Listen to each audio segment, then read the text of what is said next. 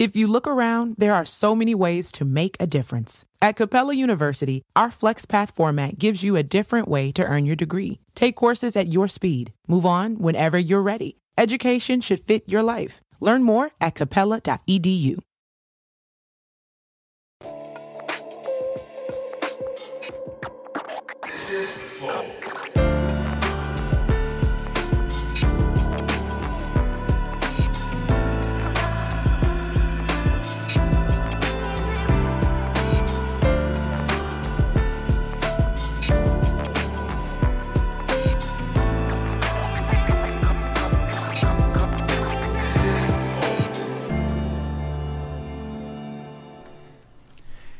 Estamos começando mais um Flow Podcast. Eu sou o Monark. Não tamo, é salve, salve família. Mas esse é o seu, não quer poder. Você sabe fazer.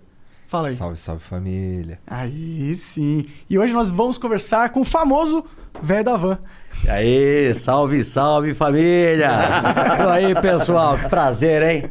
Pô, obrigado, mano, velho. Parece que a gente já se conhecia há muito tempo, hein? Cara, que obrigado, bom. obrigado Ah. pela moral de vir aí. Fico feliz. Obrigado, obrigado pelo convite. Já né? comprei várias paradas na tua loja. Pois é, depois que eu soube que vocês moravam em Curitiba e compravam na van, então eu tô, Tá tô em tudo casa, certo, né? é cliente, né? Já tomei um monte de dinheiro de vocês, hein? Hã? É, Mas, Pior que não, não muito, que nos bagulhos assim.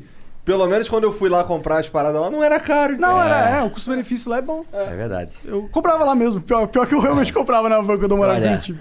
normalmente mulher adora a van, mas homem não gosta muito, né? E eu vi que os dois gostam da van, então, pô, tamo em casa, né? É, tamo em casa, tamo em casa. Mas, pô, obrigado mesmo por ter aceitado vir aí conversar com a gente. Eu, eu tô. Você é uma figura, pô. Eu acho que vai ser engraçado demais essa conversa. Mas antes a gente precisa falar dos nossos patrocinadores, que é a LTW Consult. Por enquanto é LTW Consult só e os membros. Mas depois vai ter a van também. Caralho, o cara caçando patrocínio. Bom, viu? A LTW Consult é uma empresa de consultoria financeira muito foda. O que, que eles fazem? Eles é, você entra no site deles, ltwconsult.com.br, e preenche um formulário lá. Lá você vai dizer qual que é a sua situação financeira, se tem, se tem dívida, se você tem dinheiro, onde está aplicado e qual que é o seu perfil de personalidade. Se é o cara mais arrojado, mais conservador. E aí eles vão pegar essas informações e vão te direcionar para o melhor caminho para você investir, seja em ação, seja em fundo de, de investimento ou em Fundos qualquer imobiliários. é, ou qualquer coisa desse tipo, tá bom? E se tu tiver dívidas? Se você tiver dívidas, você também pode entrar em contato com eles, porque existem várias ferramentas para você lidar com as suas dívidas e eles conhecem todas, tá bom? Então entre em contato com eles que eles vão te auxiliar para você sair desse, desse perrengue que tu tá e começar a investir com eles também, que esse é o objetivo, né? Investir, ferramentas. prosperar e depois ter 160 e 30 lojas. É, bom, e se você quiser patrocinar o Flow também é totalmente possível. Basta virar membro do Flow. Virando membro do Flow, você ganha acesso ao nosso concurso de sorte. Põe na tela, Janzão. É, a gente ó, tá dando um videogame ali, basta você clicar e participar. É coisa da Rico Games que deu pra nós. Temos um kitzão da Puff Life, temos também um kit tirado da King Vapo e todo dia a gente coloca coisas novas aí pra Só tem vocês. bagulho pra fumante nessa porra. Tá né, maluco. cara? Tem livro aí também, tem uma coisa pra você estudar, É ler. tirografado, É. esse aqui, ó. O livro que, Livrão um tiro. alucinante do Benê Barbora.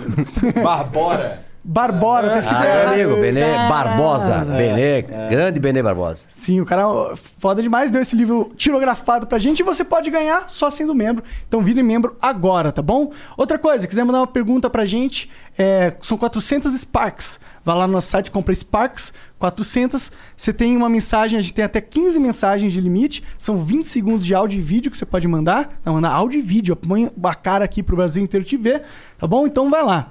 É, outra coisa, se inscreve no canal Cortes do Flow, melhor canal de cortes da internet. Você vai ver as melhores partes dessa conversa e de todas as outras Escreve aqui também. lá. E se inscreve aqui nesse, dá o like, vai comprar uma roupa na van. É. Pera aí, mas cadê o... Tem emblema? Tem emblema, pô. Ah, é verdade. Ó, Pô, eu acho que precisava ficou legal, hein? Ficou legal, legal. mas você parece que ele está derretendo ali. né? É, Os caras fizeram tá mais sacanagem. velho do que parece, hein? Ah, O código, convenientemente, é velho da van. Velho, da van, tá certo. é, Ficou bom. Como é que... Cara, tu virou o velho da van, tu tava contando aí, tu ia começar a contar, eu falei pra tu dar um tempo. Certo. Que foi, foi- Como é que foi essa parada aí? Olha, o velho da van veio depois, né? Mas. É... Tu ficou puto quando tu virou o velho da van? Não, não, Ficou um não. pouquinho. Eu, não, não, não, puxa. Pô, ele é velho. Eu, né? eu, eu, eu falo, eu falo sempre, né? Não é que eu sou velho, é que eu sou feio. Né? É, careca, orelhudo, narigudo, feio. É, não dá pra reclamar, né? Então, mas na realidade, tudo começou. é, eu tava comentando com o Igor. ah, eu comecei a aparecer de alguns anos pra cá, né? É, até 30 anos de Avan, eu nunca. O pessoal não sabia de quem que era a van, né? Sabia o pessoal que morava lá em Brusque e tal, mas ah, conheciam a van, mas não conhecia o dono da van. Porque eu sempre achei que quem tinha que aparecer era a empresa. Então, eu sou um marqueteiro nato, né? E, então, sempre fizemos muita propaganda da Avan e nunca do dono da van. Mas depois de 30 anos, e cheio de confusão de quem era a van, começaram a dizer que a van era de políticos, filhos de políticos ou filha de uma política. Né? E isso começou a atrapalhar. Visitando as lojas pelo país, eh, lá em Minas Gerais, um dia um cliente disse: Pô, você é o dono da van? Sou, sou eu da van. Olha, eu não vinha mais comprar aqui porque me disseram que era de um filho de político. Não vinha mais para cá. Agora que eu sei que é você, eu vou voltar a comprar. E quando um dia depois eu fui para Londrina, nós temos duas lojas lá, peguei um carro, um, um táxi, aí eu sentado atrás, na frente meu primo, aí o cara disse, vocês são da van? São? É... Pô, mas a van é filho de político, de fulano, de Beltrano? Eu disse, não, o dono está sentado aí atrás. Não. É, então diziam quem? Que era de políticos. E aí eu disse, pô, vou fazer um comercial, vou fazer um teaser e perguntar nas lojas de quem é a van. E Pros nós- próprios funcionários ou para os não, clientes? levando, ah, levamos é, é, câmaras e tudo, né? Contratamos uma agência e pegou várias cidades no país e perguntava de quem é a van. E o pessoal disse, é do Edir Macedo, é do Silvio Santos, Sério? é do Lula, é da Dilma, é da filha da Dilma, é dos filhos do Lula. né? Ah, e aí verdade. nós montamos o comercial né? e, e soltamos isso. Aí no final perguntamos, de quem é a van? E mesmo assim, uns 15 dias, ninguém sabia de quem era a van. E aí eu vim e me apresentando que a van era minha, né? Era do Brasil, era de, Brasi era de um brasileiro. E aí isso foi 2017. Né? Entendi. É, e de lá para cá, a gente começou a aparecer um pouco mais. Mas nunca foi interesse. né? Talvez se não tivesse esse episódio, talvez a gente não sabia ainda de quem era a van. É, faz sentido, né? Você tem que fortalecer mesmo a marca, porque as pessoas vão comprar. Mas tinha um cara que fazia isso, que era o cara da Ultra Farma, né? Que ele aparecia lá. Não sei Cara, se mas eu certo. gosto do. Eu gosto, eu gosto do fato de, de, de da Van ter uma cara, porque torna o troço mais pessoal. Pelo menos é o sentimento que eu tenho. Certo. Veja bem, depois que a gente fez o comercial e as pessoas descobriram de quem era a van, eu senti esse carinho maior. Mas antes eu achava o seguinte: que as pessoas não têm inveja de uma parede, de um concreto e de um ferro. É verdade. mas tem inveja de uma pessoa. Então sempre me mantive à parte, porque a van era aquela instituição, era aquela loja né, que vendia produtos, mas não tinha um dono. Porque eu sabia né, que se aparece um ser humano, sempre existe aquela inveja, aquela fofoca, né? E eu não queria que acontecesse isso. Então trabalhei sempre muito em cima da van. E, mas tive que aparecer. E depois que apareceu, eu, eu senti esse amor, essa, essa proximidade com as pessoas. Porque é o seguinte: se você vai num restaurante e você adora a comida, você não quer saber quem é o dono? Ah. Quem é o dono disso aqui? Puta que. Pode ser, não importa o tamanho do restaurante. Se a comida é boa, você quer saber. E se você souber quem põe aquele cara lá, pô, parabéns, a comida estava ótima, não é isso? O atendimento excelente. E depois que isso aconteceu, é, veio as eleições de 2018. Né? Sim, é, que aí- foi algo que aí o perfil bastante. né? Começou a mudar mais ainda, né? Aham. É, e aí veio o rei da van. né? Mas por que, que veio o velho da van? Pra tentar me diminuir, pra tentar Porra, né? se foi- me sacanear, Não, né? não funcionou, né? Bom, eu adorei. É. Adorei, adorei. Porque eu acho assim, ó, que o velho da van é simpático. Né? Eu posso ser velho, né? Mas sou, eu, eu adoro gente, eu sou simpático, sou um ser humano que, que. Eu sou um vendedor, adoro pessoas. Então, assumi o velho da van e hoje talvez seja mais famoso do que o Luciano da van. Né? Eu, eu também acho. É isso? É. É, É? Mais famoso que o Luciano Hang, né? É, Luciano, mais famoso que o Luciano Hang. Eu acho que pegou bastante. E eu, eu sempre falo, né? As pessoas têm que assumir. O pior é quando você não gosta do, de, um, de um apelido que eles usam esse apelido para diminuir ou para para te afugentar. Eu não. Eu adorei, assumo. Né? Aliás, assumo essas roupas que eu, extravagantes que eu uso, né? Sempre verde e amarelo. Brasil. Verde e amarelo. Um brochizão do Brasil Gosto do aí. Brasil. Celular tem a capa do Brasil. celular com lá. a capa do Brasil. Nasceu- e, e você- cada roupa que eu uso aí que meus filhos ficam loucos, né? É mesmo? É mesmo? É. É? Eles assim, o pai não vai usar isso, né? Eu já vi você, se eu não me. Assim, não sei se era montagem, mas assim, eu vi você com um terno verde. Isso. Então é real aquilo. É, o que aconteceu com o Terno Verde? Durante as eleições, é, a, a imprensa, a- aquela a velha imprensa, aquela antiga imprensa lá querendo me desconstruir, né? é, começa a montar fake news, fake news, fake news, fake news, fake news.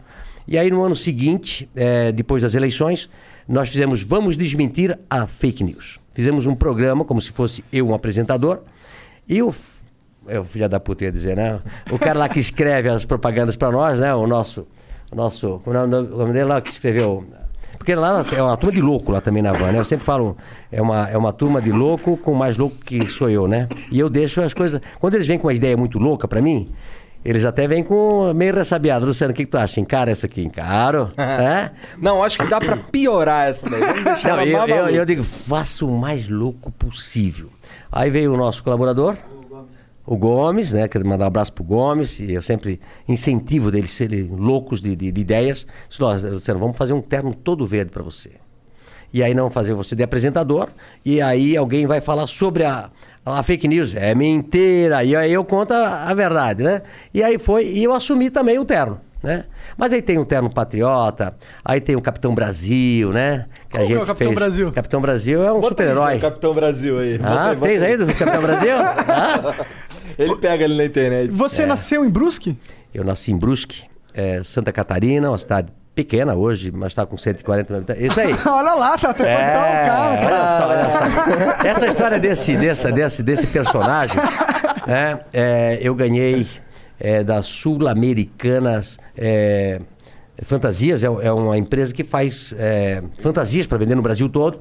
E ele era meu fã, né? é empresário também. E aí, um dia eu cheguei na empresa e era sete horas da noite. A minha secretária do Luciano chegou um presente para você. Eles mandam tudo, cueca. Eu- depois eu trouxe para vocês aí umas brinca, Tá. cueca verde, tudo aí eu trouxe para vocês bom. também. Hora. Sacanagem. Hora, né? hora. E eles têm um. Você recebeu um, um presente agora para você. Sete horas da noite. Eu abro a caixa e tem essa coisa linda e maravilhosa aí. Né? Eu disse, É difícil é a minha aí." cara, é a minha cara. Até que foi legal. Aí levei pra Foi casa. É, Porque no dia seguinte eu ia pra Rio Grande, que é a cidade de Rio Grande, eu ia botar uma placa de atrasômetro. Placa de atrasômetro, até eu trouxe um, um aí, vou mostrar pra vocês aqui. É um atrasômetro é, que foi um sucesso. Eu estava lá esperando alguns meses. Vou inaugurar essa obra agora, semana que vem, cidade do Rio Grande. Mas ah, não saía, não saía, não saía, não saía. O alvará, que demora, às vezes demora o alvará. Vocês estão construindo agora o negócio de vocês, né? É. Sabe como demora as coisas É, aqui no Brasil, né? demora. Todo demora. Né? Tem pressa. E aí a nossa loja nada, nada de, de, de o alvará. Eu, eu mandei fazer uma placa de 4 por 12 com essa placa aqui. Atrasômetro. A burocracia é a mãe da corrupção e responsável pelo atraso do Brasil. Esperando. né, quantos dias aí tem aqui atrás? né? 1270. 1270. Mas tem de 5 mil dias, 6 mil dias. Aliás, vou abrir uma loja lá em Porto Alegre agora. Demorou 22 anos para conseguir um alvará. Cara, não, não dá pra acreditar. Aham, mas eu conto depois. Caralho! Aí, 22 anos, Porto Alegre. Aqui, ó. Essa aqui, não sei se foi a de. A de dessa roupa. Aí. Cara, che- muito difícil ter uma loja aqui no, no Brasil, hein? É Porra. difícil pra tudo, né? Mas aí, aí eu, eu ia botar essa placa, tava pronta, ia descerrar ela, ia descer lá na cidade. Aí levei essa caixa do- da roupa e disse: Eu vou inaugurar essa placa com a roupa do Capitão Brasil. Cheguei em casa, me vesti. Aí tava as crianças que eu falo, né? As crianças de 24 anos. E Sentado na cama com a mãe, com a minha esposa.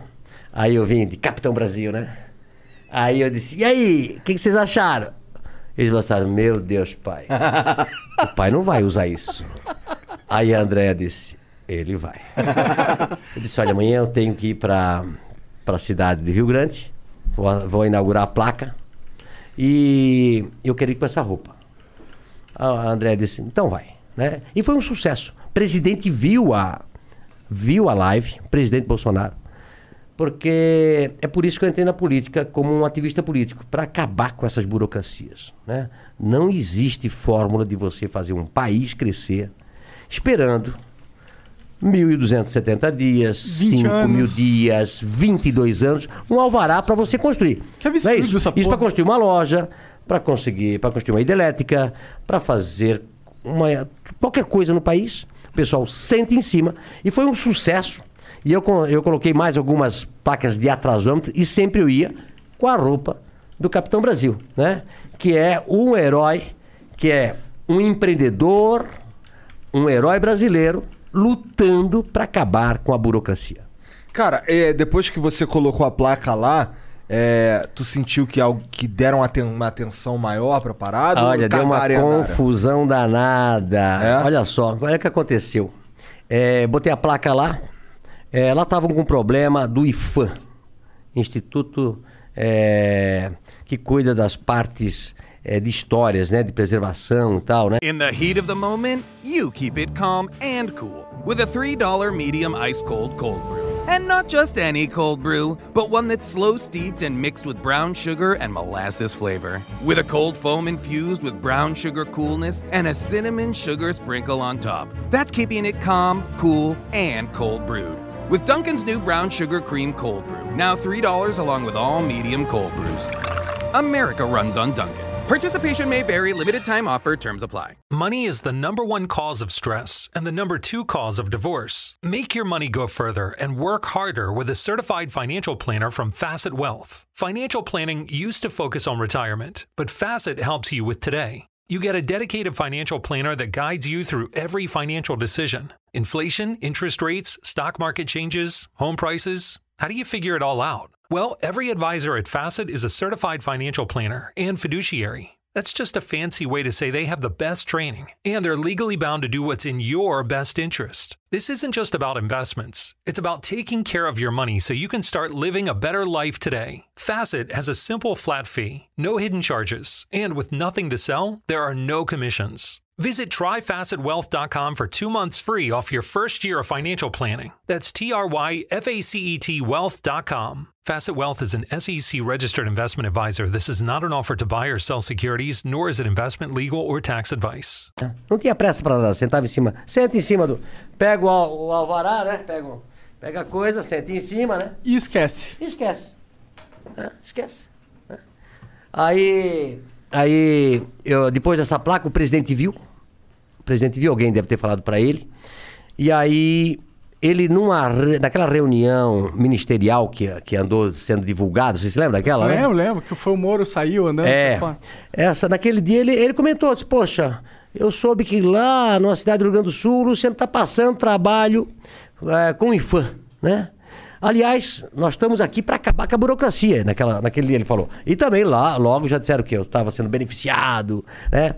Porque tinham encontrado um pedaço de vaso da Oxford e dizia que era de índios. Né? Aí lá estavam fazendo macumba lá no terreno que nós tínhamos comprado, né? encontraram isso, a Universidade Federal fica na frente praticamente, né? e com isso, com aquele pedaço de prato lá, estava marcado lá Oxford, pararam a obra. Mas aí param a obra um mês, dois meses, três meses, quatro meses, né? E nós querendo fazer loja, né? Querendo empregar, querendo... E depois liberaram, né? Mas foi um trabalho, foi um trabalho. Então, assim, ó, eu acho que a gente tem que lutar para acabar com a burocracia, tem que ser rápido as coisas. A velocidade nossa que nós temos para trabalhar tem que ser a velocidade do governo, não é isso? Ah, com certeza. E o que que, o que que aconteceu nessa de 22? Eu tô até agora chocado com isso. é, essa foi 22 histórica. anos. Essa foi histórica. O que que, Por que, que eles alegaram? ale- É. Como que pode alegar 22 anos pra qualquer É, coisa? eu vou te contar a história. É assim, essa a, a Van nasceu em Brusque. É, depois da primeira filial, a gente fez em Curitiba, mas em 99 a gente comprou um, um terreno lá em Porto Alegre. E eu, louco para abrir uma loja lá em Porto Alegre, eh, levo eh, o projeto lá para o secretário de Desenvolvimento Econômico da cidade de Porto Alegre, na época era do PT, e o, o- o governador era do PT, né? Era Olívio Dutra e Raul Pontes era o prefeito. Aí eu, todo feliz da vida, terreno na, Freeway com a CIS Brasil. Aí levei lá o projeto, eu e meu arquiteto. Cheguei lá em janeiro e apresentei o projeto. Aí o, o, a- o cara lá que era do PT disse, olha, é, eu disse, olha, eu tô louco para inaugurar essa loja em outubro. Ele disse, de que ano? Eu disse, é janeiro, quero inaugurar desse ano. É, até janeiro nós não vamos ver esse teu projeto. Ué. E vou dizer para você, tu refaz esse projeto, tira essa Estado da Liberdade da, da frente, porque nós aqui somos contra os Estados Unidos. Nós somos anti-americanos. Então, se, se tu deixar essa estátua na frente, nem o projeto nós vamos ver. Mas tu tirar, ele não viu que era Casa Branca, certo? Ele não conhecia os Estados Unidos, né? Ele não viu que era, era a Estátua da Liberdade e a fachada da Casa Branca. Então ele não entendeu aquilo ali. E aí ele não viu, mas a estátua tem que ser fora. Mudamos o projeto, levamos para lá. Na época nós queríamos montar uma loja eh, de 10 mil metros quadrados e gerava 200 empregos direto. Não quer saber de emprego, não quer saber de nada, tira a estátua. Demoramos três anos e nada. Não conseguimos o alvará. A última Isso conversa... que- terreno comprado já. Todo. Aí fomos para lá é, e aí sentou eu, na época o secretário e o meu arquiteto, que está aí até hoje para testemunhar. Aí eu disse, e aí, eh, secretário, vão liberar o alvará? Ele disse, olha, é cheio de história, porque aqui, porque aqui, porque ali, porque... Sempre história. Burocrata sempre vai arranjar um jeito de dizer que não dá. né? o papo A menos ele que tu dê uma grana pra é... É, é assim, ó. ele queria chegar é, nós achamos que tudo é possível, né? Eles dizem, não, não dá. E arranjam uma história para dizer que não dá. Aí eu disse, olha, secretário, vou dizer para você. Realmente, eu estou na contramão. Todo mundo sai do Rio Grande do Sul. E eu estou vindo pro Rio Grande do Sul. O senhor está certo e eu estou errado. Nunca mais eu vou botar os pés aqui. Me, co- cumprimentei ele e fui embora. E realmente dele? passei, acho que uns 15 anos, 20 anos, sem botar mais o pé no Rio Grande do Sul. Agora voltei, depois de dois, três anos agora, eh, na mão do go- ex-governador, eh, lá que eles chamam lá de. Eh, do, eh, do Sartori, né? Onde ele liberou é, umas hidrelétricas que também estavam paradas 10 anos lá. Nós estávamos esperando 10 anos para fazer hidrelétricas, para fazer energia no Rio Grande do Sul. Aí fiquei tão feliz, eu disse, Sartori, agora a Van vai voltar para cá e vai montar 50 lojas. Das 50 lojas, estamos montando a 12 agora é, no Rio Grande. Na semana seguinte vamos montar a décima 12 mais um. Né? Vamos fazer a de- 12 mais um, né? cara não gosta mesmo do PT, Não, não, mano. pô. onde, onde eu botei os pés com esse pessoal, só levei paulada. E não foi agora. Não foi agora. Sempre levei paulada. Porque não gosto de trabalhar e de quem trabalha. Não deixo fazer, né? E, e- e atrapalha o desenvolvimento do país. Então, eu, eu, eu soltei um, um, um vídeo, um, um post na minha rede. Em 22 anos, o que Porto Alegre perdeu em não ter uma van? Curitiba, a gente fez a primeira em 95 e vamos inaugurar mais duas agora. Eu devo ter na grande Curitiba umas 14, 15 lojas. Caralho. Né? E Porto Alegre vai ter a, prime- a primeira agora. Ou seja, se eu tivesse feito talvez a nossa loja lá em 1999, no ano 2000, né? Eu estaria, tô, tô- poderia talvez estar com 10, 15 lojas. E a gente fez um cálculo de colaboradores, de tributos que a gente deixou de pagar né, para o município. Eu acho que uma loja, eu acho que foi 2,5 bilhões, eu acho que em, em termos de salários, benefícios. Podia ter ido pra cidade. Que, que podia Pro ser para a cidade. Né? Quer dizer, uma, né? 22 anos sem. Não, eu não consigo entender essa pira desses caras aí de, de, de ser contra. Primeiro, você, tipo, nós somos anti-americano. Tipo, por quê? Você é anti-americano. Eu não sou anti nenhum outro país, Mas pô. é anti-americano e usa jeans, usa iPhone. iPhone. tipo- Gosta de McDonald's, É, gosta de McDonald's. Burger King. É. Usa Hã? internet pra caralho. Anti-americanos. não existe isso. É- e outra, é meio. É ruim você ser anti uma nação, né? Tipo, eu não sou anti-Cuba também, eu não sou anti nada. Eu sou a favor de, dos seres humanos livres prosperarem, Isso. porra. E, e- e deve ter sido difícil, realmente. Você tá há 30 anos na Van, com a Van. já. 35. 35. Deve ser difícil ter vivido, tentado empreender num Brasil que tinha essa- esse pensamento dominante. Na maioria. Isso mudou ou ainda é assim? Olha, estamos lá com um problema lá em São Luís do Maranhão. É, é, agora essa semana a gente é, vai inaugurar uma loja daqui umas três, quatro semanas em São Luís do Maranhão. E, está indo a Estátua da Liberdade, né? Que é um símbolo nosso. Que foram os franceses que, que deram foram os franceses que deram para os americanos quando os americanos fizeram 100 anos da independência, né? E olha só, por incrível que pareça, a avenida que nós estamos lá é Latouche, acho que é o nome da, da, da avenida, com nome francês, né? E, e vai ficar olhando para a cidade, a cidade é um pouco mais longe da nossa loja, normalmente a gente faz uma grande avenida. E aí veio uma atriz, né? É, dizendo que não vai fazer estátua em São Luís do Maranhão. É, é. A atriz? Atriz. Ela é a dona do Maranhão? Não, eu acho que é do PC do B. Entendi. É. Ah, mas ela é política, então. Não sei, eu acho que é paga pro político. Pá, entendi. Ah, né? Para não deixar a Van construir a Estátua da Liberdade, que ela é contra, né? Ué, pô, então não constrói na tua casa, porra. É. Deixa o cara Pode um negócio desse? E eu, eu vou dizer pra você, o pessoal adora a Estátua da Liberdade. Ela tem 35 metros de altura, representa a liberdade, né? Representa um símbolo. Você, como falou, não é americana, é francesa, né? E tem em vários lugares. Tem em Las Vegas, tem em Paris, tem em Tóquio, tem vários lugares. É, tem, a- tem uma aqui em Maceió, dada pelo francês que fez a Estado da Liberdade, deu uma miniatura, tá lá em Maceió. Tem vários Estados da Liberdade. Olha, o país que tem mais Estado da Liberdade é o nosso. Né? Por causa da- né?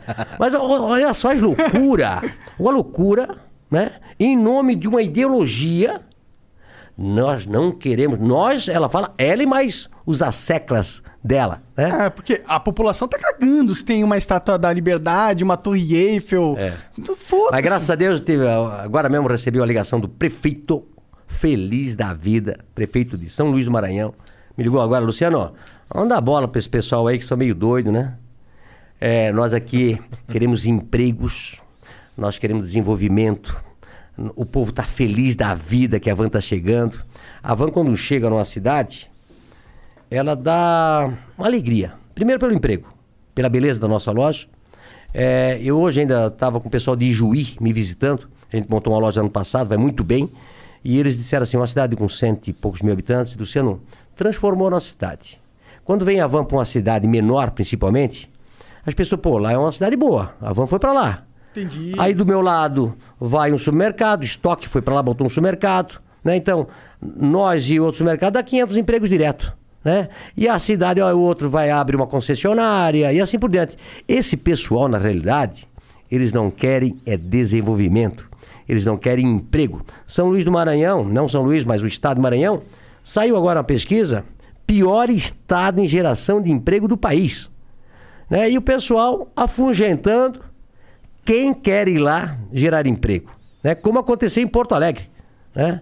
Então assim, ó, é lamentável que as pessoas às vezes usam o serviço público para prejudicar principalmente a população. É muito É, quando devia ser assim, porra, na- tá, ah, o Estado defende a- a- os meus interesses, o cara. Mas eles não sabem nem quais são os meus interesses, tipo, eu preciso de emprego, eu preciso comer, eu preciso ter uma opção de um lugar pra eu ir lá e comprar alguma porra, entendeu? Eu não tô preocupado que. Eu realmente não tô nem um pouco preocupado se é a fachada da Casa Branca com a Estátua da Liberdade na frente. Pelo contrário, lá no Rio tem o New York City Center há muitos anos. Muitos anos, sei. Muitos Lá anos. na- Uma porra de uma Estátua da Liberdade. O, o logo do bagulho é uma, uma Estátua da Liberdade. Mas se botasse Fidel Castro fumando um cachimbo, um, um charuto, eles deixavam. É? é imaginou? É, Pô. Fidel Castro lá com, com o charutão, aí deixava. O que seria ok. Se alguém quiser ter uma loja com uma estátua Pô. do Fidel Castro, fala. Coloca, faz. coloca. Não é isso? Foda-se. é. Liberdade. Liberdade. Né? Exato. Inclusive, a Estátua da Liberdade, ela tem uma inscrição muito linda. É, seu- é, que é um negócio assim, traga, traga pra mim os, fra, os fracos e os, e os. Pô, busca aí, né? Que é muito bonita mesmo. É, é um negócio de. Tipo, traz todo mundo que tá fudido, vem pra cá, que aqui é a terra da liberdade, aqui vocês vão prosperar. A gente, você, se os outros países vocês não quiserem, os caras fudidos, vem pra cá, que aqui é a casa deles, e aqui eles vão ter um lugar e aqui eles vão prosperar. É um negócio assim, é uma. Mas, Monark, imagina assim, ó, eu sou é, meio polêmico, né? Porque eu não sigo a manada, né? Eu tenho uma ideia e apresento ela. É, eu acho que a gente não é, é, inimigos, né? A gente é concorrente de ideias, digamos, né? Entre eu e outra pessoa que pensa diferente. Sim. Afinal, Então, querendo ou não, é uma democracia. é democracia. porra. Então, ele usa o argumento dele, eu uso o meu. E vence quem estiver mais próximo eh, daquilo que tem que fazer. Eu, eu, eu, a nossa empresa, ela funciona muito assim. Não é a ideia do dono, do gerente ou do líder. É a melhor ideia. Entendeu? Então, eu acho que é dessa forma que a gente vai poder fazer com que esse país vira um dos melhores países do mundo. Eu acredito nesse país. Né? País grande, continental, pessoas maravilhosas, querem trabalhar. Brasileiro, não é esse brasileiro que fez. Ah, o brasileiro gosta de futebol e carnaval. Não, o brasileiro gosta de trabalhar. Não é verdade? Aham. Quer trabalhar, quer ganhar dinheiro, quer É. comprar eh, bens de consumo, não é isso? É, com certeza, com certeza. Oigão, não, peraí, deixa eu ler aqui, que é bonito pra caralho mesmo aqui, ó. Venham a mim as massas exaustas, pobres e confusas, ansiando por respirar liberdade. Venham a mim os desabrigados, os que estão sob a tempestade. Eu os guio com a minha tocha. Cara, lindo, hein? É. Eu os guio com a minha tocha. Olha, eu não, eu não conhecia, não conhecia essa. A inscrição é que tem lá na base da. É, no pedestal. É, é, é bonito, é bonito. Pô, então olha só, eu, já entendi que, que, que, que o Estado te fudeu durante mó tempão. Mas vão, em 2018, tu era contra o PT ou tu era fã do Bolsonaro? Olha, é, janeiro de, eh, de 2018, dia 5 de janeiro, eu faço. aviso no final de, de 2017, fato político, dia 5 de janeiro. Eu ia me. Coisa que eu nunca me mexi com política, né? Nu- Nunca fui candidato. É, embora, quando jovem, é, eu cheguei a ser. É, Filiado a um partido? Filiado a um partido, tá? Porque eu era líder estudantil, Você pode falar qual? Curioso. PMDB. PMDB. É. Mas por quê? É, eu, eu sempre fui um líder de classe, presidente do centro cívico, presidente do clube dos estudantes universitários, que não é diferente de um DCE, porque a gente arrecadava dinheiro para pagar os ônibus, né? não tinha nada de graça. E, e aí, naquela época, eh, tinha um Luiz Henrique da Silveira, que era candidato a candidato para conseguir a vaga para ser governador do nosso estado, que depois foi, mais tarde. E aí, o prefeito da, da nossa cidade na época, que eu gostava muito, ele disse: Luciano, te inscreve no PMDB, vota na convenção para o Luiz Henrique eh, ser candidato. Entendi. Votamos em Brusque, ganhamos, mas perdemos no estado. Lui- Aí o Luiz Henrique da Silveira não foi aquele ano, foi Pedro Ivo Campos. E depois que eu botei meu nome lá, nunca mais tirei. Então, quando tinha 18 anos de idade, 20 anos de idade, me filiei ao PMDB e depois nunca tirei fora. Mas você ia lá no PMDB? Nada, ficou, nunca, né? nunca, nunca, nunca. Ah, o. Monark é filiado ao PV, É. pô. Ah, é? Do, é, fui porque. Porque fui burro. Achei que. eu queria ver qual é da, da, da política, ver se, se tinha alguém querendo fazer alguma coisa séria. Eu fui lá, me cadastrei. Aí eu fui no, no dia lá, o cara só ah, pegou a filhata, cagou, jogou ali pro lado. Eu falei, ah, tá bom, isso aqui é uma perda de tempo. Eu nunca mais voltei e fui embora. Mas tá afiliado ainda? Tá, porque preguiça de sair. Preguiça, é. é. Mas assim, ó, aí quando eu, eu marquei que eu ia fazer um fato político no dia 5 de janeiro de 2018, é, eu um dia antes fui lá, me desfiliei. E no dia 5 de janeiro, uns dois, três dias antes, aí avisaram na imprensa, fofocas, fofocas, que eu seria governador, candidato ao Senado, né? E aí foi uma confusão danada no meu estado. E no dia da, do dia 5 de janeiro, nunca me, tinha cheio de repórter estadual, tudo quanto é pessoas. E eu falei, fiz uma, uma palestra de uma hora. Money is the number one cause of stress and the number two cause of divorce. Make your money go further and work harder with a certified financial planner from Facet Wealth. Financial planning used to focus on retirement, but Facet helps you with today. You get a dedicated financial planner that guides you through every financial decision inflation, interest rates, stock market changes, home prices. How do you figure it all out? Well, every advisor at Facet is a certified financial planner and fiduciary. That's just a fancy way to say they have the best training and they're legally bound to do what's in your best interest. This isn't just about investments, it's about taking care of your money so you can start living a better life today. Facet has a simple flat fee, no hidden charges, and with nothing to sell, there are no commissions. Visit tryfacetwealth.com for two months free off your first year of financial planning. That's T R Y F A C E T wealth.com. Facet Wealth is an SEC registered investment advisor. This is not an offer to buy or sell securities, nor is it investment, legal, or tax advice. Mary redeemed a $50,000 cash prize playing Chumba Casino online. I was only playing for fun, so winning was a dream come true. Chumba Casino is America's favorite free online social casino. You too could have the chance to win life changing cash prizes. Absolutely anybody could be like Mary. Be like Mary. Log on to ChumboCasino.com and play for free now. No purchase necessary. Void where prohibited by law. 18 plus terms and conditions apply. See website for details. The voice the preceding commercial was not the actual voice of the winner. dizendo que naquele momento eu me tornaria um ativista político e não, e não um político, e que, que eu iria trabalhar é, para descobrir talvez um candidato que eu pudesse apoiar naquelas eleições, porque eu achava é, que como brasileiro ou como empresário é, nós precisaríamos nos envolver mais na política, porque a gente sempre reclama da política, mas deixa para os outros fazer, não é isso? E naquele dia 5 eh, não tinha candidato nenhum, comentei isso. E aí eu comecei a ter contatos com eventuais políticos para a presidência naquele ano. E só vim a, a, a dizer o meu candidato no dia 17 de agosto. Então faltava dois meses para as eleições. E aí eu conversei com um, conversei com outro, conversei com outro, fui analisando. E no dia 17 de agosto, então fiz uma, uma, uma live, né? E dizia que eu ia apoiar naquele momento o presidente Bolsonaro, né? E eh, dali para diante foi uma guerra só, né? Porque se você apoia um candidato, eh, a mídia não apoiando, bate em você pra cacete, né? Apanhei tanto quanto se fosse um candidato. Apanho até hoje. Apanha mesmo. Apanho pra cacete. Com certeza. Apanho pra caramba. Mas eu gosto. E te prejudicou essas paradas? Hã? A mídia caindo em cima de você? prejudic- Chegou a prejudicar você, tipo, financeiramente? Não, não. Impressionante, vou dizer pra vocês, o carinho da população brasileira comigo em todo o Brasil. Em todo o Brasil, em todo o Brasil. É, nesse final de semana, Isso é inclusive. interessante, dá pra ver então que é, essa guerra, essa encheção de saco é na internet. É, ou na Né? mídia. Diz que me diz, mas ela não realmente tá movendo a galera. não é a movendo o sociedade, consumidor. né? Não, não, não, eu vou dizer um negócio pra você. Ho- Hoje eu li uma, uma frase que dizia assim: para a grande imprensa, o factoide é mais importante do que o fato. Olha só que, que Mas frase é verdade, isso é uma parada que o profunda. Monark fala com outras palavras É? o tempo inteiro. Ou seja, a imprensa monta as factoides, mentem pra caramba. Tô falando a grande imprensa, não a imprensa aí do bairro, a imprensa Também do mente, interior. né? Não, mas não, não, não é, não, tão, não é tão mentirosa. Não é tão mentirosa, não é tão perigosa, né? Mas eles montam factoides, né?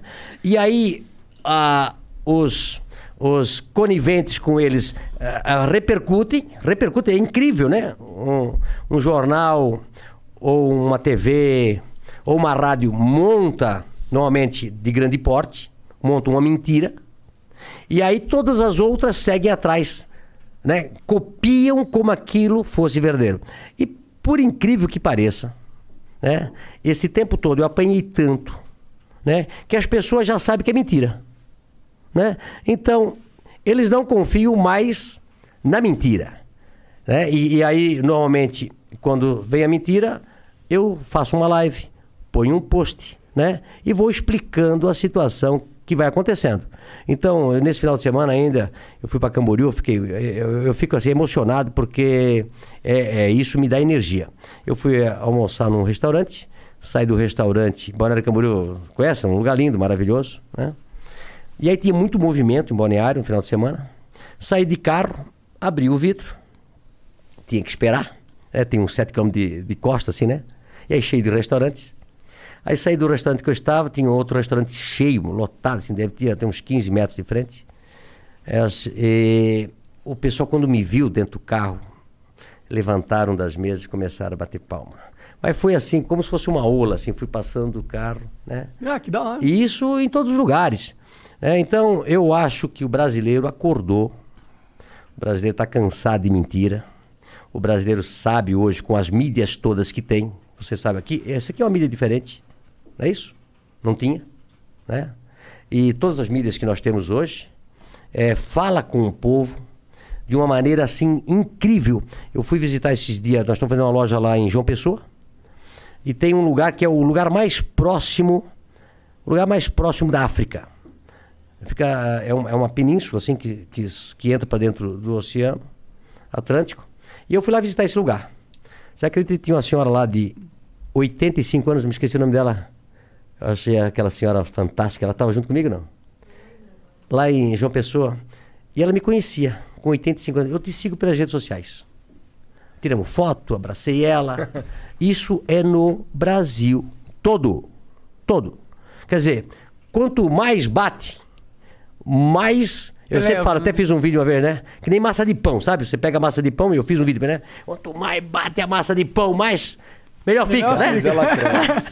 É, e assim é verdade. Então, assim, ó, eu não tenho medo de polêmica, não tenho medo que falem as coisas, porque se a gente está do lado da verdade, não tem problema.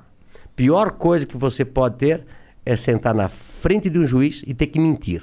Você fica vermelho, né? Você fica. Né? Na hora dá pra ver, né? Né? Na hora, pra- na hora. olha né? pra Agora, para falar a verdade, né? Então, ah, eu digo um negócio para você. Verdade é a muitas sua espada pessoas, seu escudo. muita, muitas pessoas, é, eu noto amigos meus de outros setores, dizem, meu Deus, saiu um negócio no jornal de mim. Tá bola, hoje sai, amanhã já é notícia velha. Ou você vai lá e desmente. Né? As pessoas ficam muito preocupadas porque o que vão falar de mim. Não dou nem bola, não dou nem bola. Tá certo. Bate no peito, chuta pra frente. Total. E, e como agora que, pô, Bolsonaro ganhou, você apoiou ele durante as eleições, e, mas você tá sentindo que, por exemplo, esses problemas acabaram aí? Esses negócios, as burocracias. Olha, construíram as burocracias há 30, 40 anos. É, tá, tá enraizado, isso tá. Já viu esse pé de borracha? Pé de borracha? Pé de borracha é um pé grande e as raízes elas vão comendo tudo. Se tiver até um cano de PVC, ela entra num cano de PVC. Né? Se está perto da tua casa, ela entra pela, pelo tijolo, é uma coisa. É, a burocracia está encravada dentro do poder público, municipal, estadual, Federal. federal, nas autarquias, STF. em tudo quanto é lugar, como se fosse um pé de borracha. Para liquidar isso aí, vai demorar muito tempo. Muito, muito tempo. O que eu faço? Quando eu vejo uma sacanagem, eu abro a minha rede social e toco o pau. No prefeito, no governador, no promotor, no procurador. Entendeu? Tá errado. Tá errado. Não é isso? Eu acho se mais gente usasse a placa do atrasômetro pro seu negócio, mais gente tivesse a coragem de usar o celular, vai num lugar, tá mal atendido, abre e diz, olha, eu tô aqui num tal lugar, o pessoal tá conversando, não me atende, tô aqui. Puta, o Brasil melhorava de uma hora para outra. Eu até conclamo a todos os empresários brasileiros é, que passam esse calvário. É um calvário. É um calvário. Tem que ter estômago é, para que lute pelo país, né? Tipo assim, ó, eu quero fazer loja. A gente chegou a fazer 25 lojas por ano. Tu me, arra- tu, tu me para eu conseguir 25 alvará por ano, eu tenho que ter 70 terrenos. Pois é, pensa na logística de grana parada ali Então, também. grana parada. Então, eu tenho que ter 70 terrenos e aí colocar nas prefeituras para liberar 20, 25 alvará por ano. Mas o dinheiro que está lá parado. E aí você começa a construir. Aí aparece um fiscal. Aparece outro fiscal. Aparece outro fiscal. E aparece outro fiscal. Por besteiras. Coisas loucas. Loucas, loucas, loucas, loucas, loucas, loucas. É uma coisa assim. é, E, e tu consegue lembrar de uma coisa louca que um fiscal foi encher o saco? Olha, putz, é tanta que eu. Eu não posso te dizer tanta. É. As coisas de doido. Uns troços que realmente não tinha que se Não tem, preocupar. não, não tem coisa. Tem coisas que não tem. Não tem cabimento. Eles entram dentro. Ah, eu vou dizer uma. É, numa cidade, eu estava viajando. Me ligaram, estava viajando, estava no exterior. E nós, louco para inaugurar a loja, aliás, para começar a loja, E aí não saiu alvará, não saiu alvará. Nossas lojas são grandes, né? Se a loja tem dois andares, estacionamento embaixo, em cima tem 20 mil metros, 15 mil metros quadrados. Se ela é de um andar só, né, ela pode ter 10 mil metros quadrados. E, e uma cidade, viu pelo tamanho da construção, queria 70 banheiros. Ué? 70 banheiros. Era o, ca, o cagômetro da cidade. né? Caralho! É, cagômetro. Aí eu liguei, prefeito de lá, prefeito é louco. Não, mas a legislação diz que precisa de tantos banheiros por metro quadrado. Prefeito, a lei está errada. Não pode deixar que um burocrata sentado numa mesa numa prefeitura me diga, eu já tinha 100 lojas na época, no, no conhecimento que nós temos, quantos cagômetros eu tenho que botar na loja? Né? Ora, foi um trabalho. Mas isso é porque eu bato de frente, porque eu brigo. Mas aí tu pega um, um- um brasileiro normal, que vai abrir uma lojinha, que vai abrir um negócio, não consegue. Não deixa fazer. O que tem de lei burra nesse, eu digo, é, é o país que tem mais idiota por metro quadrado no setor público. Não duvido. Hã? É o país que tem mais idiota por metro quadrado no setor público. É uma coisa de louco. As leis aqui são feitas pra atrapalhar, né? Pro cara poder cobrar depois e ganhar uma grana, uma graninha. Já, te, já teve coisa assim de cara querendo um. Olha, é, imagina, né? Toda essa minha exposição que eu tenho hoje, o cara não tem mais. Hoje não tem mais, Não né? tem mais condições de me pedir alguma coisa, né? Pode crer. E outra, se ele bater o pé, nós batemos o pé, né? Ou eu tiro a van de lá, já, já algumas vezes eu disse, "Ah, tudo bem, eu tiro a van daí, é pré-moldado mesmo, arranco e mando para outra cidade, né?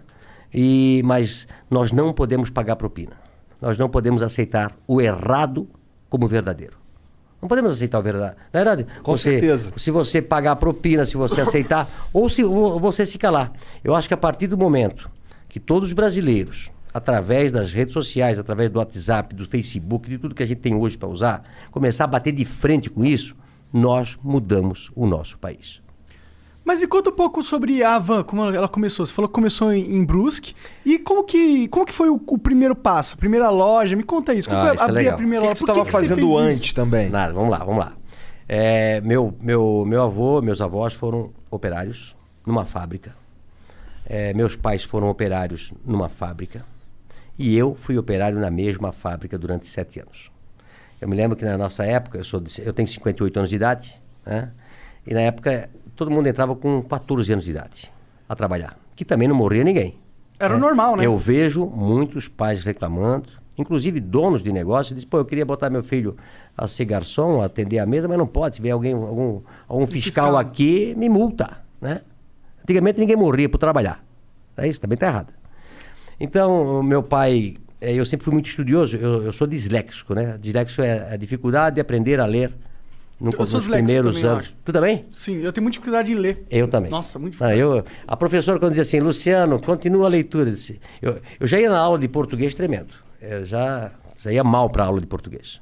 Eu sempre fui péssimo em português e ótimo em matemática. Eu sempre aprendi a multiplicar e a somar. Dividir. É, essa é boa. Eu sempre aprendi Caralho, muito. meteu essa. Ah, essa é boa, né? Sempre- é somar e multiplicar. É dividir e diminuir, puta, não aprendi nada.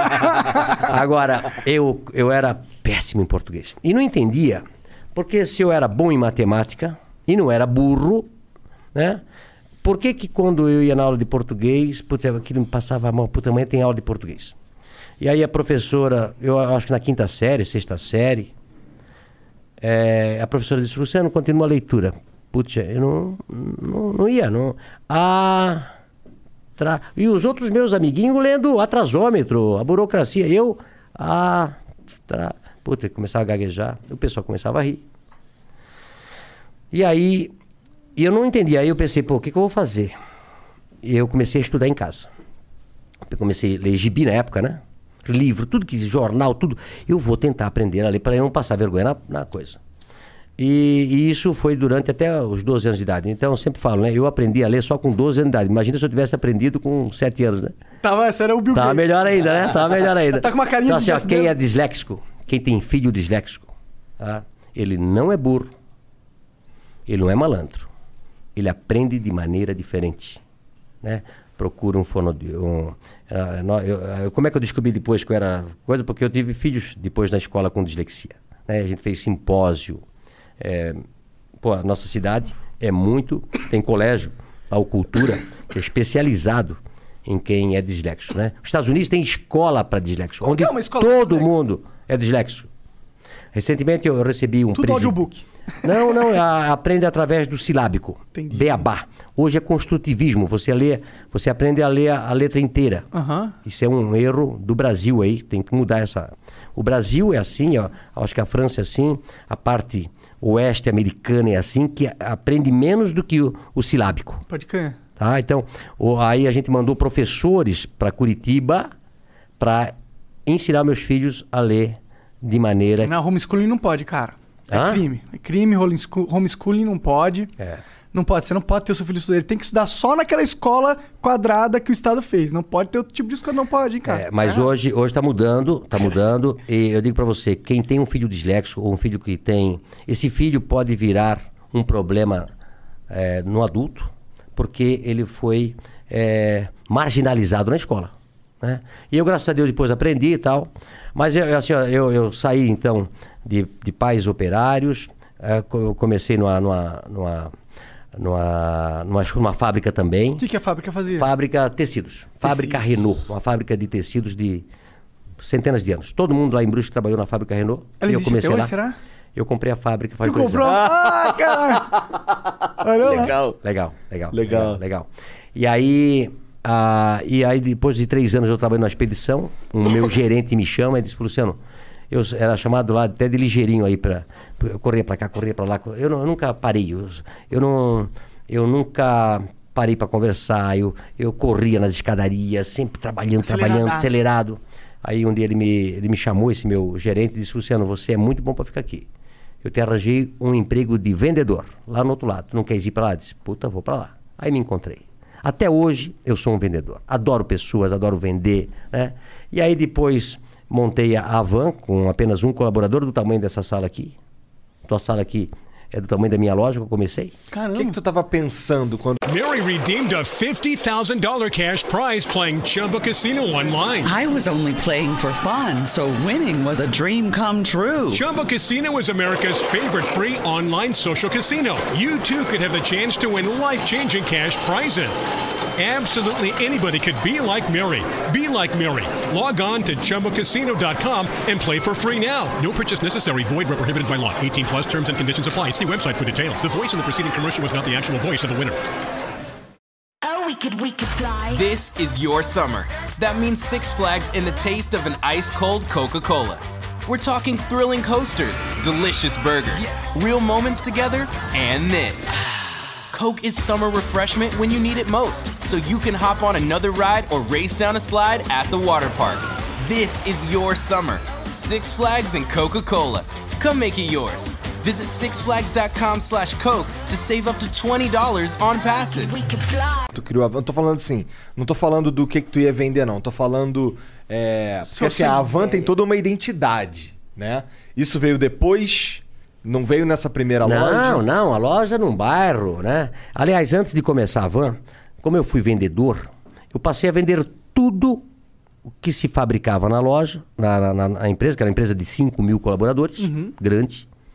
É, e também o carro da diretoria, o- a sucata, tudo que tinha na van, era eu que. Na, na, na- na Renault na época. Ah, é, sim. Eu vendia. É, até achei. Uma, eu tô com um diretor que está lançando um livro na semana que vem, tem 80 e poucos anos. E ele conta no livro uma história que aconteceu. Ele tinha um Galaxy. Você lembra do Galaxy? Um Galaxy? carro. Um carro, Galaxy. Por exemplo, no Brasil tinha cinco, seis carros. Um Galaxy, um Opala, uma Kombi e um Fusca. Pode crer. Certo? Né? E na época, os diretores tinham um Galaxy. Né? E aí, quando ele comprou um outro Galaxy, sobrou um Galaxy lá para vender. E quem chamaram? O Luciano para vender o Galaxy. Né? E aí, eu sabia que tinha um cara em Brusque que tinha um Galaxy, mas não tinha ar-condicionado. Eu disse, pô, eu vou ganhar duas vezes aqui. Né? Eu disse pro, pro dono do cara, "Olha, vamos vender o ar-condicionado, que vale uma fortuna, e depois nós vendemos o Galaxy. né?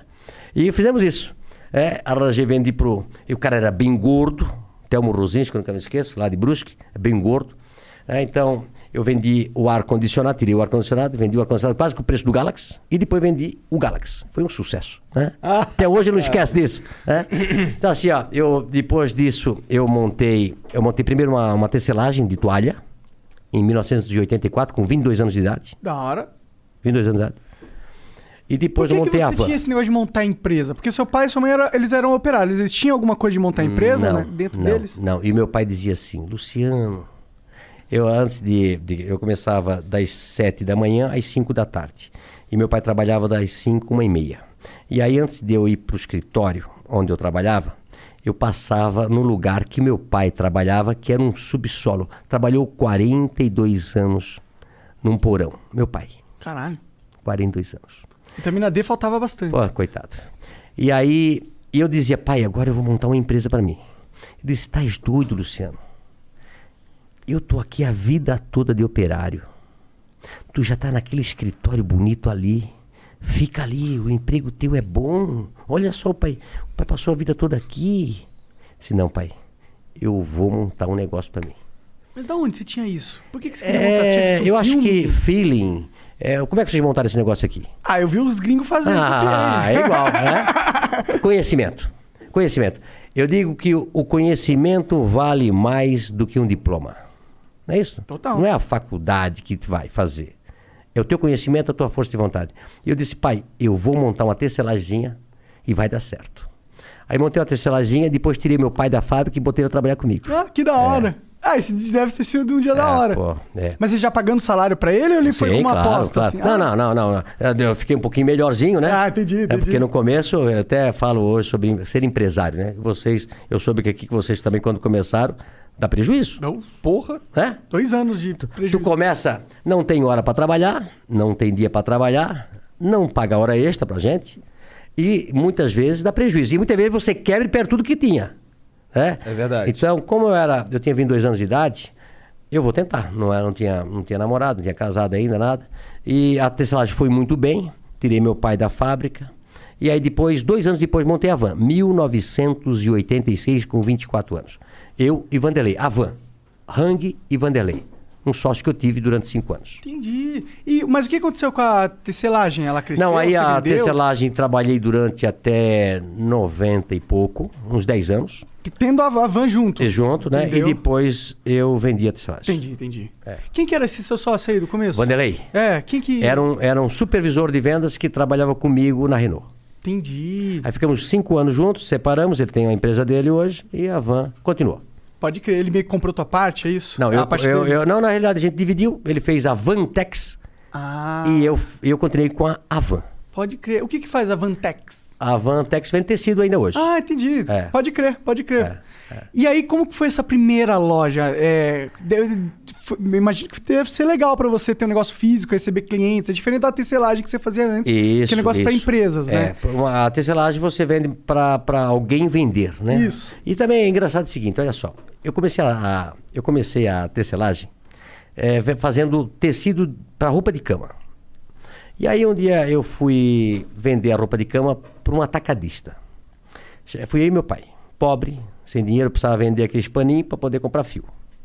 É, no começo assim, eu tinha um Fiat amarelo ovo, quatro pneus quadrados, não tinha dinheiro para comprar. Na época era câmara de ar, né? furava, furava, furava, o pneu já gastou todo. Ele solta a, a cinta, um pneu velho, quando ele está tudo gasto, ele solta a tinta e começa a sair os ferrinhos para fora. É isso? Eu tive carro assim. Um Fiat amarelo, 147. E aí eu fui vender as pecinhas com meu pai. E aí eu cheguei lá nesse, nesse lugar e o cara disse, olha, eu pago 10 reais essas tuas pecinhas de pano aí. E o preço era 20. Eu disse, pô, mas eu preciso, eh, o meu custo é 20, eu não posso vender por 10. Não, mas é o que eu pago. Tá vendi as pecinhas, de dinheiro. Aí falei pro meu pai, passa esse trabalho todo, tem que comprar fio, tem que fazer o pano, tem que tingir tudo. Aí eu- me custa 20. Eu venho daqui venho vender por 10. Aí o cara pega por 10 e vende por 100. Eu disse, meu negócio não é fazer tecelagem, meu negócio é botar uma loja. É, e montei a van por isso. Tu acredita? Faz sentido. Falou, pô, É. vou entrar na e linha que aí, ganha pô, mais. a van cresceu com muito mais velocidade, né? E aí de uma loja de, de um funcionário, comecei com um funcionário, passei três anos depois para uma loja de 3 mil metros quadrados, e depois era tanto movimento que a gente fez a primeira van com a fachada da Casa Branca. Que pira foi essa? Por, que, por que a fachada da Casa Branca? Isso também é legal. Olha só. Eu sempre digo o seguinte, que a van é uma empresa de publicidade, mas que vende produto. Sempre adorei propaganda. Sempre adorei propaganda.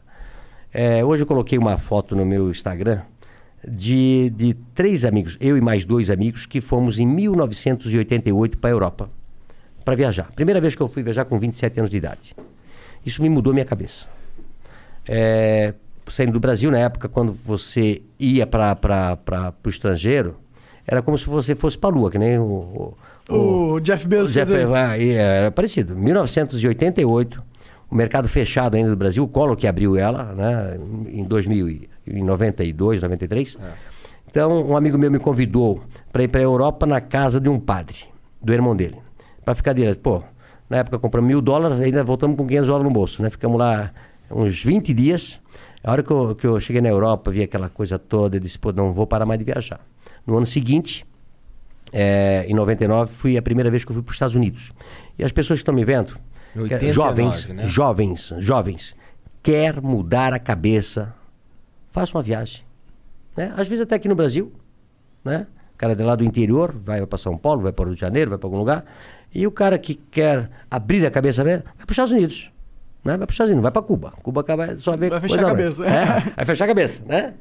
Mas, puta, quando eu cheguei em 89 nos Estados Unidos, eu e mais dois amigos, aquilo ali, você não via um carro igual. O Brasil só tinha cinco carros, Aham. sete naquela época. Você não, não batia um carro com uma mesma cor. Era uma coisa de louco. Eu fiquei impressionado. E depois eu, eu- eu comecei a viajar todos os anos para os Estados Unidos. Uma delas, eu fui para Washington. né? E aí eu trouxe um cartãozinho postal da Casa Branca e deixei lá na, na gaveta. Quando eu saio da segunda loja para fazer uma outra loja, porque eu recebia 150 ônibus por dia. Por dia? Por dia, era uma loucura. Ah, os caras é de ônibus De comprar ônibus, um monte é. de coisa. As pessoas acham assim, puta, mas a van fazendo esse sucesso, como é que pode? Esquecem que a van começou há 35 anos atrás. De uma lojinha pequena, sempre evoluindo, sempre que. eh, eu sou um cara impaciente, né? Sempre querendo fazer diferente. No, eh, eu trabalho sete dias por semana, 24 horas por dia, 365 dias se precisar. né? É, e aí, quando eu vou para os Estados Unidos, eu disse, meu Deus, que país é esse? Por que, que o Brasil é assim? Se tem mil e... Bra- O Brasil foi descoberto praticamente na mesma época dos Estados Unidos. Não é isso? Sim. Tem, é, tem 500 anos aí, vai. 500 anos agora, não, 521 anos, eles Ah. também têm 500 e poucos anos. Por que, que um país quase do mesmo tamanho, uma coisa é de um jeito e nós somos do outro? Aqui, ó. A cabeça. É. Principalmente dos líderes e de quem toca o país. Né? Eu sempre falo que o Brasil tem mão de obra e tem a matéria-prima. O que falta é gestores. Nós temos tudo. Né? Que país dá três safra por ano? Que país tem ouro, minério? Que país tem esse tamanho, tem sol o ano todo, não tem neve, não tem terremoto, não tem furacão? Nenhum. Né? Mas aí quando vi os Estados Unidos, eu pensei, eu vou levar um modelo americano para o Brasil. E aí da- daí eu fui montando a van, fiz a primeira Casa Branca, depois uma criança, no ano seguinte, de sete anos, me deu a ideia de botar a Estado da Liberdade. Cara, foi uma criança, então, daí que É, veio. eu quero dizer, ah, os dois caras que fizeram o projeto eh, da Casa Branca, eh, o Antônio Zendron Neto eh, e o Miller, né? São dois caras, o Fernando Miller, foram os caras que projetaram a Casa Branca naquela época. Tu imagina inaugurar uma loja numa cidade que tinha 60 mil habitantes, uma loja de 8 mil metros quadrados. Caralho, é verdade. Dá pra uma loja desse tamanho ser rentável numa cidade Olha de só, 60 eu mil? tinha, uma, eu tinha uma loja de, de 45 metros quadrados, saí para uma loja de 3 mil metros e na frente eu faço a Casa Branca. Olha só como as coisas funcionam. Um dia eu fui visitar a loja para ficar olhando aquela loja linda, 16 metros de pé direito, 60 metros de coisa, 8 metros de, de, de tamanho. E aí tinha dois caras de São Paulo, olhando a mesma loja.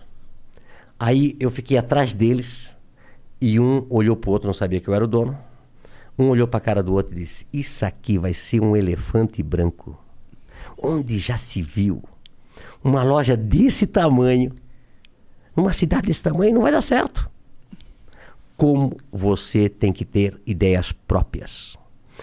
Como você às vezes não pode seguir a manada.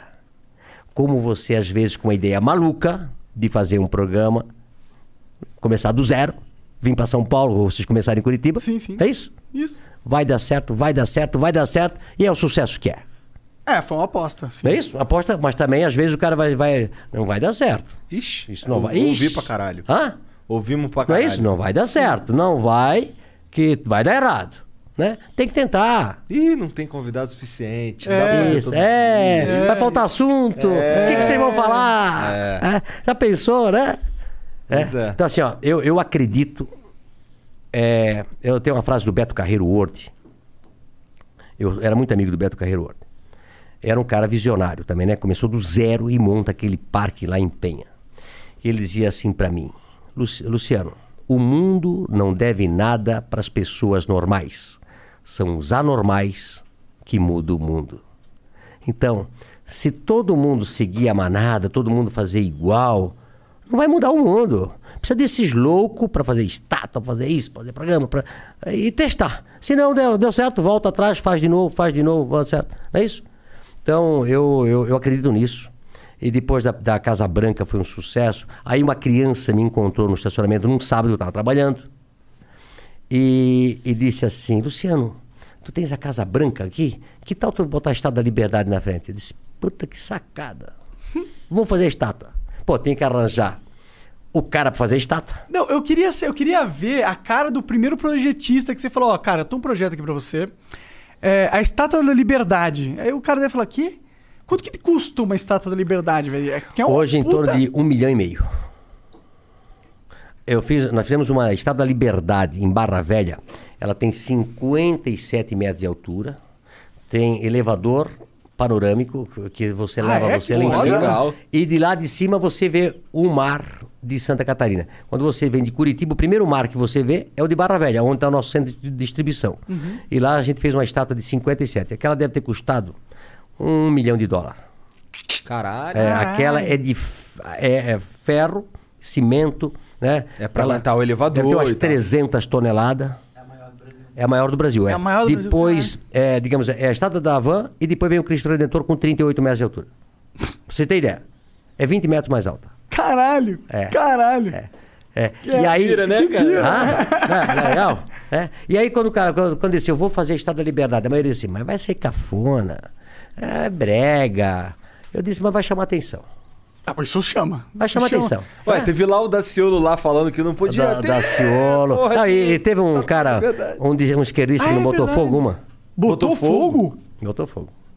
Dá pra pôr fogo? Não, mas o cara foi lá, botou lá em São Carlos, né? Depois a gente já botou.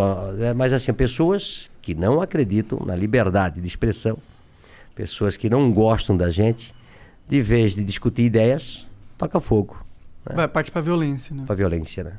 Como é Mas- que foi tua reação quando tu viu o Daciolo lá na. na O Daciolo, depois eu falei com ele por telefone, né? Ele. Você é da sucursal? Ah, na- Ursal. Ursal. você- Ursal. Não, não, o Daciolo ia para Brasília, eu acho que ele era deputado, né? E ele voltava para talvez para a cidade, ele passava na frente de uma estátua da liberdade que nós temos em Valparaíso. E alguém falou alguma coisa para ele eh, na época, não sei que ele, qual era o assunto que ele da Estátua da Liberdade que ia tomar conta do Brasil. É, ele dos Estados Unidos. não me conhecia também, infiltrando, né? pá. E aí falou e tal. Mas depois eu liguei pra ele. né? A gente ficou até de se encontrar, mas nunca encontrei pessoalmente, né? Mas ele não é doido, não. Ah, Não é doido, não. Não é doido, não. não. É, ma- mas é marqueteiro, né? é, não, é. é com certeza, marqueteiro. com certeza. Mas que foi, cara, eu vendo aquele vídeo ali, a minha sensação era de. Caralho, esse cara. Que isso, cara? É. O cara Eu achava candidato- muito engraçado, É, eu adorava. O engraçado. Daciolo? Da, É, da- eu pô, achava- eu, eu também gostava dele. Mas, pô, me dele. conta um pouco mais sobre a primeira loja. O que, que você vendia exatamente nela? É, nós montamos a primeira loja e nós vendíamos tecido, em metro, tecido. Ah, Tecido em metro. tecido. Como eu era vendedor de tecido, Mary redeemed a $50,000 cash prize playing Chumba Casino online. I was only playing for fun, so winning was a dream come true. Chumba Casino is America's favorite free online social casino. You too could have the chance to win life changing cash prizes. Absolutely anybody could be like Mary. Be like Mary. Log on to ChumbaCasino.com and play for free now. No purchase necessary. Void where prohibited by law. 18 plus terms and conditions apply. See website for details. The voice in the preceding commercial was not the actual voice of the winner. Oh, we could, we could fly. This is your summer. That means Six Flags and the taste of an ice cold Coca Cola. We're talking thrilling coasters, delicious burgers, real moments together, and this. Coke is summer refreshment when you need it most, so you can hop on another ride or race down a slide at the water park. This is your summer. Six Flags and Coca Cola. Come make it yours. Visit sixflags.com slash Coke to save up to $20 on passes. We né? Aí eu montei uma loja de tecido. E aí Brusque se tornou um polo de confecção, ainda é hoje. Hoje Santa Catarina é o maior polo têxtil do Brasil, passou São Paulo. O maior produtor têxtil do Brasil é Santa Catarina. Da hora. E nós, lá na época, em 86, montei um atacado para vender para confecções, que começavam a começar a vir ônibus para nossa região para comprar. Ah, por Né? isso que eram vários ônibus. Isso. Entendi. E aí a gente começou a vender tecido naquela lojinha, aí montou a loja de 3 mil metros, depois montamos uma Essa loja... de 3 mil metros era o T, só tecido também? Só tecido também. Ah, aí depois entendi. comecei com cama, mesa e banho. Aí fiz a loja de 8 mil. Aí quebrou uma empresa próxima, a gente comprou. Aí quebrou depois um shopping. E hoje nós temos 55 mil metros quadrados. É a maior loja do Brasil. Talvez a maior loja da América Latina. Que da hora. É, tem três salas de cinema, duas Porra, praças de alimentação. Nossa, é um, é um shopping. É um shopping, literalmente, Só que né? você compra tudo num só lugar, né? como vocês conhecem lá de, de Curitiba. Quando que deu esse pulo de, de tecido pra é, ter tudo, móvel, talher, roupa? É, isso foi foi aumentando a loja, a gente foi escutando os clientes, aí começamos a botar cama, mesa e banho, aí começamos a botar tapete, aí depois... é, olha só como é que é as coisas. Aí é, começa a namorar com a Andréia, aí foi passando os anos, foi passando os anos, foi passando os anos, ela vai ficar louca comigo que eu vou falar. Vai, eu quero ouvir agora. Eu quero ouvir. aí... Aí ela Como é teu chegou... nome, cara? Lucas. É a cara do Lucas. É, a cara do tá Lucas. Aí um dia a André disse: Olha, você estás me enganando aí faz seis anos. Tem que casar. Eu disse: Não tenho tempo. Não tenho tempo, não tenho tempo, não tenho tempo. É, tem que trabalhar 24 horas por dia. É uma loucura. Eu atendia 150 horas por dia. É uma loucura, uma Tu, loucura. tu tava uma lá loucura. na frente, na loja direto. Não, eu- direto. Eu ia dormir uma, duas, três horas da madrugada, porque eh, eu, eu importava muito na época da, da Coreia e tal, e lá é o inverso, Ah, sim. né? Então eu ia dormir muito tarde, e no dia seguinte acordava cedo, era uma, e não conseguia, sábado, domingo, feriado. Aí eu disse, não, mas tem que casar, tem que casar. Eu pensei, sempre vou casar no inverno, para se fazer uma festa é frio, né? Não vou casar no verão. E foi, foi, foi, foi a dar um jeito de nós casar em dezembro. Que é verão. Dia do verão pra cacete. né? E aí casamos e eu, por sorte, eh, tinha escutado um senhor me falar que um lugar lindo, maravilhoso era a África do Sul. Aí marquei a viagem para a África do Sul, casei no sábado, fui para a África do Sul no domingo, cheguei na segunda e voltei na sexta. Ou seja, fiquei três dias na África do Sul. Lua de mel rap- rapidinho. Rapidinho. Mas lá era o hub, na época, é, de todos os aviões que iam pro Oriente. cara Para Coreia, para Taiwan, para Hong Kong, para China. Isso 1900, 2005. 95. 95, tu já faz, vai fazer 26 anos de casado. Aí eu comecei a conversar com um, conversar com outro, conversar com outro, eles falando loucos, dizendo quanto custavam os produtos lá. Centavos, centavos, centavos, centavos. Disse, não é possível. Liguei para Brusque e estava sentado lá no, no coisa. Se faz uma marca uma reunião para segunda-feira às 8 horas da manhã que arranjei um outro negócio. Ou seja, o casamento foi um ótimo negócio. Eu digo isso pra ela, ela fica louca. que bom, Até né? na hora de casar eu arranjei o negócio. Isso daí foi quando. Isso daí. Esse Aí- novo aí- negócio era conversando com os caras lá. Porque eles tinham os conversando com, com as pessoas que lá. os aviões chegavam do mundo, paravam na África do Sul, a fazia o transbordo, ficava esperando outro avião e iam para lá. Aí eu, eu aí eu disse, eu cheguei e avisei pro pessoal já disse, olha, prepara uma reunião segunda-feira, nós vamos fazer que eu vou fazer uma loja de importados. A van, o Paraguai é aqui, né? Isso era dezembro. Dezembro eu fui para o Paraguai, via mais ou menos o que, que, tá- que eles vendiam lá. Janeiro já fui para Las Vegas, tem uma feira de, de, de importado, tinha lá. E no ano seguinte já fui para. Já no, no mês seguinte já fui para para China, para tudo quanto é lugar. E aí começamos a, a importar ah, produtos importados na época, que o dólar estava muito defasado. É, mas é, foi um sucesso quando a gente abriu, então eu incorporei todos esses, esses produtos aí que, que se vê hoje. Ah, foi nessa época aí. Entendi. Foi do caraca. O cara tirou do casamento a van moderna. É, tá aí.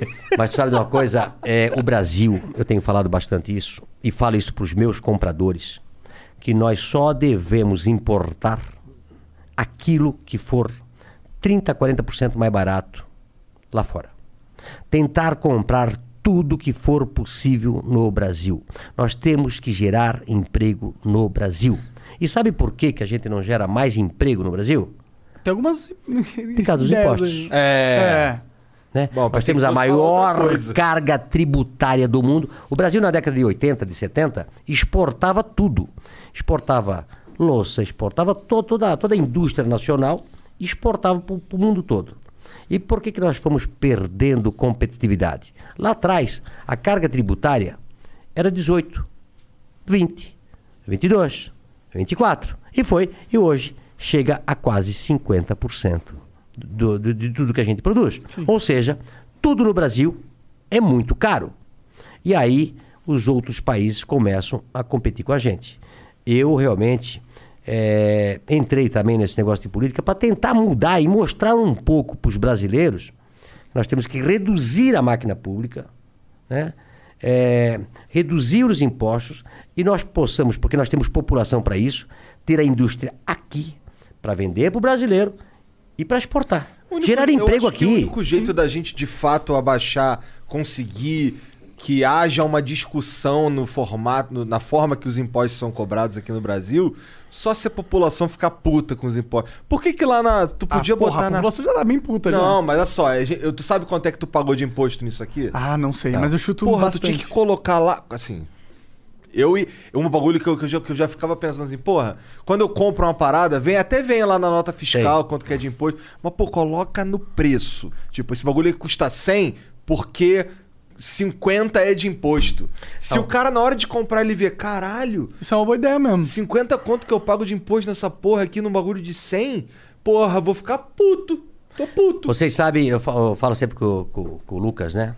Vamos falar de folha de bananeira com folha de bananeira. O salário de um brasileiro e um salário de um americano. Né? O brasileiro ganhando 1.500 reais, dois mil reais, vamos falar dois mil reais. O brasileiro ganhando dois mil reais. E um americano ganhando dois mil dólares. Ok? Moeda contra moeda. Né? É mais ou menos um salário aqui, de repente, de um, de um trabalhador brasileiro com um trabalhador americano. Dois mil reais e dois mil dólares. Lá eles compram 10 vezes mais produtos do que um brasileiro. Sim. Uma calça custa 15 dólares, 20 dólares. Aqui está custando já 100 pau. É cinco Ih, vezes mais. uma barata, né? Um iPhone custa 10 vezes mais aqui Sim, sim. do que lá. Né?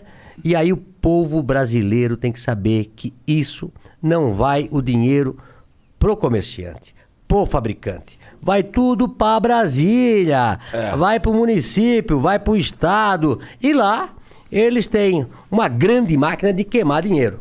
Né? É verdade. Uma grande máquina de queimar dinheiro. Tora o dinheiro. É uma caldeira de 20 toneladas e tem gente lá jogando de máquina lá dentro, né? O nosso dinheiro. Como é agora o fundão eleitoral de 6 Porra. bi, né? Uma palhaçada essa É uma porra. palhaçada, né? Você trabalhar cinco meses por ano para mandar o dinheiro pro governo para eles fazerem campanhas políticas com o nosso dinheiro para depois continuar lá ganhando E dinheiro aumentar esse dinheiro. das nossas custas. Não é de ficar puto da vida? Pra caralho. Triplicaram Hã? o valor do fundão, cara. Triplicaram. É, é um absurdo. Triplicaram. E o valor já era 2 bilhões e tinha acabado de passar Tinha esse acabado de valor. passar, é. Acabado de passar. A gente... E esse dinheiro mudou a porra da política? Porra nenhuma. Já não aconteceu com, a, com o fundão? A última, as eleições é, de, Sim, de, sim. é, de vereador agora que foi? Prefeito, vereador. Então, mudou, mudou porra nenhuma. E aí? a gente agora o tá Monark, bancando O que eu uma mamata. queria é continuar sendo empresário, trabalhar o nosso negócio. Assim, ó, eu acho, duvido um país onde o empresário, o trabalhador, o cidadão passe tanto trabalho como o país, como o Brasil. Porque assim, ó, eh, se todos nós tivéssemos só focado no trabalhar, é, ganhar o seu dinheiro, comprar o carro, comprar a casa, comprar tudo, né? E as coisas lá em cima, bem administrada, tudo funcionando. Hoje virou uma torre de Babel, não é isso? É só discussão política, é só... Eu não queria saber de nada, eu quero é poder trabalhar, fazer loja, empregar, ver a alegria das pessoas em comprar um produto. A felicidade de arranjar um emprego, né? É, o desemprego no Brasil é muito grande. As pessoas querem trabalhar.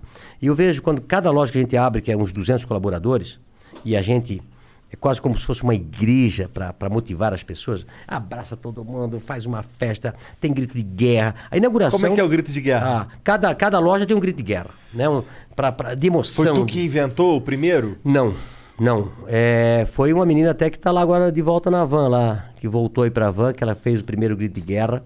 É, cada loja, depende da região, monta, for gaúcho, monta um estilo gaúcho, monta um Ah. estilo, né? E, mas assim, ó, a motivação que a gente dá para o nosso colaborador, e no dia da inauguração a gente vê o sorriso estampado no rosto de cada um por ter arranjado um emprego, né, por poder trabalhar. O pai e a mãe dessa, dessa, desse, desse pessoa, jovem né? feliz da vida, que o seu filho arranjou um bom emprego.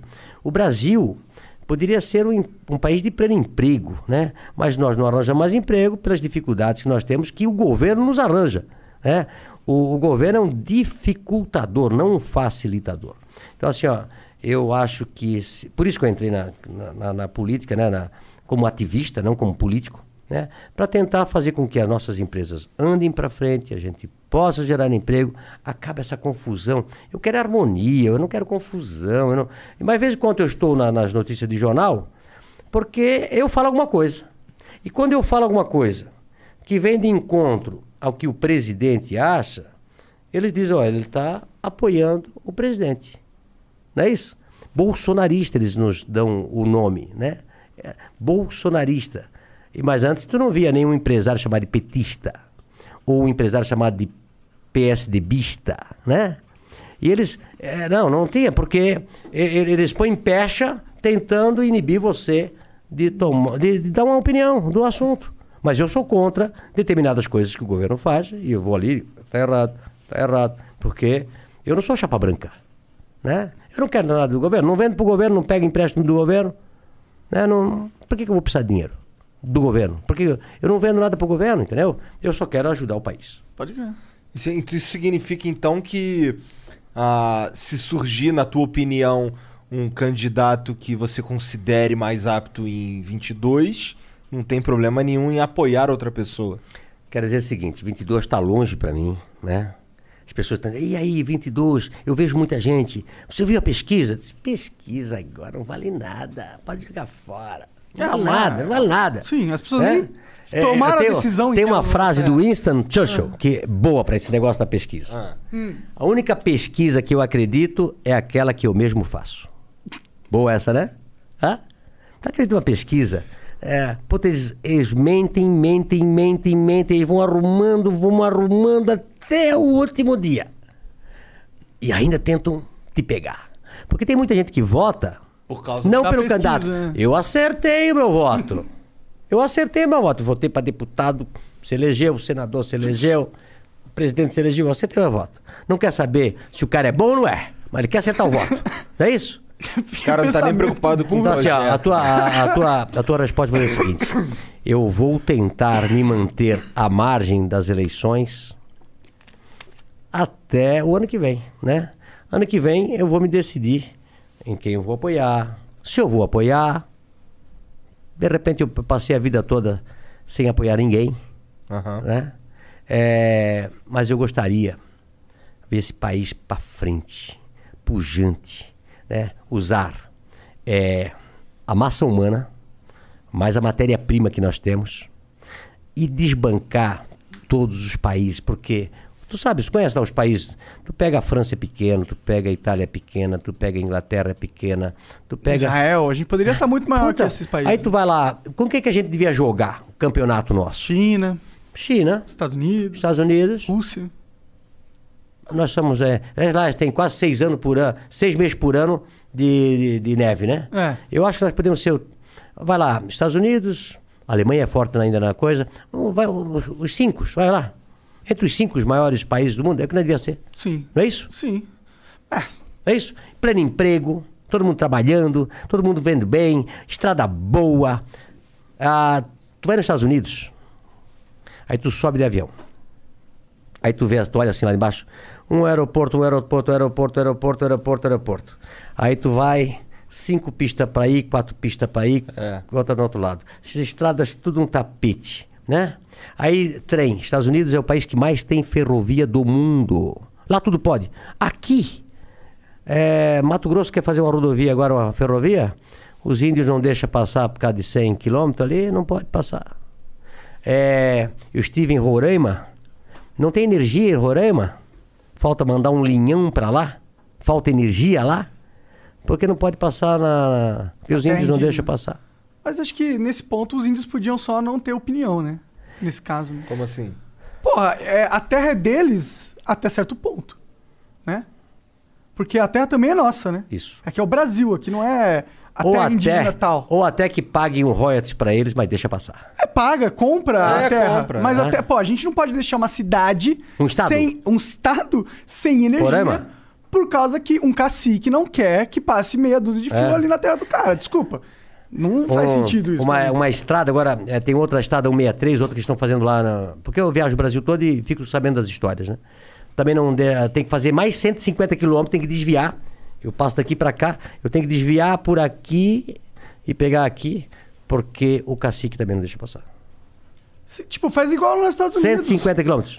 Mary redeemed a $50,000 cash prize playing Chumba Casino online. I was only playing for fun, so winning was a dream come true. Chumba Casino is America's favorite free online social casino. You too could have the chance to win life changing cash prizes.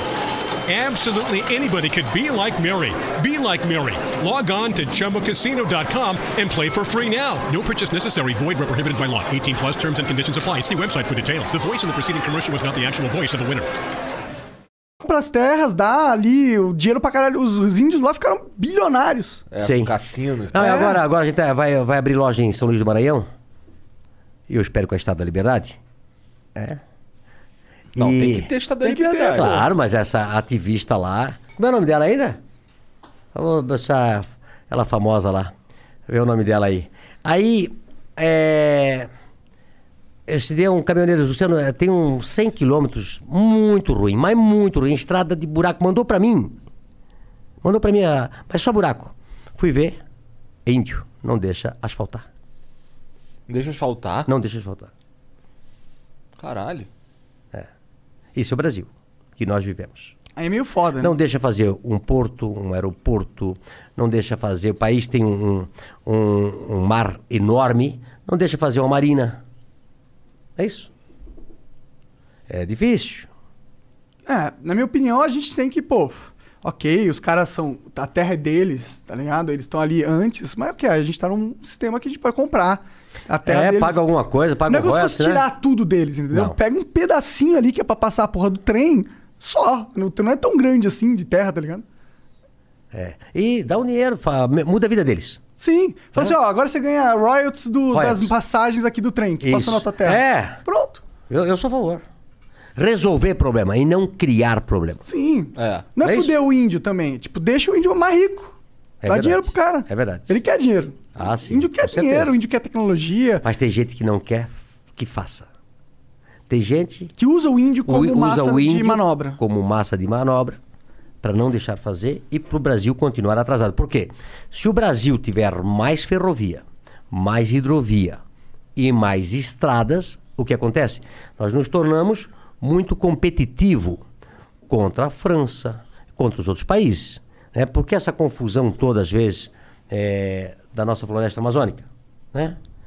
é a forma de nos calar, de dizer, ó, os competidores nossos, nossos concorrentes, é dizer, não compra do Brasil a soja, não compra isso, não compra algodão, não compra... Pra quê? Porque eles... Eu, eu vou lá para Europa, né? Então lá o cara tem duas vaquinhas, dez vaquinhas. Nós temos 100 mil vacas, 200 mil vacas, né? Nós temos terra para isso, nós temos é, clima para isso.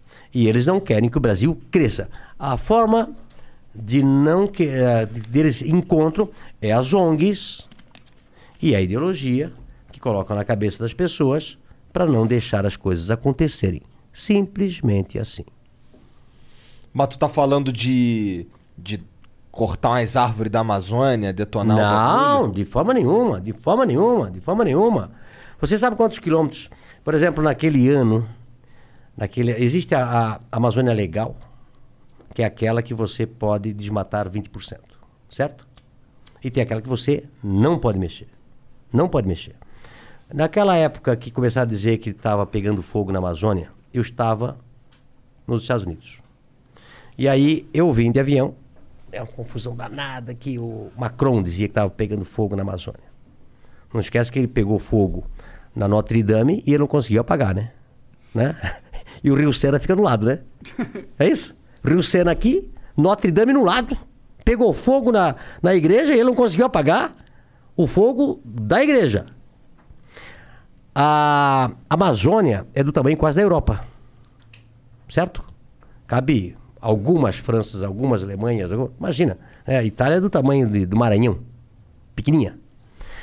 E aí nós estávamos vindo e eu disse, poxa, eu estou aqui nos Estados Unidos, estou indo, demora quatro horas quase de, de jato assim e quase quatro horas assim de jato na, na, na Amazônia, para você passar a Amazônia. Eu vou procurar fogo? É, você vê fogo? Não, não vê. Né? Então é tudo blá blá blá. Mas eu É. sei que tem umas estatísticas Nós precisamos- o desmatamento. Ninguém, ninguém quer desmatar, ninguém quer desmatar, ninguém quer desmatar. Isso, eu, eu estou muito com agronegócio, ninguém quer desmatar, ninguém, ninguém, ninguém. Querem preservar, preservar, Tem gente que quer preservar. desmatar, né? Esse quer desmatar, prenda. Aquele, certo? Quem faz errado, prenda. Né? Mas você não pode, eh, em nome de um ou outro, prejudicar todos. Sim. Não é isso? A gente tem que aprender a explorar a Amazônia, não de uma forma extrativista, mas de uma forma que, tipo, existem remédios ou outras coisas que podem surgir ali daquela biodiversidade incrível que tem na Amazônia, entendeu? E isso também não é explorado, né? Eu, eu acho que isso é um dos grandes defeitos ah, do brasileiro. A gente olha pra Amazônia só com um, um monte de madeira. Tá ligado? Mas ali também tem um, um ecossistema, é o ecossistema de biodiversidade mais rico do mundo. Então, o tanto de, de, de, sei lá, venenos naturais que podem virar remédios e outras coisas que tem ali, deve ser incrível que a gente não tá Eu desço. ah, nós temos uma loja em Parauapebas. Caralho. No Pará. Aham. Parauapebas. Parauapebas. É onde tem. é, Lá não come a cuca, Vale. né? Ah? Lá não ah, é, come cuca. ver a cuca, né? Tá doido pra comer Pô, eu cuca quero aí, né? comer Vamos lá ver a cuca. Comer cuca é bom. É, em Parauapebas é da Vale do Rio Doce. E a gente desce, onde tem as minas de, de minérios, de ouro, tudo lá, né? Aham. E é naquele espaçozinho que eles estão fazendo as coisas. É muito grande tudo Posso ali. abrir, né? Luciano? Vamos abrir a cuca? Vou abrir. Olha só. Cuca de Brusque. Cuca é um doce alemão. É, massa. Olha só. Quase com a massa de. Olha só. Nossa. Eu vou buscar uma faca. Eu rápido. também quero comer. E deve ser de. é- Era pra ser de banana com farofa e farofa com abacaxi. Só falta café aí, né? Pô, traz o café também. É. Hã? Ah, vamos, vamos dar o resto aí? É. É, esperar o Igor. Mas, bom, a gente, você. Cara, você já desistiu do Brasil ou não? Então, Não, no sentido não, que. não. Você acha que você vai é, viver pra ver esse Brasil que você tanto quer ver? Eu queria, queria morrer e ver o Brasil muito melhor do que é. E temos condições para isso. Mas você acha que a gente tá caminhando pra lá? Olha, eu eu espero que sim. Eu acho que está sendo brusco as mudanças. Tá? É, há uma certa inquietação de quem foi privilegiado durante muito tempo. Esse pessoal não larga a teta, não larga o osso. Né? Eu acho que nós precisamos. Eu estava comentando sobre reeleição, por exemplo, tá? Eu fui contra a reeleição. Não precisava ter feito reeleição, né? Mas você é a favor de um senador ficar lá. Quantos mandatos um cara 30 fica anos, lá? sei lá. 30 anos, 40 anos de senador? Acho que não precisa, né? É?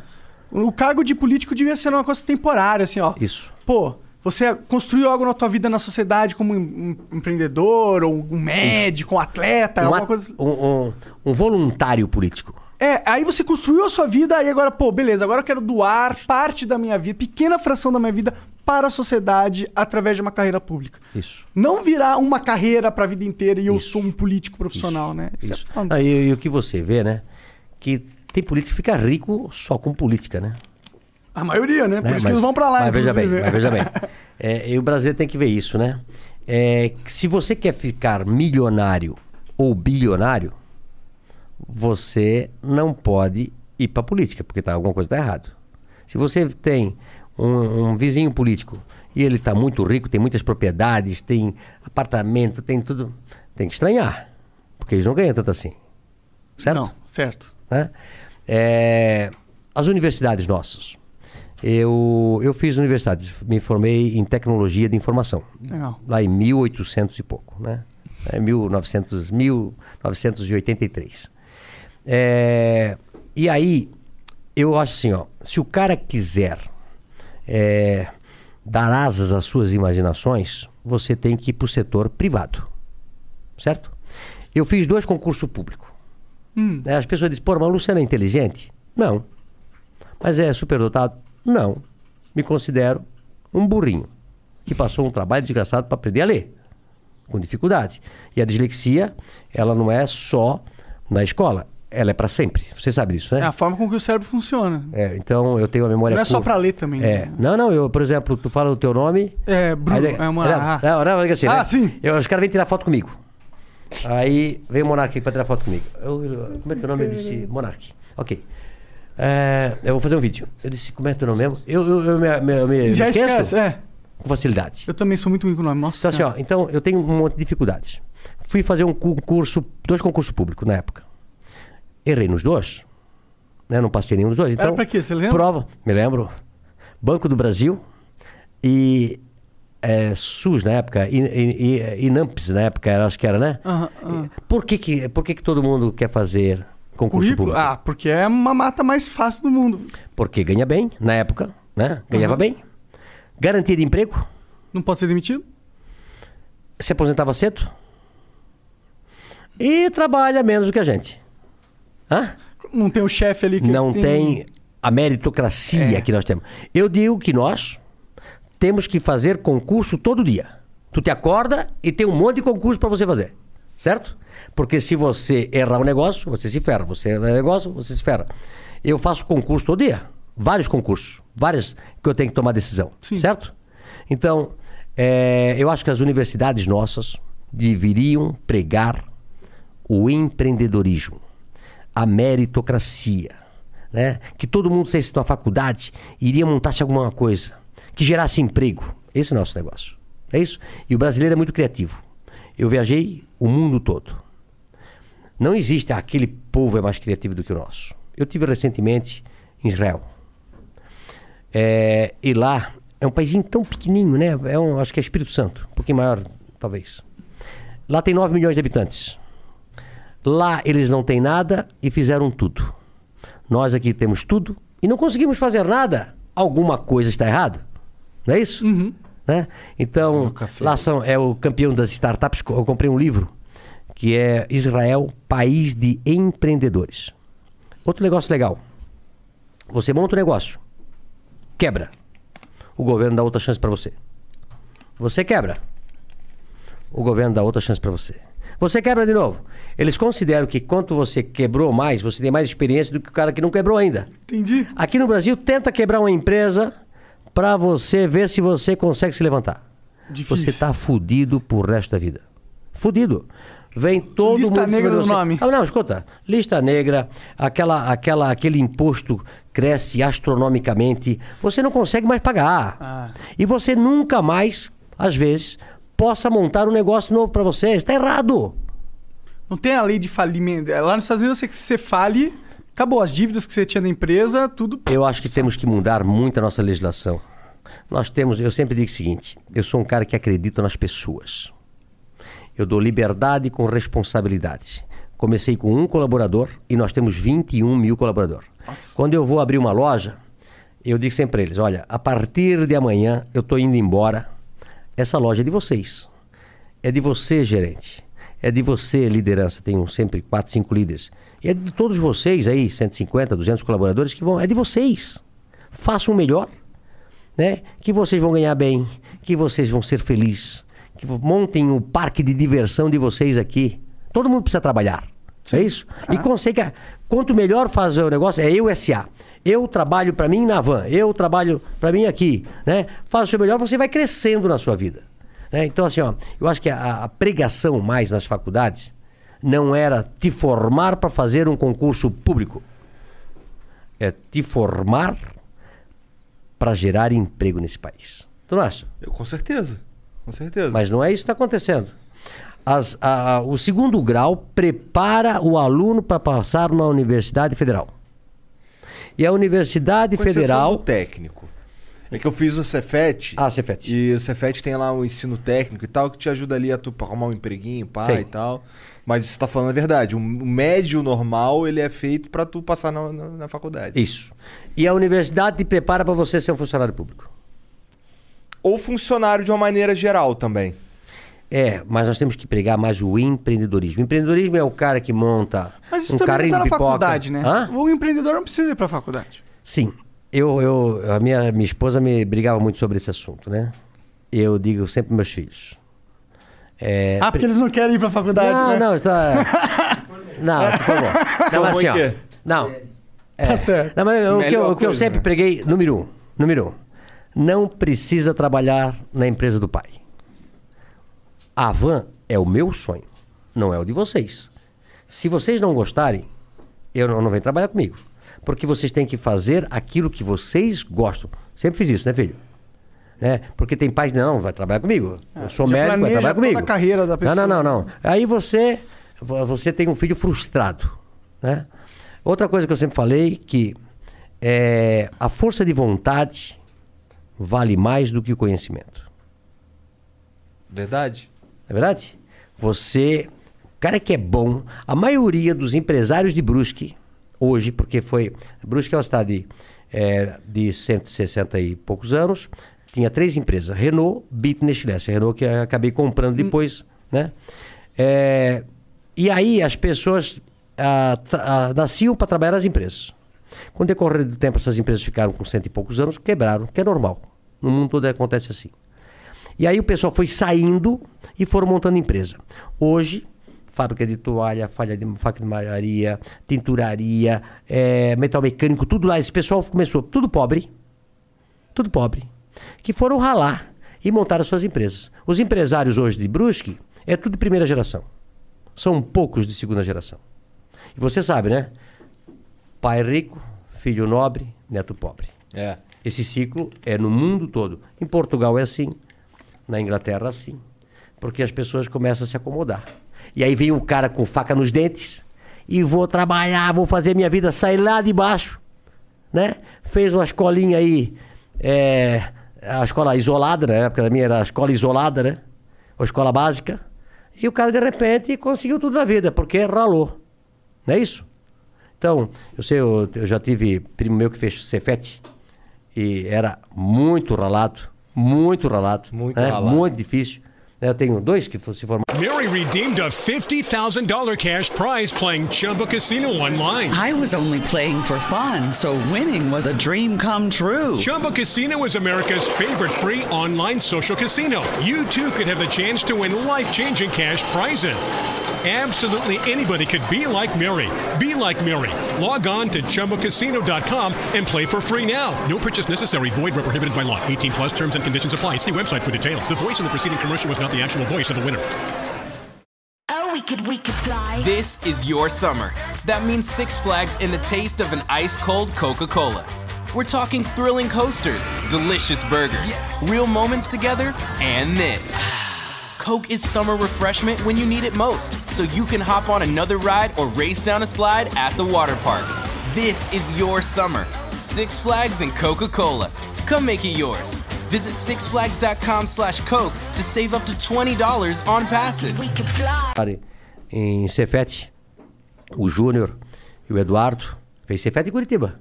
É? É, fizeram engenharia. Ah, você tem tudo que é canto, tem. É, Centro Federal de Educação Olha Tecnológica. lá. Mas nós, ah, já, o- por exemplo, a Alemanha é mais focada para o segundo grau.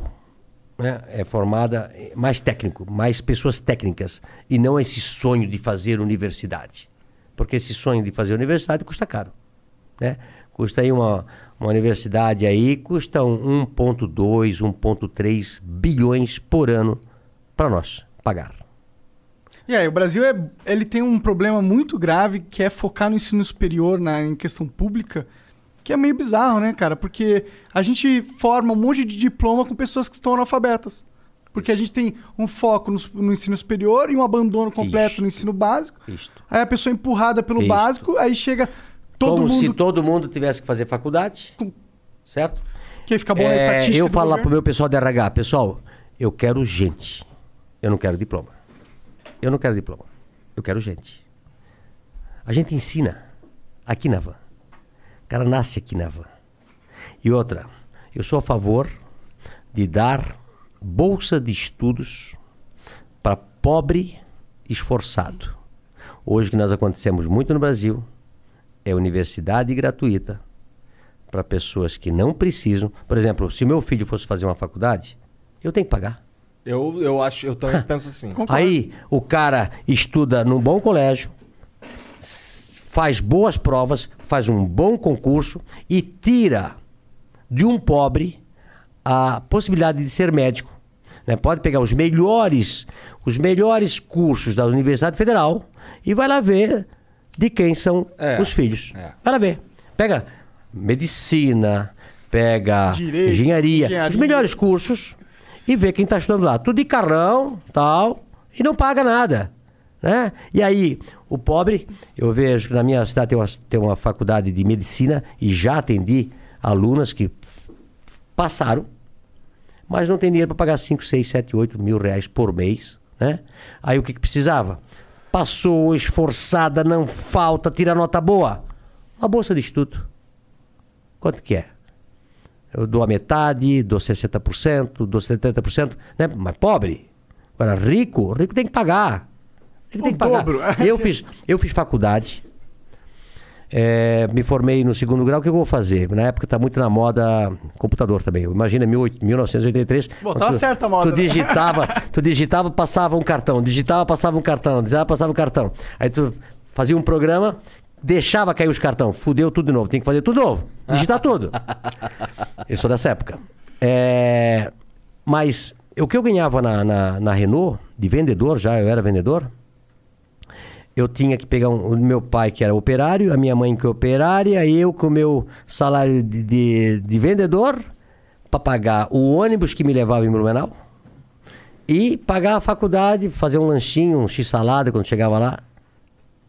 Me ei, não ganhei nada de graça. Nada de graça. Nada. Aliás, vou dizer para você o seguinte: quanto mais de graça você dá, pior fica a pessoa. Menos, menos valor tem aquela parada, né? Eu dou centavo, eu dou, dou valor a um centavo, um real, porque eu sei o que, que é ganhar um, um real, um centavo. Não joga nada fora, paga a luz, cuido de tudo, né? É, porque eu ralei aí pra, pra comprar eu um sou o cara que x-salada. apaga a luz também. Hã? Eu também sou o cara que Sou passa cara pela casa luz. apagando a luz. É, eles sabem que eu pego no pé deles. Tá vendo? Tá? Ele é, ele é. fica- Tá Pô, certo, tá essa porra certo. mesmo. Sabe quando é que eles deixam o ar-condicionado ligado que eu faço com eles? Ah. Eu vou lá e tiro o controle do ar-condicionado, apago o ar-condicionado, tiro o controle e levo pro meu quarto. Aí- Aí, eles sabem que o pai passou lá. É isso? Mas Tem que ir lá tá certo, tá certo, tá certo. Porra, eu fico Hã? puto É? com desperdício também, cara. Puta. Desperdício eu acho que é o que Comida, mais- comida, mais comida. Vou comer. Eu conto quanto tem na mesa e digo pro garçom como é que é o prato aqui. Se o prato é bem servido, é bem servido. Porque às vezes eles mentem, né? Dizem que não é e tu compra muito. Eu disse, tá, então nós estamos em seis, eu quero três pratos. Um prato para cada dois. Então põe os pratos no meio da mesa e a gente vai comer. Se faltar, eu vou pedir. Eu não gosto assim, um prato para mim, um prato para ti, um prato para mim, um prato para mim. Ele sabe disso. No mundo todo é assim. Eu vou na, na- em qualquer lugar do mundo, chego lá, eu disse, eu quero, vou compartilhar. Eu vou comprar os pratos, em cinco nós somos, vou comprar três pratos. E aí, não, mas não, aqui não é assim. Eu quero assim, eu sou cliente. Eu quero desse jeito. Eu sou cliente. Certo? né? Eu não quero eh, jogar, eh, jogar comida fora. Então eu perco três pratos. Aí vem ali, tá acabando, se vem mais um daquele. Aí depois vem, para não faltar Pra não sobrar. Eu sou assim. Tá certo, é. Fui, fui ensinado assim, meu pai paga a luz. Ah, ele, eu sou da época de meu irmão ficar muito tempo no chuveiro. Hum. Hoje eu acho que não tem mais essa, essa desgraça, né? Porque eu acho que ninguém mais dá bola pra isso. Acho que ah, tem, Mas o meu ter, pai. né? Não, lá em casa tem. Ah, tem? Tem. Meu pai, meu pai e minha mãe operária, operário, ganhando ali um salário cada um, né? E aí o meu irmão ficava tempo no chuveiro, meu pai ia lá e tirava a segurança, na época era... Não era assim, não? O disjuntor, aham. O disjuntor. É, mas não era só dele, antigamente era... Era aquele de pá! É, ele ia lá e pá, o meu irmão, ai, desligaram a luz. Era só Minha mãe fazia isso comigo também. Ah, é? É. Ficava muito tempo no, no banheiro? Demorasse muito tempo no banho, era disjuntor. Desligava. Não tava nem aí. Ah, é importante você ter essa, essa preocupação, até por causa que e- e, tem um problema dos... Tá, e a, e a Cuca? Ah, É, não, tá vindo o café aí. Tá quer esperando o café? café. Mas é o seguinte, é, ó, é a hora dos, dos presentes aí que eu trouxe, né? Cara, pois é, tu trouxe um monte Ah? de presente, né? Olha, não É, podia deixar de trazer cadê, os cadê? presentes. Mostra né? aí pra nós, Vamos lá, cadê? peraí, peraí, peraí, vem cá. Vem cá, vou começar aqui. Olha aqui. ó. É, Ó, é que um sacola cada um. bonita, rapaz. Sacola aqui, mas aqui, ó. Ó, eu só vou fazer a apresentação Tá. boa. presentes. Cueca verde e amarela. Aí sim. Hã? Aí sim. Cueca verde e amarela. Tá aqui. Ó, verde e amarela mesmo. Caralho, é box, ótimo. Ah, é? É, dessa que eu gosto também. É, é. Brasil, tá vendo? Cueca Pô, pior que é amarela. bonita, pô. Hã? Bonita. Cueca bonita, cadê vocês usar? Uma camisa do Ouvidão, eu faço na segunda-feira. Ouvidão, graças a Deus, é segunda-feira. Da hora. É, adoro segunda-feira, porque segunda-feira pra mim é, é o começo da semana, né? É o dia de trabalhar. Dia de trabalhar. Mas aí, Aham. o que mais que eu tenho aqui? Tem uma igual a tua. É, ah, é uma igual a minha, com essa frase legal, o Brasil que queremos só depende de nós. Essa frase não tem partido, essa frase não tem candidato. Essa frase é nossa, de, de cada brasileiro. Né? Eu, a gente pensou isso em 2008 e fez essa, essa frase aqui. Tem um negocinho aqui que é legal. O boneco da, do dono da van, o boneco da dona da van, o boneco do dono da van aqui, que, isso é pra assustar, Capitão pra, Brasil. pra assustar o, Capitão as Brasil. moscas, e uma meia do velho da o van. Lex Luthor. E uma, Uma meia do velho da van? Ó, aí, a meia da velha da van aqui. Parece o, Caraca, é mesmo que velho Ah. da van. Verdade. velho da van. Da hora. Ah, Maneiro. tá aqui. Valeu, cara. Monark, obrigado aí. Tá. Pô, eu que agradeço, velho. Tem um boné também. Tem boné, tem boné, tem boné. Nossa, obrigado. Pô, obrigado, obrigado, cara. Rapaz, eu, eu recebo tanto presente do Brasil todo. O cara É, é, tem- um faz um boneco, aqui, manda pra mim. Posso É, abrir faz isso a aqui? cueca, manda pra mim. Pode, pode. abrir. É, faz a meia, manda pra mim. Eu vou usando, vou usando, vou usando. É, e tu sabe de uma coisa? É, eu falo sempre que eu não trabalho por dinheiro, É por tesão. por tesão. Pô, eu falo isso A toda gente fala hora. também, também. Eu não trabalho por dinheiro. Há muitos e muitos anos eu não trabalho por dinheiro. Muitos e muitos anos. Meu pai falava assim: quando eu tinha uma loja que era um movimento de loucos, recebia 150 anos por dia. E eu dizia, pai, eu vou começar a montar loja pelo Brasil. Ele dizia, pra quê, Luciano? Pra quê? Essa loja tá bom pra ti? Eu disse, não, pai. Eu vou montar loja porque eu tenho um monte de galera trabalhando por mim, para mim aqui. E se você, que nem você sabe disso, tens hoje uma equipe grande aqui traba- de, de colaborador. Se você não crescer o teu negócio, você não dá oportunidade para esse pessoal crescer. E aí, verdade. o cara profissionalmente, ele quer crescer. Não é isso? Sim. Ele quer crescer, ele quer trabalhar, ele quer ganhar Todo mais dinheiro. E se eu faço uma loja, eu tinha um, gen- gente boa pra, eu tinha 300 vendedores numa loja, 300 vendedores numa loja. Caralho, nossa. 300 vendedores na loja. Aí eu pensei, eh, um melhor que o outro. Eu queria que eles crescessem, que eles se tornassem gerentes, lí- líderes, supervisores, compradores. Vamos fazer mais loja. E hoje nós chegamos a 21 mil colaboradores. É né? muita gente. Ô, já É uma, é uma cidade média. Cara, tem 20 mil, 21 mil pessoas que hoje trabalham, porque lá em 1827 É. eu montei aquela lojinha de. 827. Eu tô- Não, mas assim, é, mas assim, ó. Caralho, meu, chamou de dinossauro da é, van. E, e tu vê só. É, Obrigado, 21 mil colaboradores diretos, 120 mil indiretos trabalhando pra gente. Caralho. 120 mil diretos. Só é uma população de uns 500, 600 mil pessoas que vivem da van.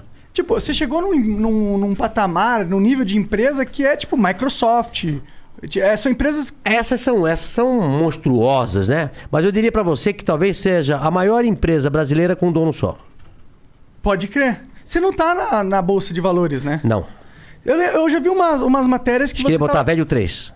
Ve- Oi? Velho 3, eles querem botar, se for fazer. Velho 3. Porque 3 é a, é a B3, né? Ah, E aí tem que botar um nome, né? Aí o pessoal botou na manhã, velho 3. ia ser foda, eu acho que ia valorizar Mas o mais. que, que tu acha desse lance de, de ir pra bolsa? Tu não acha maneiro? Nós sempre fomos muito assediados pelos bancos Carol, não vou para fazer que a gente para que a gente vai para a bolsa.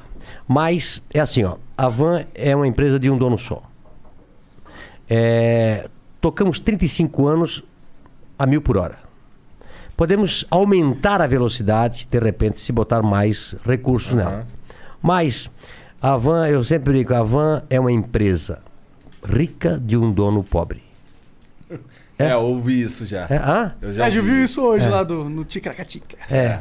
Então, assim, ó, eu não. ah, eu sou um cara que gasta pouco. É, tudo que ganha fica na van. Então, reinveste, reinveste, ganha, reinveste, abre loja. reinveste. É, eu, 35 anos fazendo isso. Pega 35 anos. Eu, eu- me falaram que vocês fazem a mesma coisa, né? Deixa o dinheiro aqui. Aham, Hã? sim, a gente pega. Então, pega, trabalha salário. 35 anos, o que ganha vai fazendo, comprando isso, melhorando, você vai aumentar a tua empresa. Não é isso? Eventualmente. Né? Se você Então, se você tem uma vaca e você quer comer a vaca, acabou a vaca por ali. É. Agora, se você aí compra um touro, aí daqui a pouco tem um bezerro, e vai deixando, vai deixando, vai deixando. Quando tiver, ah, agora vou matar uma vaca. Né? Eu, na época que eu andava com, com Fiat amarelo ovo lá, é, eu podia já comprar o quatro pneu para o Fiat. Mas eu queria comprar o algodão. Eu podia trocar o Fiat, mas eu queria comprar um Tiar. Eu podia trocar o Fiat, mas eu queria comprar um galpão. Eu podia comprar uma casa que morava numa casa de madeira até até muito muito tempo, muito tempo, muito tempo. A, a van já bombando, a, a fábrica bombando, é, e eu morando na casa de madeira, né?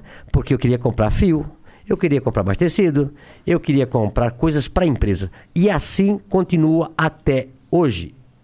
Eu não paro, eu não vou tirando dinheiro da van. E as pessoas que me vêm, quando montam um negócio, é, fica tempo ali botando só dinheiro no negócio, só negócio. Ganha, deixa ali, deixa ali. Vive com pouco. Vive com pouco. Você nunca vai ter um problema financeiro. Né? Por que, que eu digo que a van é uma empresa rica de um dono pobre? Todo o dinheiro está lá na van.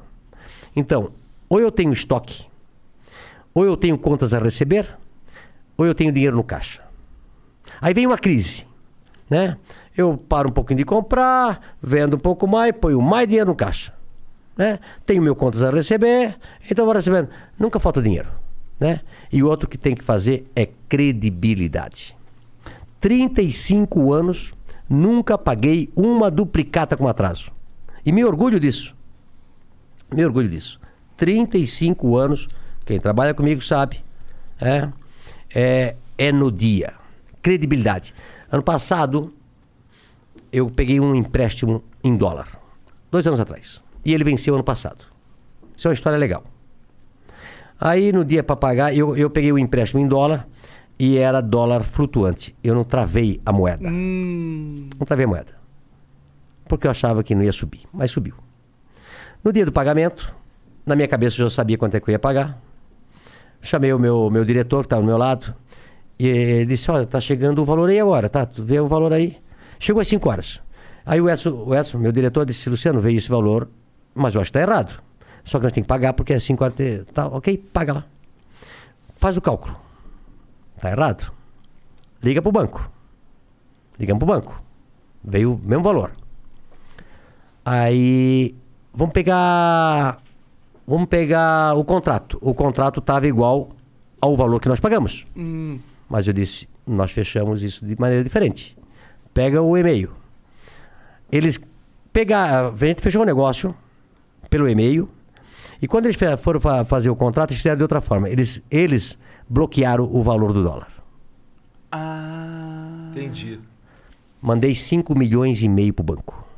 A mais. a mais. Disse, olha, vocês, a gente acertou um negócio, Caralho.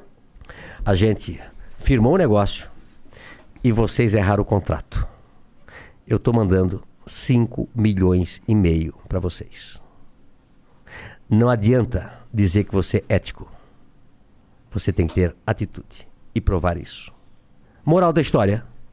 Hoje, a gente faz negócio com o banco. E antes de assinar qualquer contrato, o dinheiro já está na conta. Pô, legal, cara. Pô, então, então tu não tá. Não tem. Você ganha a confiança máxima dos caras. Agora, eu poderia ficar com 5 milhões e meio para mim? Poderia. Só um cara sabia que tava, que era o meu diretor. Mas você tem que estar ciente do que está fazendo para você. Você não pode mentir. É isso.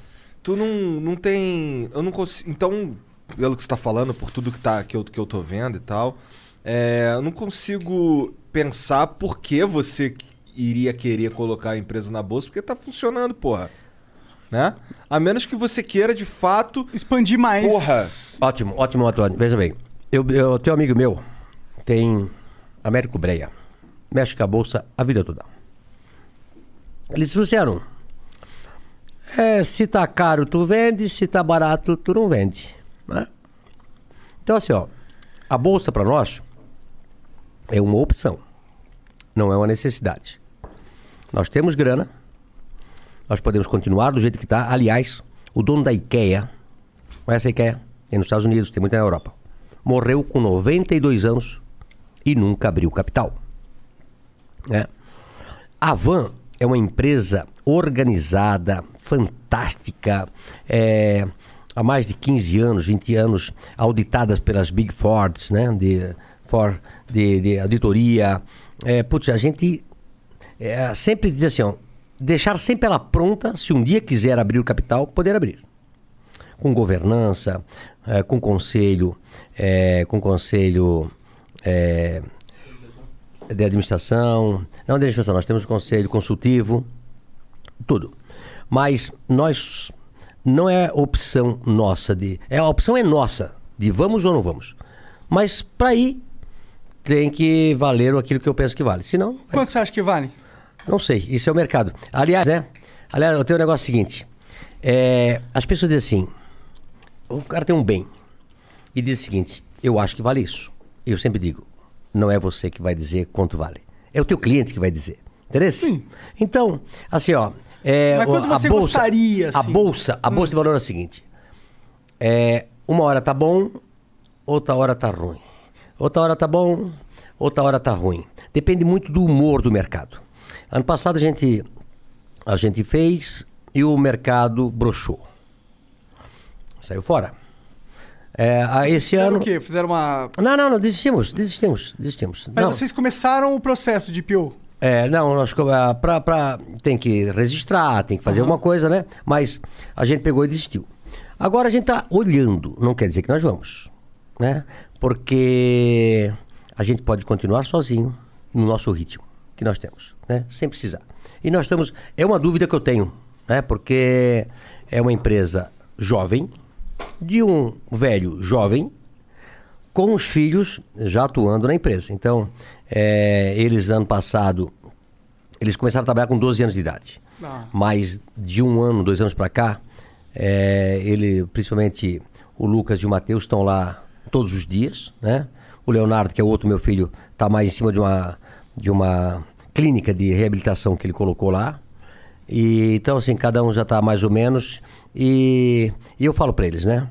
É, vamos, não vamos, vamos, não vamos. É uma, porque assim, ó, uma empresa esse ano vai faturar 14, 15 bilhões, né? É uma empresa grande com um dono só. Porque normalmente uma empresa tem sócios, né? Ou pelo menos mais um sócio, ou, ou tem um problema societário. As pessoas vão para a bolsa de valor ou porque é, às vezes estão velhos, não querem mais tocar, ou tem um problema societário, né? ou precisa de dinheiro. A van não tem nenhum problema. Né? Então, só vamos um dia se nós tivermos bem ciente que nós estamos fazendo. Senão, é, é mais fácil você ficar sozinho é, do que se incomodar depois. Né? Quando você faz o IPO, você ganha uma. Tipo, você ganha. A empresa capta uma grana fodida, não é isso? De- assim, ó, ah, se nós vamos fazer um IPO, a van não é para o sócio, que sou eu. Sim, sim, é pra é, empresa. É para a empresa. Ela capta uma grana fodida. Aí a sua esperança é captar essa grana e in- investir num plano master aí de. Aí de talvez aumentar a velocidade. Aumentar a velocidade. Né? É, mas aí, porra, o mas a nossa mó velocidade. caralho, não adianta. É, ah, pois é. Ó, é verdade. Se não sair alvará, não consegue. Mas assim, ó, é, a velocidade nossa já é grande. Esse ano a gente vai acabar 18 mega lojas. 18 Pô, a mega mega loja aquela 8 Tipo um mil shopping, não? metros. Não, é loja de 30, 40, Nossa 50 Senhora. milhões de reais cada um. Caralho! É. Tô falando investimento de 500, 1 bilhão por ano. Tá, me conta aí Foda. como que é. Você vai montar uma loja. Hoje em dia, você que faz essa, essa, essa prospecto da onde vai ser a loja. Não, é, sai, eu tenho um amigo meu, Moacir, que trabalha comigo há muito tempo. Ele sai para os estados e para as cidades. Então ele, ele capta os lugares. Né? Porque ele sabe mais ou menos o que eu quero. Pode crer. Aí depois eu vou. Eu e o meu diretor de expansão, que é o Newton, né? A gente vai, gosta desse, gosta daquele. Aí vai negociar e depois começa o calvário. Até ali tudo fácil. O problema é o alvará. O alvará é mais difícil do que achar o terreno. O alvará é mais difícil do que fazer a loja. A loja a gente faz. é, a gente chega a fazer loja em dois meses. De- Pode crer. dois, três meses, tá? Mas o alvará pode demorar cinco anos. Ou como esse do Rio Grande do Sul demorou 22 anos. É, é o, esse vai entrar no livro dos recordes, né? Guinness Book. Hã? De quanto o estado te fode, né? É, incrível, não? Gostasse da banana aí do... Porra, do... cara, mas Hã? tá vou comer mais daqui a pouco. É, eu também vou pegar um café. Aqui, ó. Mas não acabou não. Ei, só pra acabar. Não acabou os presentes aí não. Peraí. Posso, posso fazer uma... Peraí. Vai lá. Peraí. Pega um pra ele aqui também, ó. Ó. Eita! Esse aqui é um presente que eu gosto. Vamos ver Eu o que dou, tem aqui. eu dou pros meus amigos e adoro pra mim. Aliás, eu fiz esse negócio pra mim. Fiz esse negócio pra mim Aí sim. e vendo na van. Você quer açúcar, cara? Não, estamos amargo. Purão. Ó, e esse é pra ti. Caralho, quando a caixa é grandona assim, da hora. Caixa grande, presente grande, hein? É. Hã? Pô, você se incomoda se eu rasgar, não? Pode rasgar. É que eu não sou Eu, tão- eu também não tenho essa paciência de. É, mas eu também eu fui todo cuidadoso e eu não Caralho, aí sim a gente tá precisando, inclusive. Isso é pra. Ou pra, pro novo estúdio de vocês, né? Que vai ficar pronto quando? Sim, é, em alguns meses, dois meses ele fica pronto. Ou põe no estúdio ou leva pra casa. Eu levaria pra casa. E depois passava ali na, na marginal aí, em Osasco, e compra, compra mais de novo. Cara, A- legal. Abre Isso pra aqui é ver. bonito, hein? Abre pra ver. Abre pra ver. Abre pra ver. Eu digo sempre que. Olha só. É, minha mulher esse é o vai se copo amarrar. que não precisa comprar um vinho bom. A- Até vinho ruim fica bom. Até ri- olha só. Pô, não sabia que tu gostava de vinho, senão eu tinha mandado vinho vinho, ah, é? pô. Então tá, pera aqui, ó. Trouxe um aqui. Ah, ele trouxe o vinho. Trouxe, é eu verdade, eu tinha esquecido. Olha Vamos só. tomar, vamos tomar um gole, Olha pô. só. Copo maravilhoso. E um vinho aqui pra nós tomar. Tá, beleza. Olha aí. Opa, Aí. caralho, Ah, porra. Qual é esse? Primitivo de Mandúria. de Mandúria. C. Santani.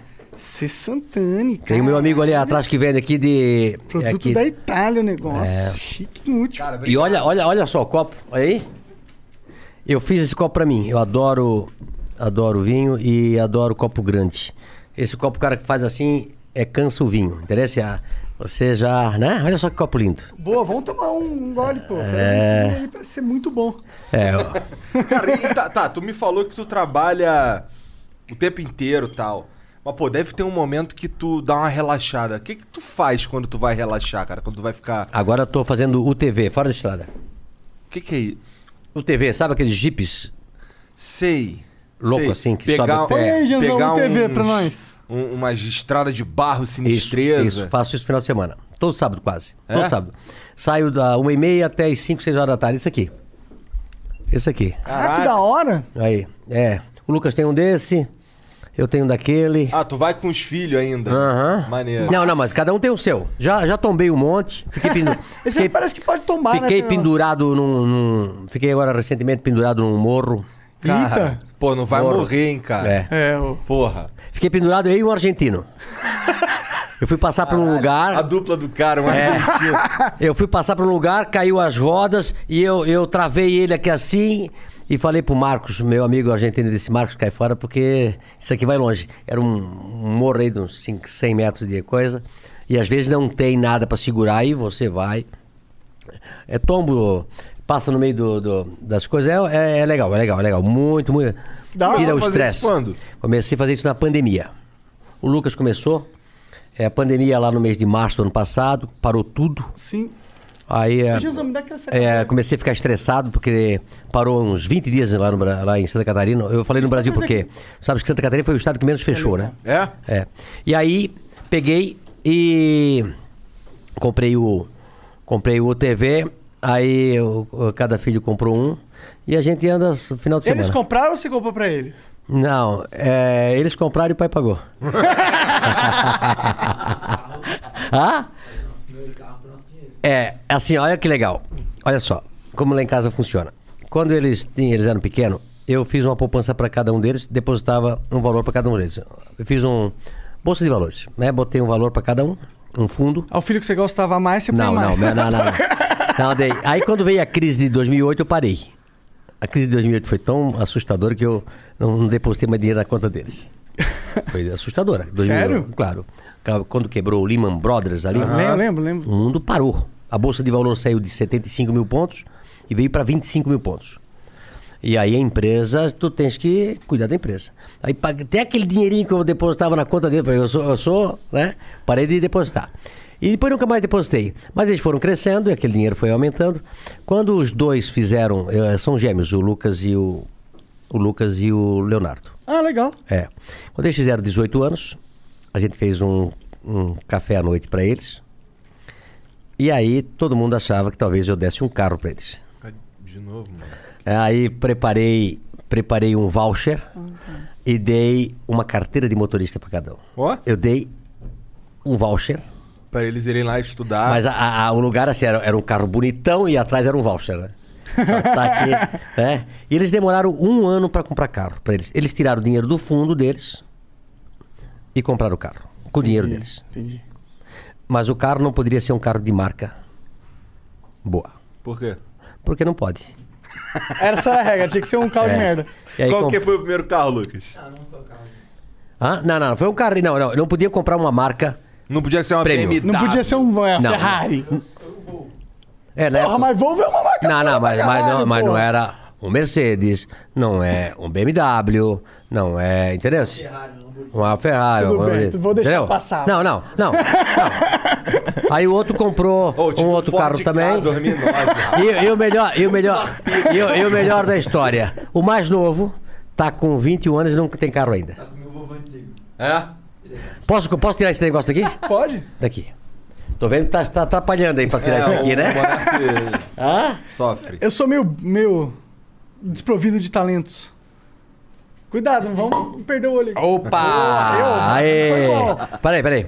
Vamos servir? Quer que eu Vamos? jogue uma água nela por mim? Não, eu por mim, Pra mim tá ah, não bom. tem frescuragem não. Boa, boa, boa. Hã? Igual com mata. Tem que nem eu assim? Eu vou ficar esperando você tomar pra eu ver qual que é o É, tem que ter. procedimento. Tem, né? é. Caralho, Deixa eu olha. ver. Olha só. Saúde. Saúde. Salute. Obrigado pelo convite aí, pessoal. Me sinto, por tô me sentindo em casa. Que bom, que bom, Hã? que bom. Era isso que eu queria. Tô me sentindo em casa. Deixa eu ver o que, que tu vai fazer. Não, não, não, eu não sou daquele chato. Ah, não, não sei. Não, não, não, sou chato de tomar vinho, de saber o Aí não sei o que, não sei o que, nada, nada, nada. Olha e tomo. Hum. Outra coisa, não compro vinho caro. Não sou assim caríssimo, né? Um vinho aí. É engra- é engraçado, só, só vamos falar só um pouco sobre impostos, tá? Você compra um vinho na. Nossa, mas esse é gostoso pra cacete. É bom, é bom. Eu já tenho um lugarzinho aqui pra tu comprar aqui. Legal. Boa, boa. Tá aqui, tu vai gostar. Esse, esse primitivo aí, pra mim, é o melhor Wine primitivo Coleman. do mundo. É, mas assim, ó, é, nos- tu vai lá pro Chile, tu compra um, um vinho por 200 dólares. Aí tu vai pros Estados Unidos, tu compra o mesmo vinho por 100 dólares. O Chile e a Argentina cobram mais impostos do vinho deles do que os Estados Unidos, porque os Estados Unidos cobra 5%, 10% de imposto de importação. Aí tu vai comprar um vinho desse é, de 100 dólares, 200 dólares lá, aqui no Brasil custa 2, 3 mil reais. Enquanto você é sempre pensa... vezes 10, né? É, quando você fala de moeda para moeda, um, um americano ganha de novo 2 mil, nós ganhamos 2 mil, lá eles conseguem comprar é, 20 garrafas de vinho. E no Brasil, o brasileiro compra uma garrafa de vinho. E- e- Você entendeu como é que funciona? O Bra... Ele tem que botar isso na cabeça. E isso é a, a monstruosa máquina pública brasileira. Sim, cara, dá uma preguiça o Estado, cara. Às vezes dá vontade de, de dividir. É, sei lá, se cada Estado fosse um país, tá ligado? Aí a gente podia, sei lá, tentar coisas diferentes num Estado ali. Ok, eu sou a favor. Você é a favor? Eu Eu também, sou a favor. mano. Eu queria muito. Sou a favor. mano. Sou a favor. Estados Unidos é assim, né? Tu pega um estado perdulário como o de Nova York ou como é, Los Angeles, que é Califórnia, Uhum. são perdulários. Né? O que, que que é isso que eu não sei? Não, é, são caçador. Tá. Hã? Caçador. Lá as taxas de impostos são mais caras, enquanto aqui na Flórida não tem um imposto estadual, né? E aí tá vindo todo mundo saindo desses estados e vindo ou para Califórnia ou para o Texas. Eu tô, fiquei sabendo Ok? disso lá. Tá. Tanto Então- o Joe Rogan, que faz podcast, ele foi lá pro, pro Texas. Isso. Então, é mais, é mais barato você morar nesses lugares. Chega a ser 10, 15% mais barato. Né? E, e os caras vêm para cá, põem empresa aqui, gera emprego aqui, o Estado vai melhor. Né? Está, quanto o Estado mais enxuto, menos impostos pode comprar e mais empresários podem trazer, que vai gerar mais empregos. Olha só o que acontece no Brasil. Tentam fazer todo mundo igual, né? É claro que tem estados que, por exemplo, Rio de Janeiro, o ICMS é mais caro, não sei se é 19% ou 20%, Santa Catarina é 17%, porque eles fizeram o imposto da pobreza. Só que tu sabes que os governadores roubaram o dinheiro todo e não deram nada para a pobreza. Hã? Sim. Hã? Clássico. E tu vai para estados onde a gasolina custa 5,50 e tem estados que a gasolina está custando 6, 6,50. No Rio é assim, é sempre um real mais caro que Ok, porque tem imposto mais caro. Né? Mas é para pobreza. É pra pobreza. Para pobreza, né? Você sabe?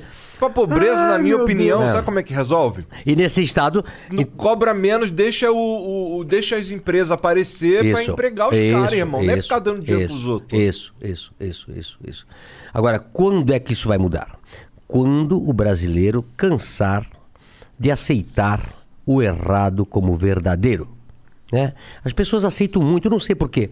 Assim, assim, ó, eu sou empresário e falo aquilo que eu quero.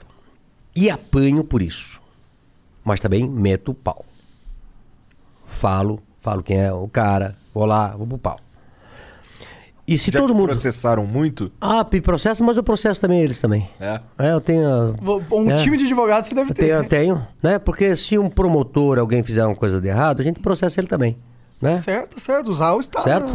É, se alguém fizer errado, e muitos funcionários públicos, ideológicos, usam a máquina pública para te afrontar, para te calar. Mas a gente fala o nome dele. Né? Tem que falar o nome dele. Qual ó. o nome da moça que não quer que você ponha estátua lá no Maranhão? Como é o nome? Como é o nome dela? Pega lá. Dá moral negativa é, pra ela. É. Ah, ela fez um vídeo, fiz um. É, eu sou atriz fulana de tal. É. É. Pô, por Ela- falar, por falar em vídeo, esses dias aí tu fez um vídeo aí falando Ah, que, verdade. que umas minas era comunista, não sei o quê. Do que que era? Eu não, eu não sei porque... Você postou no seu, na- nas suas redes sociais um vídeo falando de umas meninas que estavam falando umas paradas comunistas, não sei o que, recentemente. Ah, não, era, era uma aqui de São Paulo, a Joy. Não. É a Yasmin e a Cris. Uma meio árabe e a outra uma branquinha, pá. E eu Tá falei. ligado? Ah? Não sei, elas falaram que. É, elas que falaram aí. Porque elas falam assim, pô, mas eu, mas eu nem sou, eu nem sou esquerdista. O nome dela, ela que tá aqui, ela. É. Até, ela é Claudiana Cotrim. Cotrim. Ela fez um vídeo lindo, maravilhoso, produção de cinema. Me disseram que foi alguém lá do, do estado, que lá, lá, lá da, né? É, essa aqui, ó. Ela fez um vídeo. Liberdade de 35 metros de altura em São Luís, cidade que tanto se orgulha de suas tradições. Como é que é o nome dela? Cl- Claudiana. Nunca ouvi falar. Ah, é, eu também não. Caraca, mas o vídeo parece. Claudiana Tá todo impactado. Cotei, não, é. Filme, Ah, né? Ó, foi feito produção. É. É. O Luciano Davan, ele vai colocar uma estátua da liberdade no nosso solo brasileiro. Isso é um É, absurdo. Mas a população tá dela puta. que ser, tipo, sei lá, 50 É, é. Não, e, e a população tá puta da vida, puta da vida. Com entendeu? ela, Porque, né? com ela, claro, né? Não, mas nós não, aqui não, aqui não pode colocar estátua 200 da liberdade. novos, não pode. Não, porque ele é, é isso, e porque o Luciano é isso. É, é uma coisa absurda. O, assim, ó, mas eu não dou bola. Entra aqui, aqui, entra aqui, aqui. Você tem que olhar pra frente, olhar o teu objetivo, seguir à frente e não escutar as coisas. Entendeu? Porque senão você não faz nada. Alguém tem que criar a competidora Havana e aí põe um, um fio Del Castro. É, lá. Fidel Castro Boa! com um charuto. Com um charuto, com um charuto, com um charuto. Com charuto. Vender só charuto lá. Até que não é uma ideia. Tá boa, Cuca? Porra, tá boa pra cacete. É, e o vinho também. hein? É, Bom, o bom vinho é bom demais, demais, bom né? demais. Eh, Esse Os dois tomam vinho? Eu, eu, cara, eu tomo um vinho ou outro, porque na, é, na minha experiência de moleque, eu tomei um porre de um troço que nem é vinho, que é aqueles Dom Bosco, sangue de boi, essas paradas. E foi um porre inesquecível. Daí eu meio que fiquei, "Ah, não sei se eu quero tomar vinho, não, que- não sei, pá. Mas eu tenho tomado uns vinhos aí bem gostosos, cara. Mas esse aqui é bom, né? Esse Pô. é bom, esse é bom. O último que, eu, o último que a gente tomou aqui, que eu gostei muito, foi o Alma Negra. Sim, Bom pra cacete também. sim, é argentino. É, É argentino. argentino.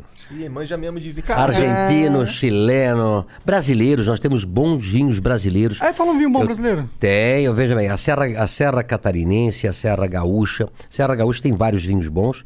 E agora a, a Serra Catarinense está fazendo vinhos também muito bons. Eu acho que, você sabe que a- uma das melhores maçãs do mundo é a maçã brasileira, né? Que também antigamente a gente importava da Argentina. E hoje é fabricada aí, em, no- a, a maioria, 51% é fabricada em Santa Catarina Da hora. da maçã. Aquela- aquelas bem azedinhas, aquelas, eu adoro Crocantinho, maçã. Hã? crocantinho. É, crocante. E, e agora tá forte na, na Serra Catarinense o vinho. Tem vários vinhos legal. Vou ter uma, eu tenho um cara lá, que é um sommelier, que faz vinhos é, especiais. Vou mandar para eles aqui, filho. Não tem hidromel aí não, tem? Comendador, comendador, né? Vinho do comendador. Vou mandar. Cara, é... A minha você vende bebida nas Havans, não? Vendia. Vendia, já vendi. sei. Já vendi tudo que tu possa imaginar. Desde eh, comida, já vendi, eh, já vendi vinhos, já vendi tudo. E aí depois tu vai montando ah, o teu o teu mix baseado naquilo que você acha que tem que ser, e assim por dentro. Fi- Ah, fita cassete. Isso aí Vendeu também. fita cassete já lá. Não, só escuta. É, quando eu tinha 1,99, Aham. é, aconteceu um negócio legal. Eu, eu vendia fitas, fitas de DVD. De, de, DVD não, de é. videocassete. De videocassete, de videocassete. Né? Putz, o pessoal não sabe o que que é. O pessoal É, novo não não sabe. sabem. né? É um aparelho grande que você botava a fita, cassete. Botava uma fita, pá, pra poder ver um filme. ver um filme, tá? E a fita, quando era virgem, ela vinha selada atrás. É. E quando ela era virgem, a gente arrancava o negocinho Pra atrás. não poder gravar. Isso, para poder gravar. E aí eu era o cara que vendia 1,99 na época e eu tinha comprado um lote de fita virgem. Aí veio um, um dia é, um pessoal de, um, de uma cidade que ia ter uma festa na paróquia, onde já ia ter onde os, os, os, os padres, as freiras, o bispo estariam todos lá e eles iam gravar a festa. Então a fita tinha que ser virgem. E aí prepararam todo o salão paroquial, lotado o salão paroquial, pegaram a câmera, né, iriam e botaram a fita para gravar. Quando botaram a fita, a fita quando é virgem, ela, ela Ela entra não toca. e para, não toca. Mas quando não é virgem, ela entra e Começa toca. a tocar. É. Era um suruba desgraçado. Ah, eu sabia. Tava esperando. Era um suruba desgraçado. No meio, o pessoal não sabia como desligar. Era freira, padre, todo mundo ali e não sabendo o que fazer, aquela Caraca, coisa. Arranca da tomada, não Na segunda-feira, ligaram pra nós. Caralho. Meu Deus, nos deu um desastre aqui. Disse a fita que vocês disseram que era virgem não era virgem. De virgem não tinha nada. É, era uma puta sacanagem. Moral da história, a gente passou pra 4,99. É. Subimos um pouco a fita. Ah, brincadeiras É à parte. claro, né, pô? Porque ela O já que- tem o que- ali. o brincadeiras à parte. o conteúdo, que né? acontece, né? Tu vê só, né? O cara mandou algumas fitas gravadas no meio das fitas virgens. Né? Justo uma pornô pra É, vai é. aparecer. Eu acho que algum estagiário lá falou, mano, vou fazer essa pegadinha. É Agora, é quando eu cheguei na Coreia a primeira vez. Então é o seguinte: olha só o que faz o cara trabalhar. Eu, eu na época que nós tínhamos o atacado, a gente fechava ele no, num feriado. Hoje a Van foi uma pioneira no Brasil em trabalhar domingos e feriados. Não para, a empresa não para, né? Sábado, domingo, feriado, sábado, domingo, feriado. Isso faz uns quase 30 anos atrás. Mas antes disso, que eu vendia só no atacado e pouco no varejo, a gente parava no, no, no feriado. No dia da, da minha cidade, eu estava trabalhando, a cidade fechada, a loja fechada, e a loja, a segunda loja tinha três andares. Um, dois. Eu estava lá no último andar, que era o escritório. E tocava um telefone lá embaixo no primeiro andar. Tocava, tocava, tocava, tocava, tocava. Eu disse, eu vou lá atender. Olha só, eu trabalhando num feriado. Cheguei lá embaixo, tocou o telefone e atendi. Era um amigo meu, eh, Damião se chamava. Seu Luciano, 1993. Aqui é o Damião, eu estou fazendo ó, um grupo de empresários para ir para a Coreia. A Coreia, o Brasil abriu a importação. A Coreia é o maior fabricante de tecido do mundo. E eu estou levando um grupo de uns 15, 20 empresários para a Coreia. O que, que tu acha? Eu disse, pode botar aí. Eu vou. Imagina, Coreia em 1993. Hum, Uma loucura, aviões, tudo. E quem vai? Ah, não, vai esse, fulano, beltrano, tal, tal. Vai uns 15. Ok, pode botar. Quando cheguei aqui em São Paulo, só tava eu, um coreano e um outro cara. Puta do cacete. 15, o Que caralho. fria. Eu, mais um empresário e um coreano. O Shang. O Shang. Aí fomos pra Coreia. Passei 15 dias lá. Na época eu comprei dois, eh, dois containers de viscose, por exemplo. Né?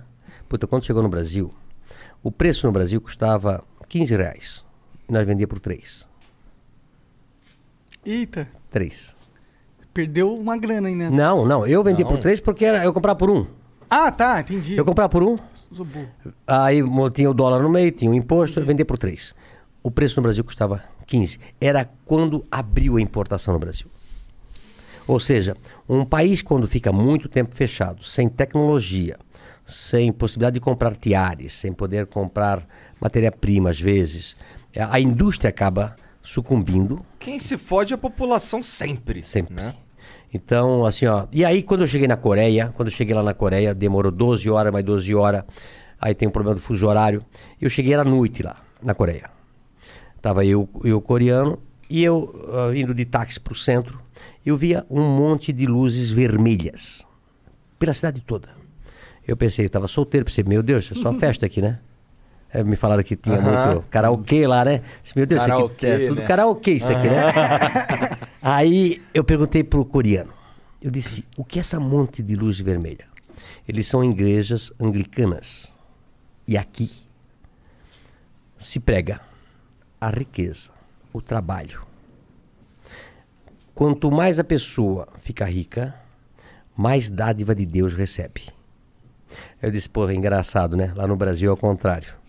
É mais fácil um camelo entrar no buraco da agulha do que um rico entrar no reino de Deus. Não é assim que pregava aqui para nós? É. Ou seja, esse negócio de pregar contra o patrão, contra o empresário, contra a empresa, contra o rico que ganha dinheiro trabalhando, fez uma sociedade que nós vivemos hoje no Brasil, muita gente torcendo contra quem dá certo na vida. Ou seja, nos Estados Unidos, você compra um carro legal e o vizinho olha para trás, pô, que legal aquele carro, pô, um dia eu vou ter um carro desse. Você vai abastecer um carro lindo, maravilhoso no posto de gasolina, o cara diz, ô doutor, pô, que legal, parabéns pro seu carro, pô, vou trabalhar para um dia comprar um carro desse. Não é isso? E aqui no Brasil a gente pregou coisas erradas. Na Coreia, eu estive lá, eu vi um país pobre, quase em 1993, tinha acabado de dar uma guerra lá em 1950 e pouco, né? E vai lá ver a Coreia hoje. Eu tive lá agora faz dois anos atrás. Quando eu fui para a China em 1993, não existia carro nas ruas. As avenidas, pouco carro na rua. Tanto é que eles ficavam buzinando, bi, bi. O cara vinha a dois, três, cinco quilômetros. Eles não sabiam andar de carro, era uma loucura. Né? E vai lá ver a China hoje. Rica, arranha-céu. rica, rica. De, de em 10 anos conseguiram botar 250 milhões de milionários. Os meus amigos, quando eu fui para lá, que, que, que eram os caras que eram o vendedor de uma fábrica, é, era o cara, era o gerente de uma fábrica, são tudo multimilionários. A China, eu sempre falo, é um país de partido único, capitalista. É muito louco isso, né? É. Né? Não é essa, esses comunistazinhos aqui da, da América Latina, Che Guevara, né? Cuba, Venezuela, Argentina agora. Não é esse pessoal. Né? Que pega a desgraça, picha muro. Vai lá ver como é que é aquilo lá. Nós temos na, na Coreia agora tudo bonito, tudo organizado, aquelas avenidas, aquelas ruas, é, sabe, tudo bonito, tudo, sabe, aquela educação, aqueles uniformes das crianças, tudo funciona. Por que, que tem que ser essa putaria aqui, aqui no Brasil? Por que, que as coisas têm que ser tudo ao contrário? Não é isso? É porque o asiático é foda também. Eles são muito mais inteligentes, Não, é- não, não são, não são. Olha, mais inteligente que o brasileiro é difícil, porque pra nós conseguir se virar aqui. Aqui a gente tem que ser muito esperto. Ah, tem que ser. É, mas escuta, um- o brasileiro. Ele é muito rápido, o brasileiro é muito criativo, é, é incrível. É incrível a capacidade que o brasileiro tem para sair dos problemas. Porque nós só vivemos de problema, né? Vai pra cá, não pode, vai pra cá, não pode, volta aqui, dá dois passos, vai pra lá e tenta. Ah, tu acha que lá é assim? Puta, se o cara dá certo no Brasil, dá certo em qualquer lugar do mundo. Se dá certo aqui, qualquer lugar do mundo dá. Meu Deus, eles, eu vejo lá amigos meus da Europa, dos Estados Unidos, uma facilidade. Estados Unidos tem três, quatro impostos para pagar, né? O cara importa, digamos foi importa, eh, paga lá 5, 10% de imposto de importação, sai o container, vai, vai ver ah, tudo sem, sem imposto. Quando vende, no final tu paga o IVA, que nesses estados eh, melhores paga 5, 6, 7, 6, 7, 8, e aí nos estados mais é 7, 8, 9, não é isso, né? E depois, se deu lucro, você paga imposto de renda. Simples assim. Cara, até o Paraguai tem o IVA, cara. É. Aqui no Brasil é uma, é uma, é uma fábrica de fazer louco. O, o fiscal que te vai te fiscalizar, ele não- eh, às vezes ele não sabe se está certo ou tá errado. Pergunta para ele, não sabe. Eu já cheguei a ganhar multas. E aí eh, o cara passou lá, deu a multa em mim. Eu disse: escuta, senhor, você está me multando. Por quê? Não, mas assim, assim, não, não. Isso aí é um vendor, por exemplo, que é um sistema de, de- na época de, de vender. é, que você fazia o financiamento através do, do fornecedor, mas ah, eu não, eu não entendi. Pegou e me multou. Caralho. Aí eu disse, tá, mas o senhor não vai desfazer a multa? Não, não. Tu recorre. Assim, Foda-se, máximo. foda-se. Entendeu? Que país nós estamos vivendo? É assim. É, Não, mas não, não entendi, agora recorre. Porque é tão complicada que a legislação. Aliás, nós fizemos, fizemos um vídeo esse tempo atrás. Sete toneladas dá se tu imprimir todas as legislações que nós temos aqui no Brasil. Não é isso, Bárbara? Nós fizemos aí? Sete toneladas. Qual que é 7,5 o tamanho toneladas. da tua equipe de pagar imposto? Aí o- é um negócio legal. Lá, lá na Havan a gente tem um escritório grande. Aí trabalha a metade para ganhar dinheiro e a outra metade para gastar.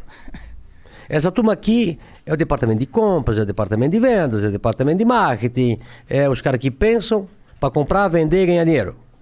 Aí tem a outra lado aqui, só burocracia para pagar isso, pagar aquilo, pagar aquilo, pagar isso, pagar aquilo, pagar aquilo, contabilidade, é não sei o quê. É assim que funciona. É, eu sei que é uma reclamação de muitos empresários no Brasil que você tem que ter, tipo, uma equipe gigantesca só pra lidar com a burocracia e que às vezes é, a equipe dele é maior na burocracia do que no, no business mesmo. Não, dele. é. a- a- tu fica mais preocupado no Brasil com os problemas inerentes ao governo do que com o teu próprio negócio. Aliás, hoje eu vejo ó, nos grupos de WhatsApp que eu frequento, os empresários estão mais preocupados com a política do que o seu nosso negócio. O cara passa o dia todo se, ah, se ligar à televisão, ler jornal ou escutar rádio, né, determinados negócios, você não sai de casa, dá depressão. né? Então é o seguinte, o cara fica mais falando de política do que do seu próprio negócio, do que comprar, vender e fazer negócio. É uma coisa de louco isso aí. Que negócio é esse? Nós temos que estar preocupados em trabalhar, em fazer coisas. Ah, isso ali devia ser com nem ar. Você respira e não sente. Não é isso? E não Concordo. preocupado. Agora estamos preocupados com quem vai ser o presidente do ano que vem. Pode um negócio desse? Um ano e meio antes. Hã? Aí o cara, se não cuidar, não investe mais, não faz mais a fábrica, não compra mais, não admite mais, preocupado com o que vai acontecer no ano que vem, porque em 2023, de repente vai vir um louco e acaba tudo. Você tá meio. Você, você fica preocupado com essa ascensão do Lula como, como uma opção? Não. Você acha que. Porque. Eu, eu confesso que a gente conversou com o ministro da comunicação esses dias aí. Ele falou que não. Diz aí famoso ontem. Fo- Foi ontem? Foi ontem. e ele falou que, que ele só vê o cenário Lula-Bolsonaro, tá ligado? Ele vê que é, vai- a gente vai ter essas duas opções e é isso mesmo, e não vai se ter uma terceira via ou algo do tipo. E eu, eu acho isso meio, porra, triste, tá ligado? Parece que a gente não tem. um- O Bolsonaro voltando, pra mim, não é uma mudança. não- Porque se ele fosse a mudança que eu, que eu sei que você quer e eu quero também, que é a reforma administrativa, a tributária, e, porra, mudar toda essa loucura Toda, que a gente toda. tem que passar. Essa mudança que a gente quer ver, infelizmente não veio com o Bolsonaro. Eu votei ele nele no segundo turno. Eu achei que poderia, vai que, né? Ele, no- na sorte do destino, um maluco. É, mas entre o, o Haddad e o Bolsonaro não tem como não votar. Não... Alguém você vai ter que votar. Sim, Alguém vai vencer. Mas entre Lula e Bolsonaro, agora, já que eu, eu já sei que o Bolsonaro não é o cara que vai realmente mudar a porra toda, eu não quero votar, mano. Eu não quero votar em Bolsonaro, eu também não quero votar no Lula, velho. E eu, eu fico meio triste porque eu não vejo essa construção da- de uma outra opção, sabe? É, mas veja bem, eu, eu- ando pelo Brasil todo. Ando pelo Brasil todo. Falo com Deus e todo mundo. Tô falando norte, nordeste, sul, sudeste, nas cidades pequenas, cidade grande, eu ando tudo quanto é lugar, tá? Eu às vezes pego o avião na segunda-feira e volto para casa sexta-feira. E, e todo, todo mundo. O que eu vejo é o seguinte: não existe um salvador da pátria nesse país. É, nós precisamos mudar o Congresso. Quem faz as leis. As leis é que estão tortas. Então é o seguinte: quantas coisas. Como é que sai um fundão desse de 6 bi? Aliás, eu sou contra qualquer fundo. Zero devia ser. Tá? Então, assim, ó, não vale vai ter um que- cara só, um cara só não vai mudar esse país. Nessas eleições do ano que vem, nós temos que olhar bem, parar desse negócio de eu vou acertar meu voto e tentar descobrir o melhor candidato a deputado, o melhor candidato a senador que esteja comprometido com as mudanças. Porque nessa última eleição, muita gente eh, se pintou de novo e era velho. É verdade. É isso? Muita gente se pintou de novo. Não, que eu tô pro lado certo. Não. E é pior do que estava lá. Então, assim, ó, renovar. Devia renovar o que desce. O cara é bom, tá lá fazendo um bom trabalho, fica. O cara é ruim, tem o ranking do poli- dos políticos aí, do amigo meu aí, né? Do Alexandre. É, e ele mostra mais ou menos o que cada um pensa. Funciona bem, tá? Ranking dos políticos. Dá pra ver. Agora, o brasileiro precisa estudar um pouco mais. Precisa entender. Quando eu quero saber do negócio, eu vou atrás, eu estudo. Eu, quer dizer, se você só. Eu, digo, eu tenho uma frase seguinte: se o cara for inteligente ele lê o livro errado, quanto mais lê, mais idiota fica. Certo? Se você pega um livro, pega um cara inteligentíssimo. Um cara que é mais ou menos, que não for muito inteligente, ele também vai aprender errado. Mas pega um cara, é mais perigoso ainda. Tu dá um livro errado pra ele, puta, fudeu. E o que eu vejo hoje é muita gente lendo o livro errado. Hã? Vê Marx em vez de ler Adam Smith, por exemplo. Eu acho que tem que ler os dois. É, lê o dois e vê quem deu certo. É. Tudo bem. É, tem que ler ok? tudo, né? Sim. Ok, lê o dois e, tu, e aí você tem que ter lógica. Eu sou cara de matemática. Né? Então, eu já falei, português não é meu fro- forte. né? Posso falar mais, menos, tudo, tudo é errado. Agora, matemática e eu sou um cara lógico e de matemática. Para mim é lógica. lógica. Qual, é o meu, qual é o espaço de eu chegar daqui até ali? É reto. Não é fazer volta. Pá, aqui, né? Fácil. Simples. Então o que eu vejo hoje é que as pessoas não têm lógica. É, eu, eu vou dizer assim, para mim, como pessoa, hoje está longe a política. Eu vou trabalhar. Eu vou trabalhar. Vou trabalhar. Né? Eu não quero saber de pesquisa, não quero saber de besteira. É, eu digo, mas cara, lá, lá na frente vamos ver esse negócio. Tá? Agora, não podemos ter retrocesso. Não podemos ter retrocesso. Né? Tu vê o que aconteceu em Cuba, em Venezuela, na Argentina. Eu tenho amigos meus na Argentina, tá tudo fechado. Estão abrindo agora. Uma loucura que está acontecendo lá. Né? Putz, é um dos países mais ricos da, da, do mundo, já foi. Era produtor de petróleo, estava na OPEP. Né? É, tá uma desgraça aqui lá. Então, cada povo tem o governo que merece e você vota errado, quem paga a conta é você. Não é? Não, mas. Pô, e outra coisa que eu penso muito é: eu não quero mudar de país. Eu moro em Brusque, Santa Catarina e no Brasil. Eu não quero nem mudar de cidade, nem de estado e nem de país. Certo? É, e eu penso nos meus filhos e nos meus netos. Pô, eu quero um país lindo, maravilhoso, com ordem, progresso, beleza, tudo, tudo perfeito. Não é assim que nós queremos? Né? Quem tem um filho, ou quer ter medo de andar de celular, de, de poder usar um relógio, de ser assaltado, esfaqueado, baleado. É, é assim, então. Eu, eu tenho um, uma visão, eu espero que ano que vem a gente tenha mais tranquilidade para poder escolher. Né? Só vou. É... Só vai pensar nisso quando chegar a hora. Ah, não, não, não vou, não vou me estressar agora. não vou me estressar agora. Você se arrepende da sua exposição política no passado? Não. Não, não. Você acha que foi não. positivo? Veja bem, como eu falei para você, eu não tenho partido. Não tenho candidato. Tenho que fazer uma escolha. E às vezes, se não é a melhor escolha, se não é a melhor escolha, mas você não pode votar no pior. É simples, né? E às vezes, você olha dois candidatos, vê quem está do lado de cá e quem está do lado de cá. Vê quem é que compõe a turma que está com esse. Tem um, um ditado que eu digo com meus filhos. Diga-me com quem andas que eu te direi quem és. Certo? Se essa turma aqui é só nego ruim, certo? Eu vou ficar com esse. Certo? Se tem uma turma aqui, puta, o cara Foda é quando os pastor... dois é só nego ruim. Hã? Foda é quando os dois caras é só nego ruim. É, não, mas, mas não, mas não, mas às vezes tu pode ver que, que às vezes não mistura. A água não mistura com o azeite, não. Tem que tomar cuidado. Sim, mas dentro da política só tem. Tem vinagre só. Não, eu vou te contar. Tem, tem, ó, tem políticos que têm ideologia. E tem políticos que é chapa branca. Ele vai para qualquer lado que ele ganha dinheiro para ele. Para ele e para a família dele. opinião. Esse é, é pior. Não, mas eu, eu tenho uma frase que diz o seguinte: tão pior quanto a corrupção é a incompetência. Eu acho que a incompetência é pior do que a corrupção. Corrupção pode ser 5%, 20%, e quando o cara é incompetente, ele erra 100%. É pegar uma estrada errada. Então, tão pior quanto a corrupção é a incompetência. Ou poderia ser até pior do que a corrupção é a incompetência. Pior do que as duas é a ideologia comunista. Lamentavelmente, tem partido que tem as três. é corrupto, é incompetente e é de esquerda. Entendeu? Aí, puta, não tem como. Então, eu. Eu, assim, ó, eu não me meto na. na eu não o vou problema com a esquerda é economia, não é? Não, né? Não é só economia. Acho que é tudo, né? É? Eles são. Eles, eu acho que eles são incompetentes. Eu acho que eles.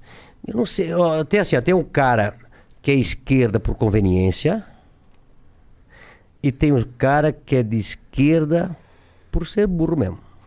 Tem, tem, tem um ditado seguinte: quando você é jovem. Caralho. Ah.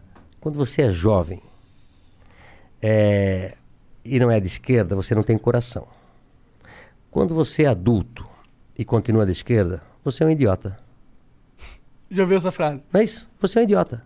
Não tem outra. Um iludido. Né? Não, ó, tem alguns iludidos, mas alguns têm interesses. Ah, os que mandam têm interesse. sabe, sabe como é que eu me pus?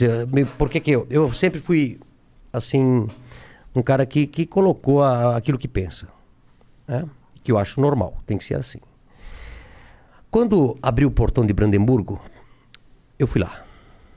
eu fui para lá. Né?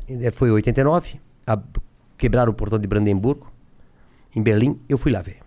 Eu estava eu e mais três amigos meus. Eu dirigindo e, e mais dois amigos meus. Nós, quando adentramos o portão de Brandemburgo e começamos a olhar os prédios, estavam tudo caídos, assim, as, as portas velhas sem pintar há 40 anos, é, as, as marquises, as sacadas caindo os pedaços, aqueles, aqueles carros virados de cabeça para baixo. Assim, era meses depois que abriu o portão de Brandemburgo. E era tipo umas 4 horas da tarde. E eu disse uma frase que me marcou muito. Eu, eu gosto muito de frase de efeito. Adoro frase. Eu disse: Como pode tão poucos fazer mal para tantos? Como pode meia dúzia, que, que são os cabeças de um partido como esse, trancar 40 milhões de alemães durante quase 50 anos? E deixou a economia em frangalhos. Vocês se lembram? As pessoas tentavam passar o muro, morreram, eh, eh, foram ah, massacrados nas cercas e tal, né? Porque acontece nesses regimes? Essa meia dúzia toma as empresas todas para eles. Não há competição, porque todo mundo é igual, todo mundo ganha o mesmo salário, ninguém mais tem interesse em fazer nada. O bar é do, do Estado, o açougue é do Estado, o supermercado é do Estado, a loja é do Estado, tudo é do Estado. E esses caras vivem como reis. E depois, quando quebra o sistema, eles que são dono de tudo, eles vendem para os outros, que aconteceu com a Rússia. Por que, que os russos são os maiores, tem aqueles trilionários lá? E aí depois, quando fez a perestroika, eu fui para a Rússia. Porque eu, eu gosto disso. Não é só você falar e ler, você tem que ver. E eu fui para a Rússia. Fui lá, fui em Moscou, e depois eu fui para Leningrado, que agora é São Petersburgo. Eu estava na, na Praça Vermelha, e aí veio um cara de uma dessas Big Four, que, é, que faz auditoria, nem me recordo mais a companhia que era, americana, e falou assim para mim. Ficamos lá conversando bem na Praça Vermelha. Eu nunca vi tanta gente bilionárias com tanto dinheiro na conta no mundo. Disse, ah, mas você é americano? Não, mas eu nunca vi. Eu disse, como assim?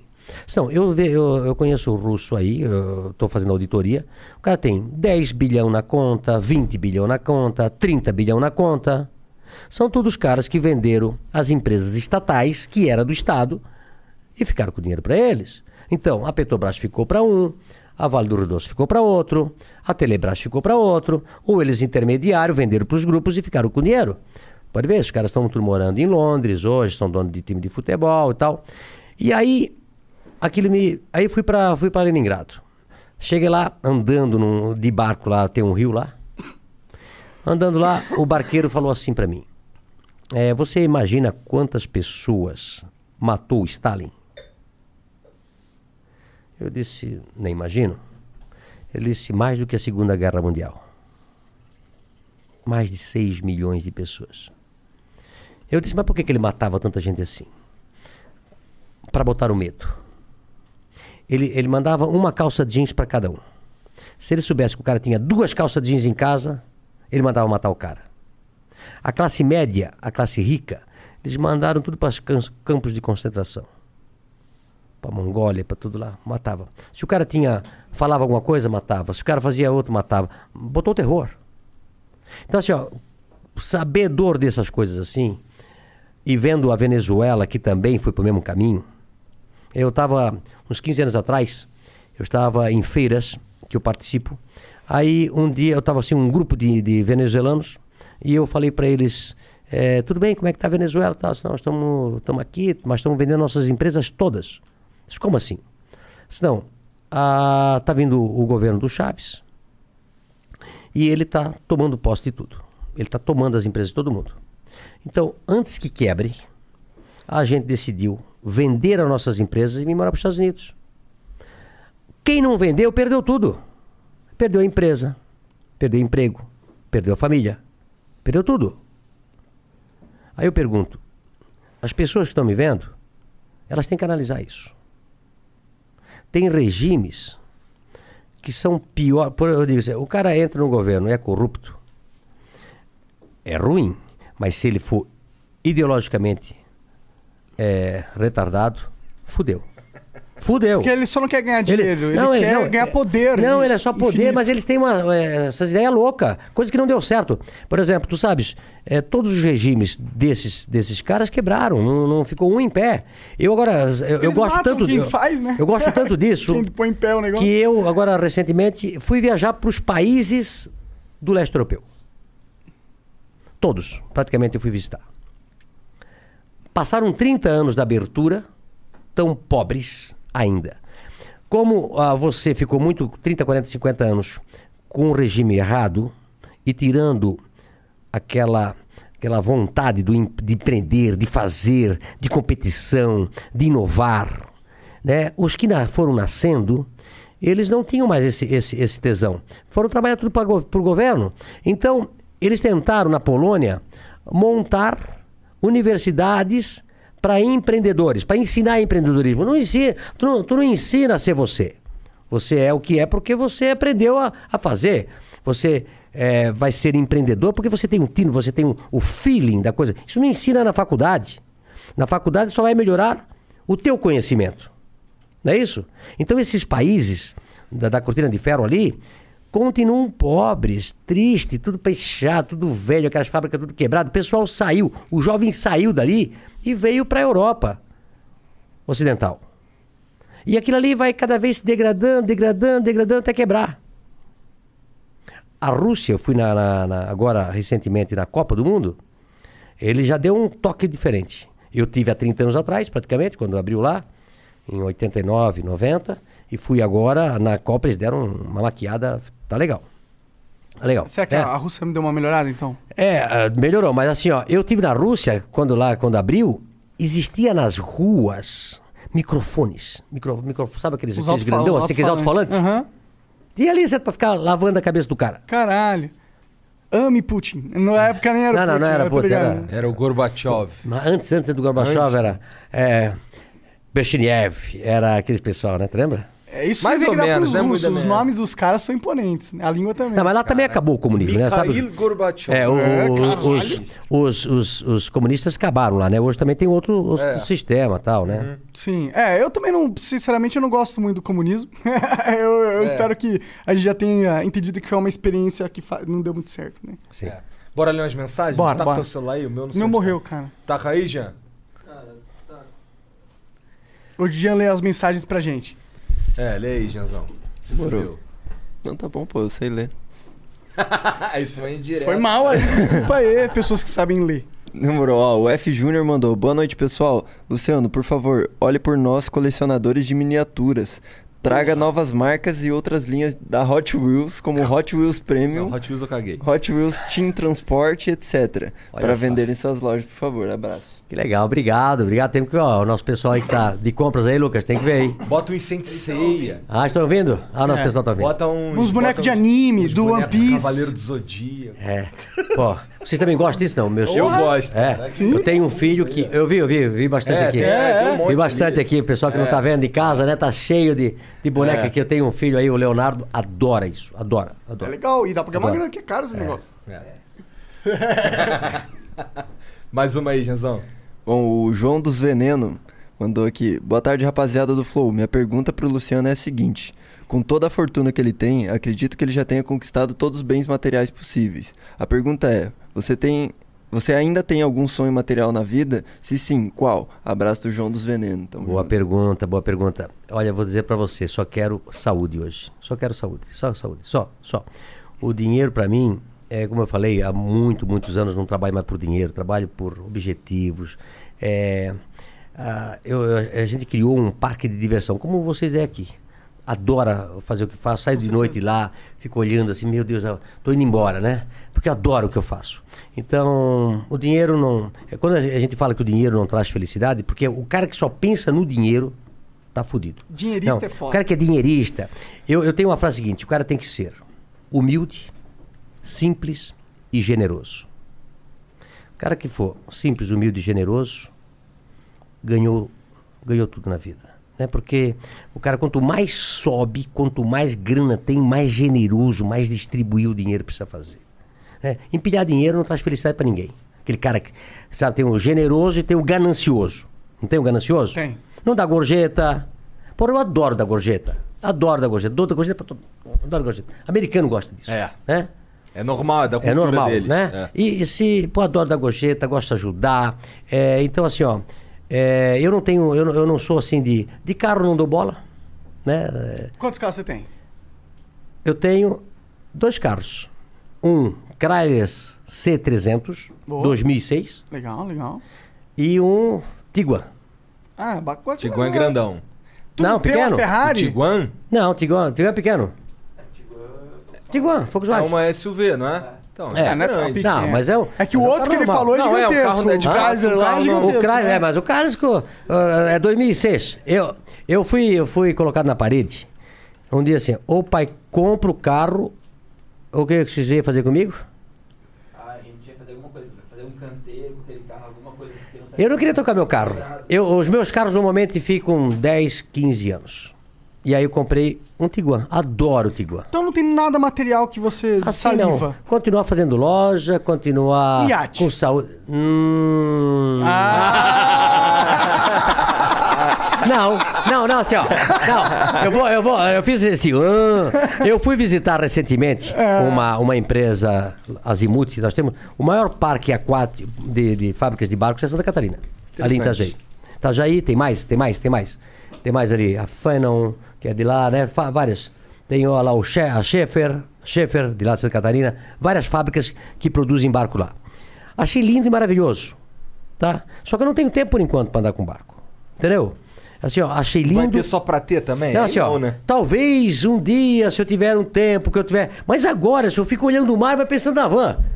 É uma coisa de doido. Monta um barco que tem uma loja. A da loja, né? É. Mas assim, ó, é, eu, eu sempre falo o seguinte: as pessoas que trabalham precisam comprar os seus sonhos. É, tem, tem pessoas assim, ah, eu quero comprar isso. Compra! Porque você está dando emprego, compra um barco, olha lá. Essa fábrica que eu fui visitar tinha 600 mil empregos lá de. Fazendo barco, fazendo iates, que legal. Ah, eu quero comprar um avião, compra. Quer comprar um carro, compra. Né? Porque você Pô, tem que trabalhar, tipo ganhar dinheiro, gastar para gerar a roda da fortuna, não a roda da miséria. Roda para frente, roda para frente. Eu, ah, eu, eu, eu digo assim, compra, compra, gasta dinheiro. Fala pra minha esposa lá em casa, essa cortina, troca coisa aqui, faz alguma coisa, eu quero dar uma mudada aqui, né? Qual foi a parada que você comprou assim e fala, puta, não precisava ter comprado, mas comprei. Foda-se, queria. Não sei, eu sou tão, eu sou tão difícil pra Não comprar. tem, é. Não, assim, ó, eu, eu compro, eu gosto de comprar coisa pra van, eu gosto de fazer coisa, comprar coisa pra van, mas minha empresa. de um milhão de dólares é Não, uma mas pra mim, eu sou muito miserável pra mim. Sou muito miserável pra mim, né, né filho? Hã? Ah, tá confirmando isso. Não, miserável pra mim, pra mim, não, não. É só o básico. Eu agora só tô de verde, azul, amarelo, cueca, ganho tudo ainda dos outros. Hã? Avante dá tudo, né? É, não, não, me dá meus fãs, meus fãs, meus fãs me dá bicicleta, me dá. É mesmo? Moto, dão tudo, dão tudo. Ah, que da hora. Dão. Maneiro. Dão Vai às moto. vezes numa loja sua e vai pegando as coisas assim. Não, não, não, assim, não, não. Foda-se. Não, não, não. Sabe que isso foi um negócio legal, né? Desde que a gente tem, que as crianças nasceram, ou minha mãe, meu pai, a Andrea, passa na van, pega produto, passa no caixa e paga no caixa. Nunca. As crianças viram aquela montoeira de brinquedo e foram lá pegar um brinquedo para eles. Brinquedo, na época certa, passa no caixa, a mãe pega. com- Não existe negócio de nada de graça. Não existe de graça. Não, não exige Não existe graça. nada de graça. Nada, nada. Quem está acostumado. Aliás, eu prefiro dar do que pedir.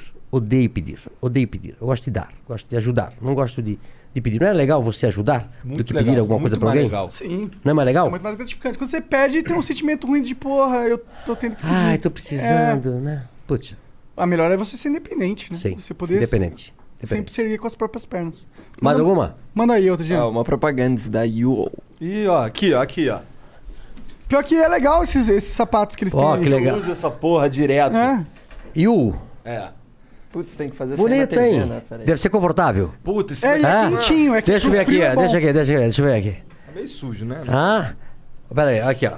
Vou tirar meu sapato, que é azul, amarelo. Eita, Com a minha meia. ah? A Caralho, cueca também esse- deve ser verde e amarela. É, olha aí. Aí, olha lá. Aí, Yu.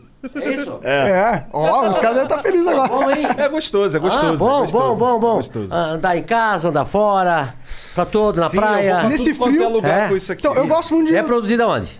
Aqui no Brasil. Não, mesmo. não, isso aí é da uma lã É, importada, essa porra aí. É. Mas eu acho que é produzido e confeccionado aqui. É, o material é, é importado. Made in Brasil. tá? Opa, que legal, Aí sim, aí que sim. legal, que legal. Made in Brazil. Made in Bom, Bra- Toca aí ótimo. o vídeo, manda Vai, ver. Que lindo, Ah, é. lindo. You Home Office.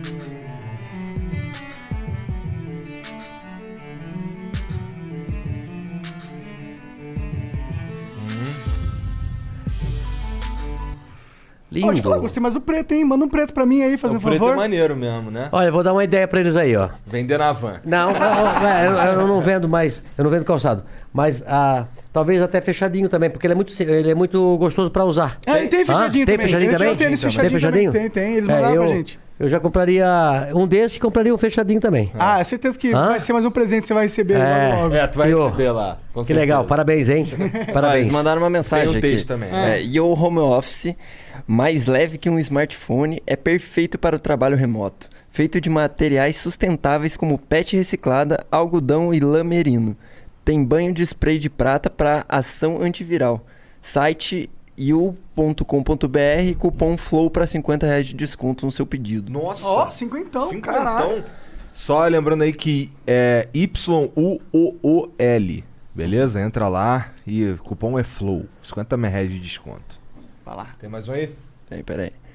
É, o Market XLR, não, XKR, mandou, salve, salve família. Luciano, tendo você como uma das principais lideranças e cabeças do empreendedorismo brasileiro, não fazia mais sentido ter apoiado a campanha do Amoedo em 2018? O Lucas mesmo era simpatizante na época.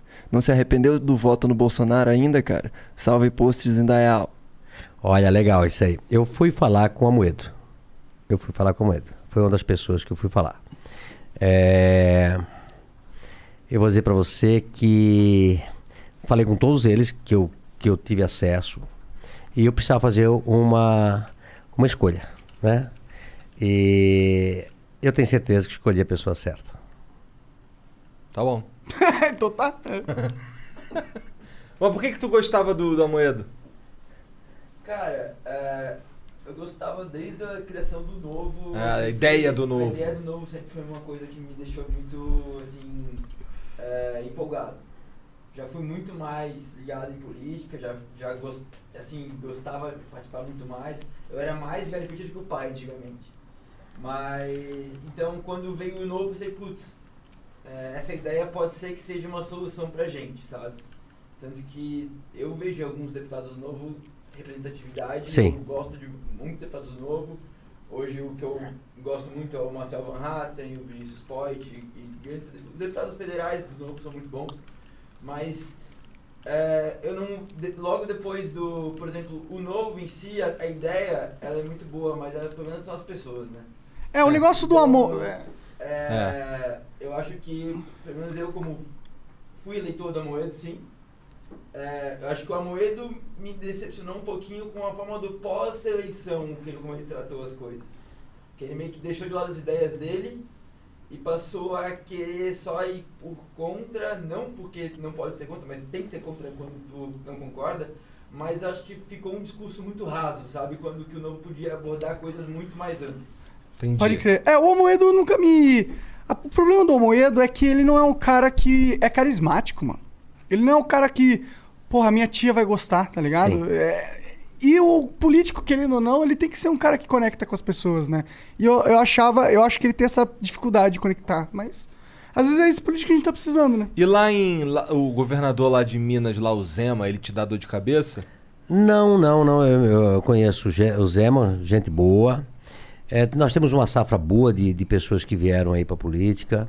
É, eu acho que os mais jovens podem ajudar nisso, né? Acho que nós temos muitas pessoas velhas viciadas, né? Viciadas. Com certeza. E diz que cachorro que cabe, que come ovelha, não pode cortar o, o focinho que vai continuar comendo ovelha. Então, nós temos que talvez esse pessoal vai sair, né? Esse pessoal viciado. E nós precisamos mudar. As pessoas têm que parar em pensar nas próximas eleições e têm que começar a pensar nas próximas gerações. Concordo. Certo? O, pro- Então, o assim, ó, político também, né? é, veja, para que, que eu tenho que eu tenho que ir para política para ficar milionário ou rico? Para que, que eu tenho que ir para política para arranjar um negócio para minha empresa, para minha família? Pô, você não tá vendo o todo? Eu vejo o todo do país. Eu não vejo o meu pessoal. Até porque eu não preciso, tá? Eu não entrei, eu não entrei como como ativista político para beneficiar alguma coisa para mim, eu não vendo nada pro governo, não. Aí As pessoas, não, mas tu pegaste dinheiro do BNDES. Não peguei dinheiro do BNDES. Né? Não comprou um jatinho a três Não, não paguei, não comprei jatinho. Eu, ah, o BNDES, o BNDES quando o PT estava lá, eh, nós nunca pegamos dinheiro porque não pegamos dinheiro, não conseguimos pegar dinheiro do BNDES porque pegar dinheiro do BNDES para construir empresas não é pecado. Não. Agora não pode ter privilegiados pessoas grandes pegando dinheiro do BNDES. Por quê? Eu entendo que o BNDES pode ajudar mais o pequeno e o médio que não tem acesso às linhas de crédito normais de banco. Entendeu? Então, os ba- eles não podem privilegiar os campeões nacionais amigo do rei. Foi o que fizeram. Certo? Como fizeram, né? Ou pior ainda, pior ainda, emprestar dinheiro para fazer obras em outros países. Isto é uma coisa de louco. E no entanto, todo mundo ficava vendo aquilo tudo, passou Mais pelo ou menos, A Senado. China tá fazendo bastante isso. É, mas passou pelo Senado. Tem que escolher os países certos. Passou tudo.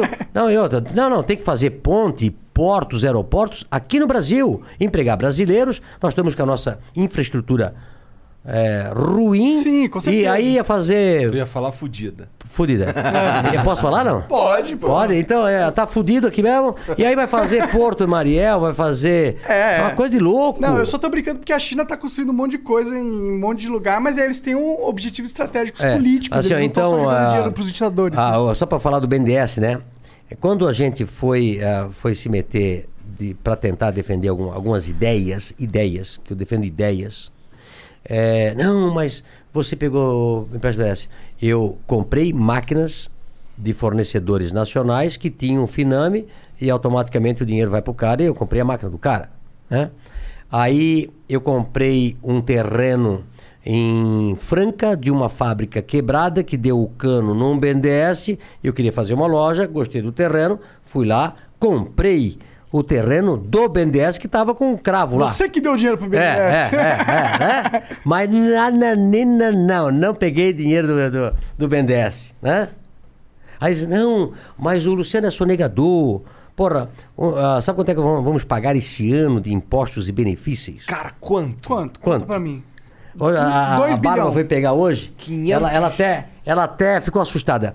Vamos pagar esse ano de impostos e benefícios 3,5 bilhões. Um faturamento de 14, 15 bilhões. Nós vamos pagar em impostos e benefícios 3,5 bilhões. Aí daqui, daqui a pouco você é assim, ó. Não, mas ah, tá, tem uma discussão de 5 milhões. Ah, o Luciano deixou de pagar o INSS de 140 milhões. Porra, 5 milhões, 140 milhões é café pra mim. Não é verdade?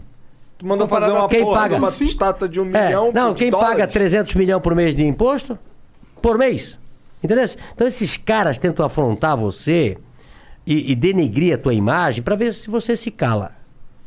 Né? Pra ver se fica Só com que- medo da arena política. É, né? Eles falam, falam, falam, mas o povo não escuta mais. O povo tá vacinado. O povo tá vacinado. É, nunca mais eu. Vocês não viram agora, duas semanas atrás, saiu um relatório do SNI contra mim? Ah, é? Não vi, não Vocês vi, não viram? não vi. Não. Não, saiu umas duas, três semanas atrás, na Folha de São Paulo. Ah. Não sei porque a Folha de São Paulo. Né? Não sei. A Folha de São Paulo Você gosta de muito de o mim. dono da Folha de São Paulo? Trocou uma ideia com Não, ele? eu nunca eu não conheci. Não conheci. Não, Você ia mandar ele tomar no cu se conhecesse? Não, Não, não, eu acho que não, acho que não é ele que. que, que- Claro que é ele, ele é o dono, porra. Não sei. Tem dono que não manda. Entendi, entendi. entendi. Tem dono que não manda. Né?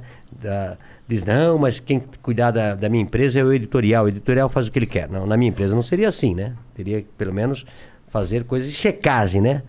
É, mas aí saiu um relatório da SNI esse tempo aí, meu. Aí quando eu peguei, saiu de manhã cedo, eu olhei, primeira história.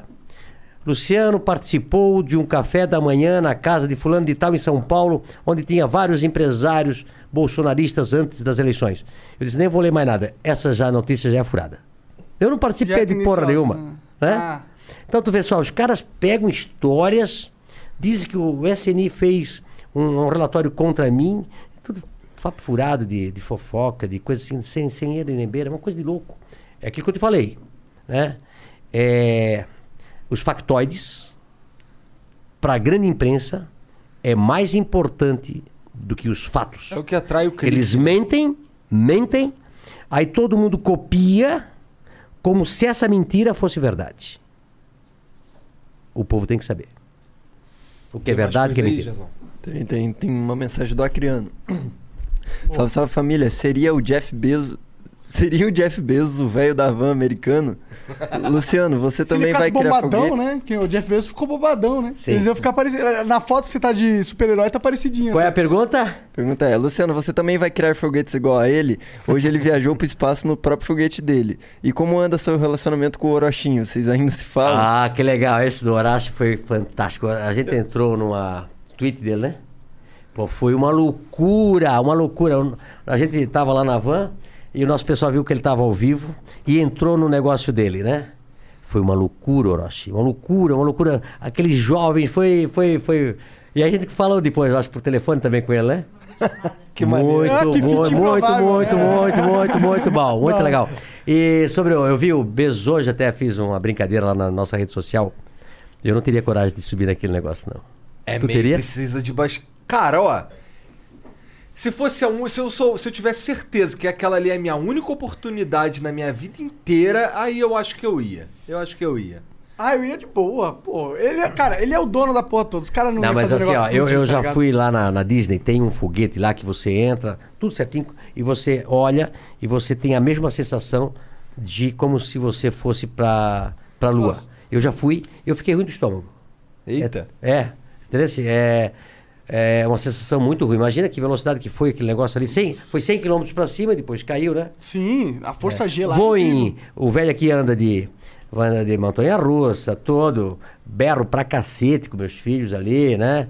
É, putz, eu vou em tudo. Tu foi na Fire Whip lá do Beto Carreiro? Ah, Beto Carreiro, Essa poxa. é uma que você fica com os pés Sim, soltos. sim, Essa sim. é muito louca. Pô, o Beto Carreiro, graças a Deus, tá indo muito bem, né? Legal. Não tem, né? Não tem pandemia. outro parque assim, igual essa da- pandemia igual aquele, né? andou tudo, as coisas andou lá e tal. Foi, foi muito legal. Como foi pra... Ah, Bom, lê, lê, lê mais aí, Junzão.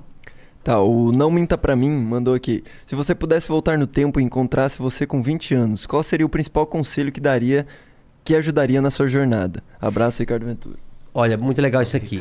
Eu só me arrependo do que eu não fiz. Eu só me arrependo do que não fiz. O medo trava a gente. O medo. Eu, eu digo o seguinte: uma das principais coisas importantes na vida de um empreendedor, do empresário ou de qualquer pessoa é a coragem. A coragem é tudo. O cara, quando tem coragem, vai pra frente, faz qualquer coisa, dá errado, volta atrás.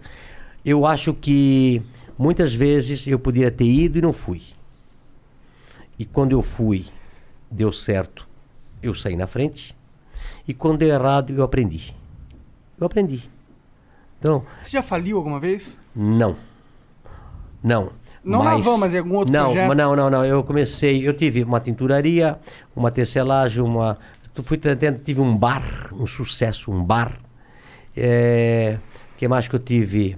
É, comecei uma cantina na escola com 12 anos de idade, vendendo biscoito. Então você já tinha essa música empreendedora? Não, eu acho que. eh, Eu tenho falado muito sobre esse assunto aqui, muito legal. A pessoa tem que ter autoestima. E tem que acreditar nela.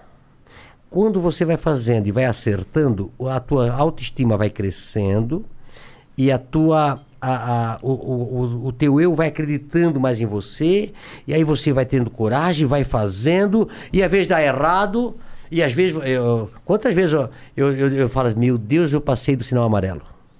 Meu Deus, eu passei do sinal vermelho. E daqui a pouco tu vai, tu acerta de novo e vai. Você não vai crescer, não vai ser grande se você não apostar grande. Eu tenho um ditado que diz: comece pequeno e sonhe grande. Sonhe grande, sonhe grande, sonhe grande, sonhe grande e corra atrás do teu objetivo.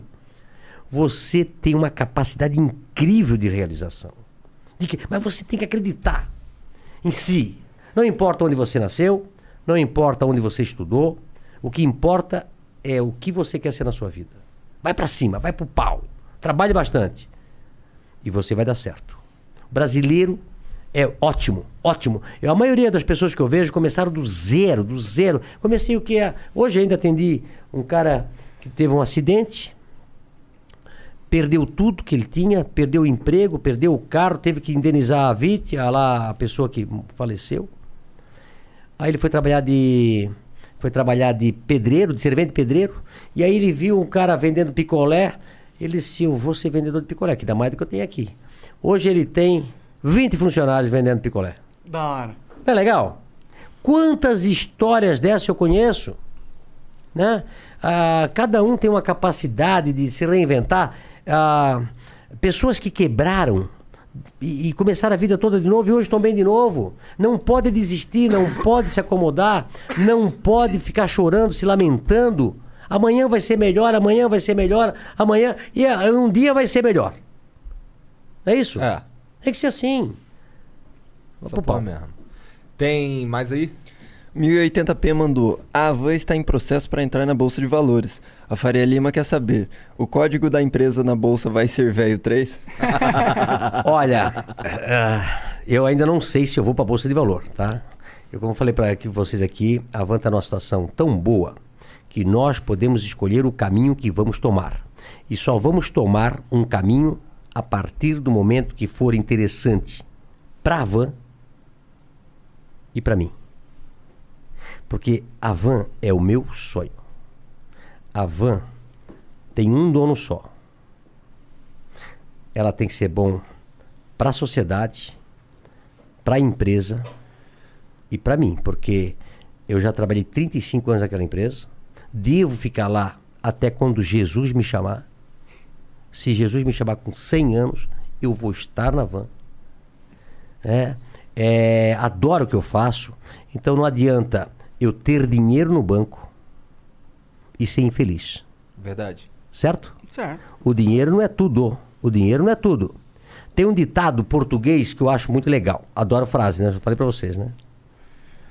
Que guardar dinheiro no banco é empobrecer alegremente. Muitas pessoas. É boa essa aí? Porque as pessoas pensam que ter dinheiro no banco, o cara tá feliz. Mas tu pega entre um cara que só guarda o dinheirinho no banco e um cara que investe. Compra, vende, compra, vende, faz um negócio aqui, às vezes passa, ai, fiz um negócio errado, perdi e tal. Esse cara, daqui a pouco tem 100 e esse cara tem 20. Entendeu? Então, assim, ó, o importante para mim hoje é a minha felicidade. A minha felicidade hoje, para mim, é ter saúde. Dinheiro, para mim, não faz mais diferença. diferença. Você vive com pouco. Você vive com pouco. Quanto você gasta por mês? Não, assim, não posso te dizer, né? Porque. É... Mas eu vivo com pouco. Eu vou dizer pra você, ó, é pouco. É pouco. Pra mim, pra mim. Não, pra quem tem Eu ajudo muita é gente. O Lucas sabe disso que ele paga as contas lá, né? Meu secretário tá aí. Eu ajudo muita gente, ajudo, ajudo, ajudo. É um cara lá que. Tem gente que eu ajudo muita gente. Tá? Agora, pra mim, pra mim. hum, Eu não troco. Eu, eu- eu sou muito. Muito simples. Muito simples. Muito simples, muito simples, muito simples. Às vezes estou louco para comer um, um pirão com linguiça, um arroz com ovo, é, uma banana frita. Meu negócio é, de manhã é pão com banana frita, é. essas coisas, sabe, é, tu não gasta dinheiro.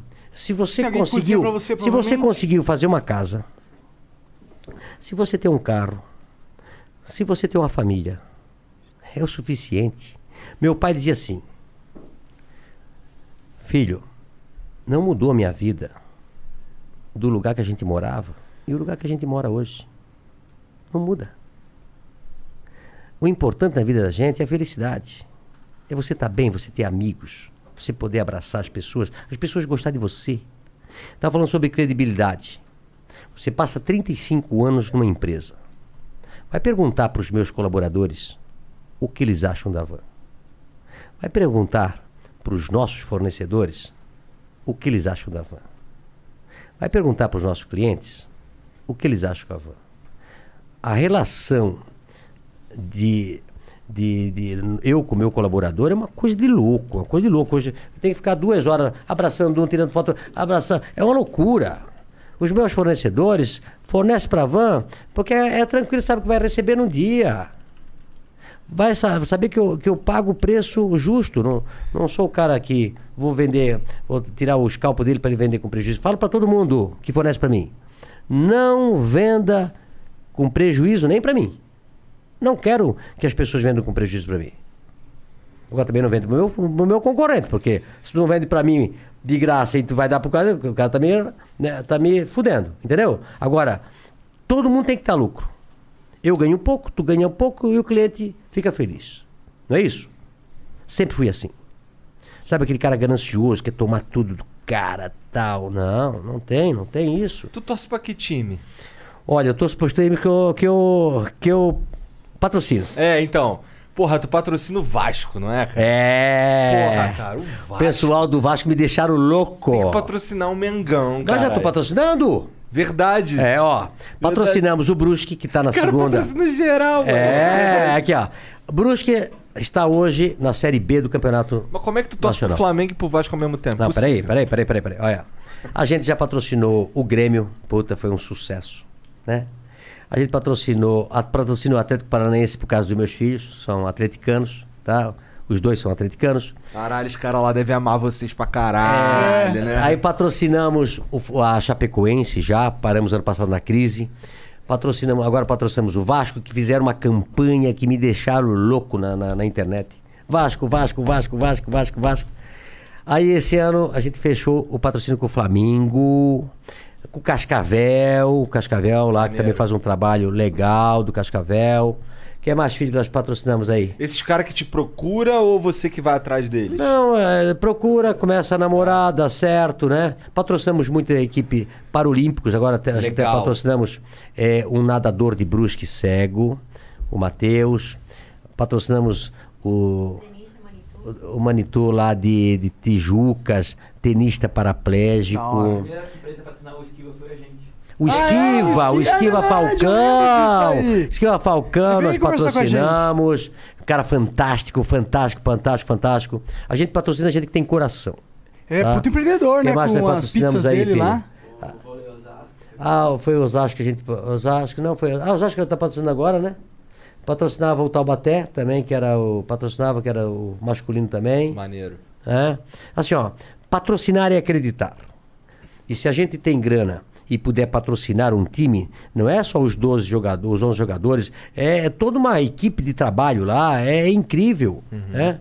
E a Van, com esse, com esse pagamento que faz de, de tributos, é, sobra dinheiro também para ajudar as entidades através de renúncias fiscais, é, troco solidário, a gente esse ano deve, deve arrecadar de troco solidário nas nossas lojas, graças aos nossos clientes e ao trabalho feito pelos nossos colaboradores, 15 milhões de reais, Não. que vai ajudar as entidades das nossas cidades, né, que é onde a gente participa. Então assim, ó, nós temos um trabalho fantástico, mas você tem que ganhar o teu colaborador, ganhar o coração dele.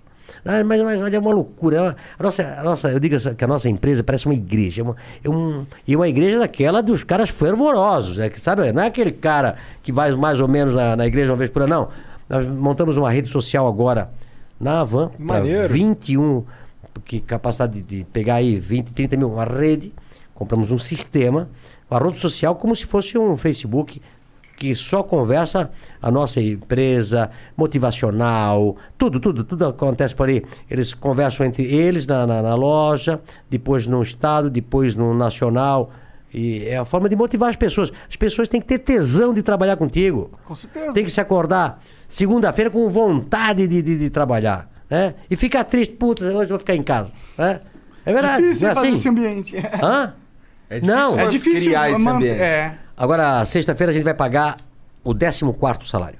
Vocês têm isso? Temos isso. É, isso é um negócio fantástico. É, você paga o 14 para um colaborador. Agora, em julho, a gente ganha dois salários. Quem trabalha na van, em julho, ganha dois salários. Tem o salário do mês, eu antecipo 50% do 13 terceiro e mais 40% do PPR, Programa de Participação do Resultado. Aí dá outro salário. Então, em dezembro, ganho metade do 13 terceiro, em fevereiro ganha 60% do PPR. Ou seja, eu sempre brinco com eles. Quando a água fica por aqui, a gente dá aquele dinheiro. Eu vou visitar as, as empresas, eu falo do PPR, todo mundo fica feliz, bate sino. É, nós temos muita coisa assim, né? Não é só Estado da Liberdade, a Fachada da Casa Branca, nós temos sino para bater, nós temos formas de energizar as pessoas. E eles gostam de trabalhar com a gente.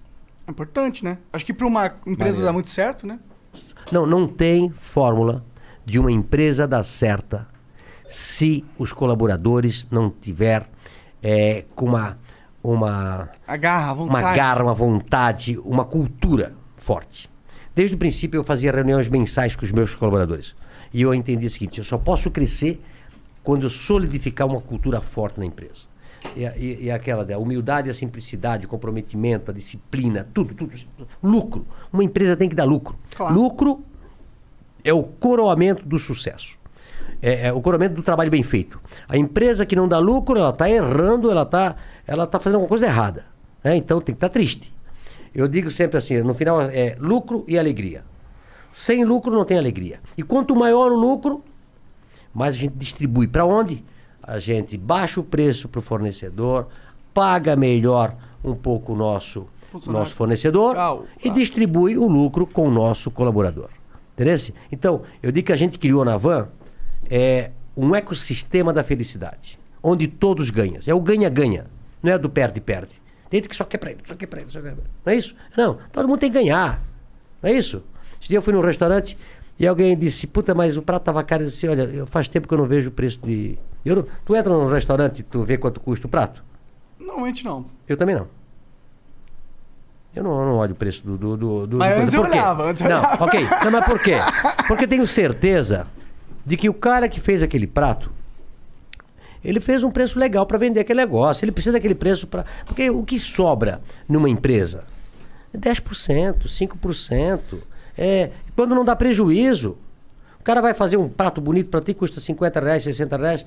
Eu falei, dizia, puta, eu achei meio caro. Cara, o cacete, tu vai lá fazer isso tudo, cortar o coisa, fazer funcionário que tem, pagar luz, pagar aluguel. É que você tem essa noção, né? O do por trás das câmeras. Não, é verdade, eu tenho essa noção de que as coisas custam alguma coisa. Porque você fez isso a vida inteira. Entendeu?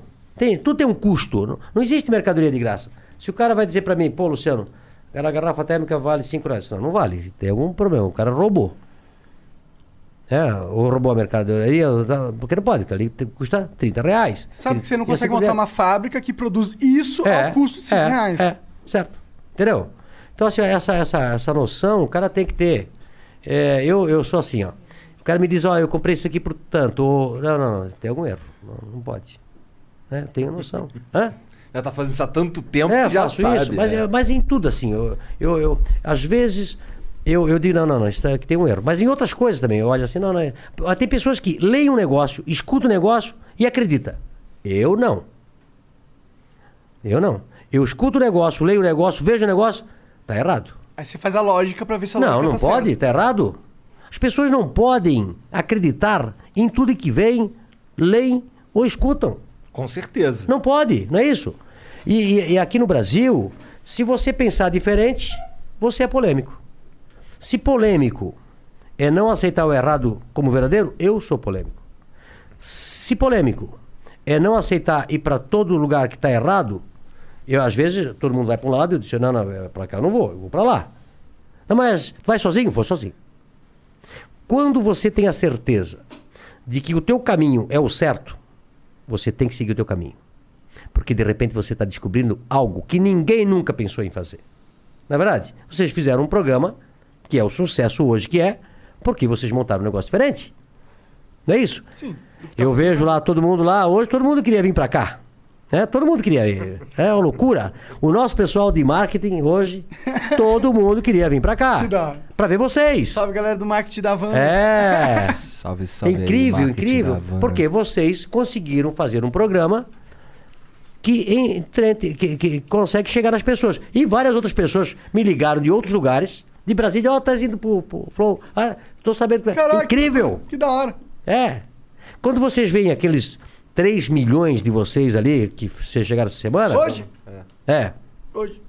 Aqueles 3 milhões, Pode multiplicar por 10, por 20, por 30, por 40, por 50, que um vem em dois, fala pro outro, pá, corta o negócio, manda, manda pra cá, manda pra lá. Eu, às vezes, eu penso, mas caramba, às vezes, eu já cheguei ah, num ano, num ano, nas minhas redes sociais já cheguei a falar com 100 milhões de pessoas. Bastante gente Caralho. caralho. É. De números. Não, porque Facebook, Instagram, tal, tal, tal, né? Tu tem os números lá, tu consegue Sim, acompanhar, sim, né? sim, sim, sim. Então tem, tem, tem semana que eu falo com 50 milhões de pessoas, com 40 milhões de pessoas. E aí eles tira, tira, pro, joga pro WhatsApp, vai pra cá e vai. No final você você não E essas roupas controlar. todas. É. As roupas todas assim. Ah, todo né? mundo conhece você, eu acho. É, todo mundo sabe quem é o velho da van. Eu acho que sim. Principalmente a esquerda. Esses sabem Puta pra Mas eu caralho. também, pô, né? Você é, você é uma das referências. Esses não tem um que não conhece. Pra odiar. Não sei por quê. Hã? Ah, eu sei por quê, né? É ser, pô, se tem alguém do outro lado que tá fazendo, né, talvez convencendo pessoas que o outro lado é bom, Abrindo a cabeça. você é o inimigo, né? É. Conquistando as pessoas. É. Tem mais Tem coisa mais aí, aí, Jezão? Tem, tem pra caralho, já se prepara aí. Desculpa, cara, se tiver. Vai lá. Tá, o Lucas É, Brick. precisa ir embora? Não, não, eu tô. Vim pra vocês hoje aqui. Tá bom. Boa. Lucas Brick mandou: pergunta pro Luciano quando vai sair a van de Gaspar, Santa Catarina, e o que aconteceu com a obra. Isso. Como é o nome dele? Lucas Brick. Ô, Lucas. Fizemos uma loja em Gaspar e afundou. Afundou? Afundou. Em que sentido? É, o local lá, há milhares de anos, é, era, o, era o rio. O rio andou assim uns 200, 300, 400 metros no sentido para frente. E antes aquele rio era para cá. E aí, embaixo, uns 40 metros, passa uma rocha que vem do morro, que vem na frente. Ela passa lá embaixo, ela vai, vai caindo até uma rocha, até o, até o rio, lá na frente. O que acontece quando chove, essa água cai da terra e ela vai nessa rocha e ela, ela anda. Aí eu fiz a fundação e afundou. Olha com todos, os- imagina com todos as a gente está acostumado a fundação. fazer. A gente- A gente já tem 161 lojas, uma deu errado. É. Então, deu problema. Toda a região tem problema. Na 470, nas estradas lá afunda. As, as próprias estradas afundam. Porque tem esse problema de solo. Solo, solo mole que chama. Aí eu arrumei. Afundou de novo.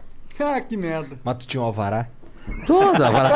Mano, poxa, Cara, esperou 20 imagina. anos? É, não, não, lá, lá o prefeito, graças a Deus, tudo certinho, foi rápido, afundou.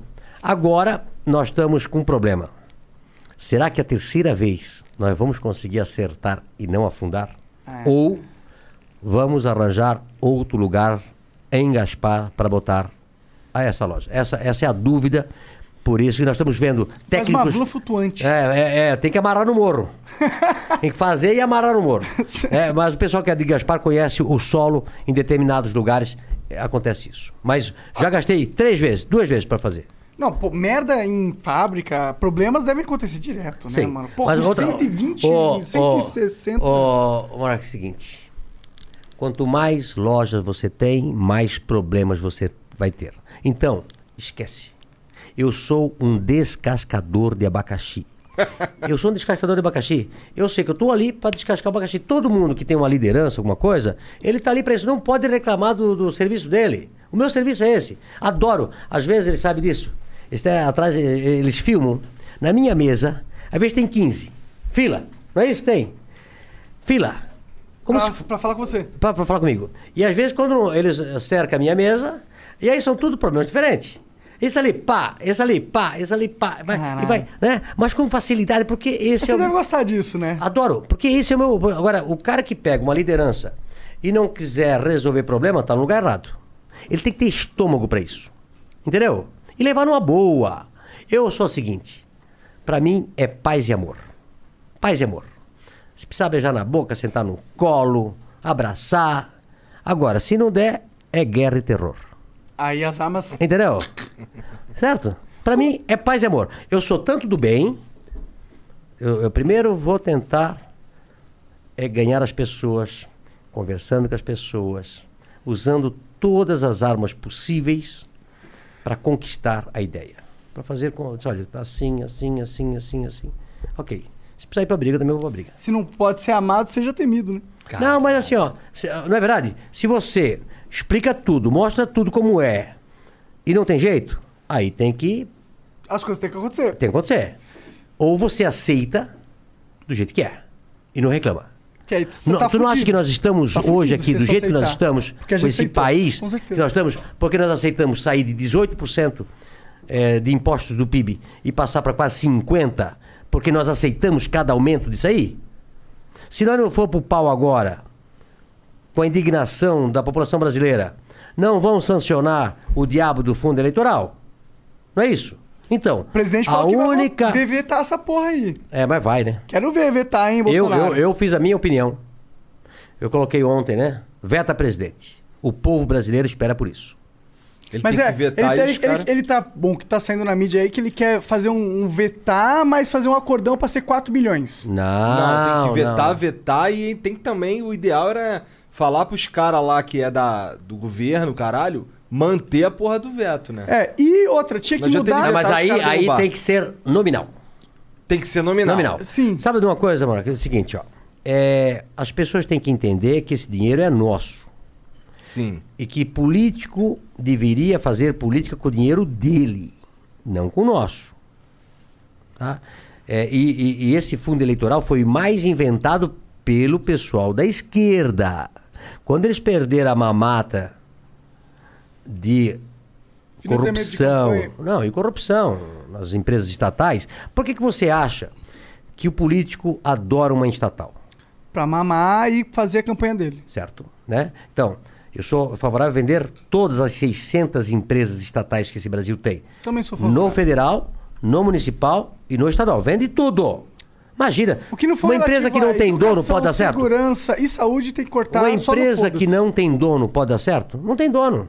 É a casa da mãe Joana. dono é a gente, só que a gente não tá olhando. né? Não, não, escuta, é a casa da mãe Joana. É, não tem um líder, não tem alguém que manda lá. Pra, tanto faz chover pra cima, chover pra baixo, tanto faz. Vem o dinheiro no final do mês. É. Não são competitivos, não tem meritocracia, tem garantia de emprego. E quem paga essa conta somos nós. Mas você. É, você não, paga mais não. que eu. Ah, todos nós.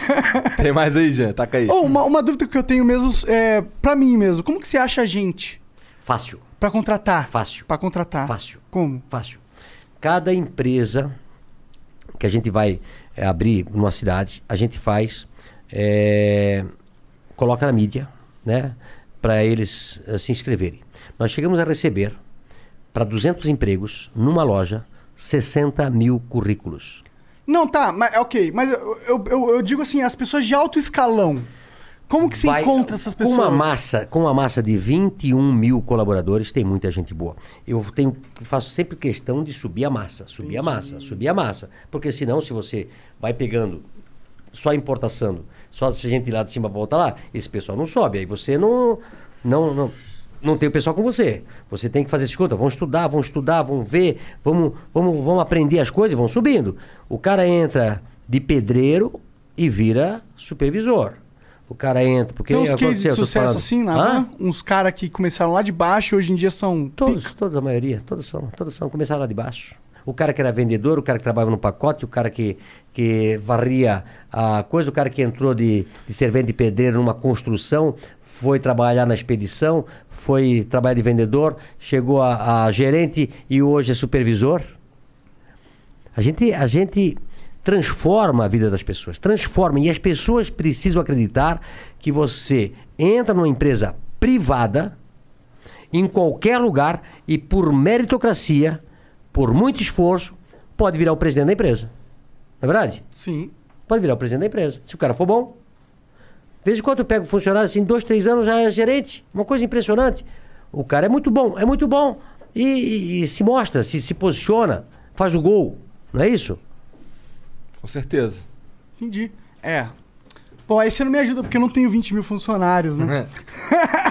Vai, Jean. Ah, mas tem um monte de gente que quer subir contigo aí. Não, eles querem. A gente faz, a gente faz um pouco o que você faz. As pessoas que estão com a gente Anima, o cara, mesmo. anima o cara. É, Elas não, o crescem. problema é que assim, a gente tem, o- Dá Viagra pros caras. é que a gente tem umas posições que. que. são novas. Porque assim, a gente começou a ficar a ficar maiorzinho, porra, agora. Tem seis meses, sabe? E, e que come- a gente começou a arrumar. Não existe um mercado de cortes. Não existe um especialista de fazer cortes de É. vídeos assim, entendeu? Então, pra gente é muito difícil encontrar mão de obra que seja muito boa e especializada. Por isso que eu perguntei. Uma outra coisa. Vocês têm aqui o microfone. Sim. É, nós estamos aumentando o nosso setor de TI, tecnologia de informação. Aí o meu gerente lá disse, putz, Luciano, precisava de uns 300 funcionários para a nossa área De TI. de Avan Labs, que é de TI, né, de transformação digital. Ele disse, ah, estás com problema? Me dá o celular aqui. Vamos fazer um vídeo. E aí, galera, pessoal, tudo bem? Nós estamos aí, mostrei o lugar lindo, maravilhoso que nós fizemos. Quer trabalhar aqui conosco? De qualquer lugar do Brasil, em home office, ou vir aqui nesse paraíso? Se inscreva. Uma semana apareceu 1.500 funcionários. E a gente contratou os nossos 300. colaboradores. É isso? Interesse? Então, assim, ó, é, tem muita gente que quer trabalhar. Tem muita gente que quer subir na vida. E também eu falo para eles: vocês às vezes têm que sair de casa, do seu estado, da sua cidade e tentar a vida em outro lugar. Né? O, o cara, às vezes, às vezes acontece muito isso. A gente abre uma loja numa cidade. O cara é bom, bom, bom, bom. Mas ele não quer ser gerente ou líder porque ele sabe que daqui em dois, três anos ele vai ter que pulsar, ele vai ter que mudar, que nem padre, que nem gerente de banco. É, fica três anos numa cidade, três anos na outra. Né? Mas só que eu falo para eles: esse Brasil é tão grande que cada lugar que a Van coloca uma loja, eu fico, eu fico impressionado. A gente falou de Parauapebas, né? Puta, vai lá ver Parauapebas crescendo. Quando eu fui lá visitar aquela cidade, eu fiquei impressionado. Vou botar uma loja aqui. Porra, eu adoro Parauapebas. Marabá, puta, outra loja, né? Agora vamos fazer Primavera do Leste, lá na coisa, vamos fazer é, lá em cima, de, é, agora Alta Floresta, lá em, lá em cima, lá perto da, já do, do, do Amazonas, lá de, fica em Mato Grosso. É, cada cidade que eu vou eu me apaixono. Cada cidade. Esse Brasil tem cada lugar bonito. É, nós temos loja em. é, no Acre, nós temos loja em Rio Branco, no Acre. Ah, que nem existe, pô. Existe. Existe, nós provamos. Foi a loja de número 100, vai muito bem. Muito obrigado, pessoal do Acre. Ó, número 100, número Rondônia. importante. Rondônia a gente botou uma em Porto Velho e botamos uma segunda agora na semana passada. Tem cidades fantásticas, pessoas Quanto trabalhadoras. tempo demora pra dar lucro uma loja? Tem que Quando dar você no põe? primeiro mês. No primeiro mês? Tem que dar. Ah, dá. E Tem dá, que dar. e dá. Dá. Dá. Trabalho bem feito. Dá. Dá. A Van trabalha 35 anos dando lucro. Jamais, jamais tivemos um ano de prejuízo. Foda. Jamais. E se der pouco, digo, cacete, tudo isso que nós estamos fazendo, essa porcaria desse lucro, vamos trabalhar, vamos fazer diferente, vamos encantar. Ei, puf, vai lá, faz acontecer. Ah, Pô, o cara trabalhar o ano todo dá prejuízo. tá errado. É muita incompetência. Não é isso? Hã? Nunca trabalhamos com prejuízo. Nós só nós reinvestimos tudo e tudo que nós temos hoje, eu sempre falo, é com o meu dinheiro e o dinheiro do banco. Adoro um banco. Adoro um banco. É verdade. Manda mais aí pra gente. O, o velho Victor mandou: Salve, salve família. Grande Jeff Bezos brasileiro. O que você acha sobre a taxação das grandes fortunas? Os milionários fugiriam do Brasil mesmo? E a Van faz algum trabalho social ou pat- patrocina algum? A sociedade melhoraria se todas as grandes empresas fizessem essa contribuição. Olha, acho importante esse momento de, de mudança. Eu faria primeiro a reforma administrativa. Reduziria o tamanho do Estado para fazer uma reforma eh, tributária para reduzir impostos. Pô, o cara ganha 1.500, mil reais para pagar imposto de renda. Que sacanagem é essa? E não sobe aquela merda daquela, daquela tabela? Né? O cara vai pagar imposto de renda, ah, que seja 5 mil reais, tem que ganhar dinheiro. Eu tiraria todos aqueles penduricalhos dos salários que eles ficam pro governo e daria pro funcionário. Né? Pô, eu vi aí é, gente pegando dinheiro do governo através é, de- daquele incentivo do. Empresa grande, na época ali atrás, é, você paga ah, impostos do, do seu salário, por exemplo, né? É, fundo de garantia tal, e fica lá depositado no governo. Paga, agora estão pagando mais, mas pagava 2% ao ano, você se lembra disso? Então, todo mês tira teu dinheiro do, do teu salário, dá pro governo como governo, assim, ó, eu sou bonzinho, vou guardar o dinheiro para você. Aí guarda lá, tu só É, perde é, dinheiro. Aí, escuta, assim, ó, ó, o, o empresário dá dinheiro, tira de você, Dá pra mim que eu vou, o dia que você quiser se aposentar, ou precisa. Eu dinheiro não. Estados Unidos, sabe como é que é, né? Paga por hora. Né? É. Ou paga por semana, ou paga quinzenal, ou paga mensal, né? Então toda semana, ou toda 15 dias, recebe grana na- no bolso. E você paga menos impostos e eu sou favorável de dar o dinheiro pro funcionário. Ele sabe o que ele vai Como fazer com o dinheiro gastar. dele. É. Vai dar pro governo. Ele pode investir numa, num fundo que vai dar mais. Claro, ou ele vai arrumar a casa dele, ou ele vai comprar uma casa para não pagar aluguel. Não, o governo assim, ó, não, nós somos bonzão. Dá o dinheiro para mim que eu Você é vou cuidar pra ti. incompetente, seu Você é cidadão incompetente. burro. É todo, você é burro. E eu, Estado, sou bonzinho o- e muito o- inteligente. Os burocratas, os políticos, acham que eles, sa- eles são bons para tudo. E querem botar cabresto em nós. Então, sobre a reforma. Então, primeiro eu faria a reforma administrativa, enxugava a máquina. Segundo, eu fazia a reforma tributária. Eu gostei aí, foi de reduzir o imposto de renda para a empresa e taxar o dividendo. É. Eu, Então você não tem problema com isso? Não, porque eu deixo dinheiro tudo na empresa. É, eu também. Eu não tenho. Entendeu? Você não, não, não realiza o A lucro. vida, a vida toda botando dinheiro toda na empresa, toda na empresa, toda na empresa, toda na empresa. Então é o seguinte, o que acontece? Tem gente que é gigolô de empresa. Gigolô de empresa. Toma o dinheiro, toma o dinheiro, toma o dinheiro, toma o dinheiro. A empresa sempre fodida e ele rico, rico, rico. É que ele digo, eu prefiro ter uma empresa rica com dono pobre do que um dono rico e a empresa pobre. Pode crer, também. Certo? Então, assim, ó, reduzir. Os Estados Unidos, é assim, saiu de 30%, baixou o imposto de renda da empresa para 20% e taxa o, o cara que vai tirar os dividendos. Sou favorável. Também sou favorável. Sou favorável. E grandes fortunas? E herança? Olha, lá no nosso estado a gente já paga 8%. Mas, pô, nos Estados Unidos é 40%. É, aí é o seguinte, eu acho que tem que chegar. Não precisa número- de- quantos no bilhões você tem? Não precisa de 20 bilhões, pô. Fica com 10, Tem que ficar caralho. no número que, que fique bom. Agora é o seguinte, ó, ó Monark, é o seguinte. Problema É muito verdade, legal falar em imposto. Eu penso diferente. Nós temos que ser melhor para gastar o imposto. É, o problema é esse. Ok? concordo. Então é o seguinte, ó. Para que que eu vou recolher mais impostos para os políticos e a máquina pública roubar e alugar apartamento para botar dinheiro no apartamento? Pois é. Hã? Pra que isso? Pra comprar mais fazenda, comprar mais boi, arranjar mais propina. Não, não, não, não, não, não. Vamos cá. Vamos economizar e fazer mais com menos.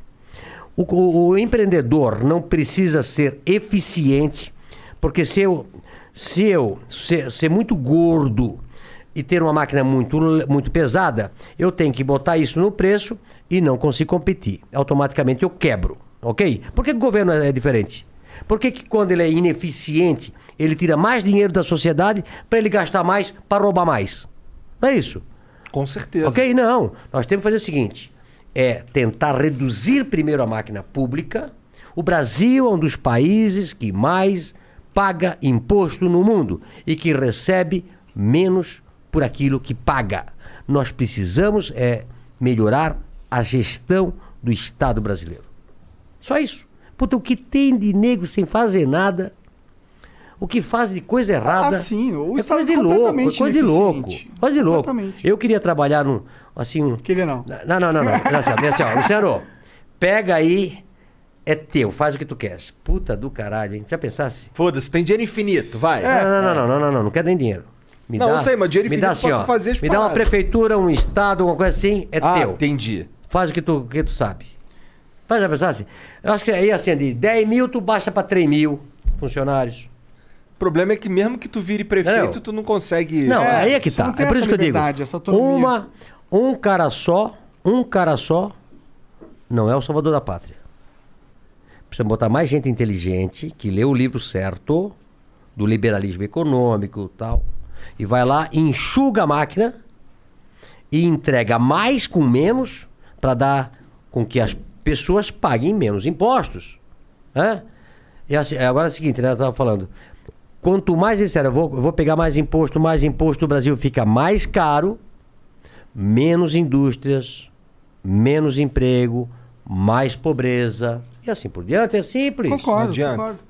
Acho É que isso. tinha que existir só o imposto de renda. Não tem que ter imposto sobre consumo e nem das empresas. Você sabe que aqui no Brasil é, assim, né? É tudo em cascata, né? Cascata. Os Estados Unidos eu já falei pra vocês. É.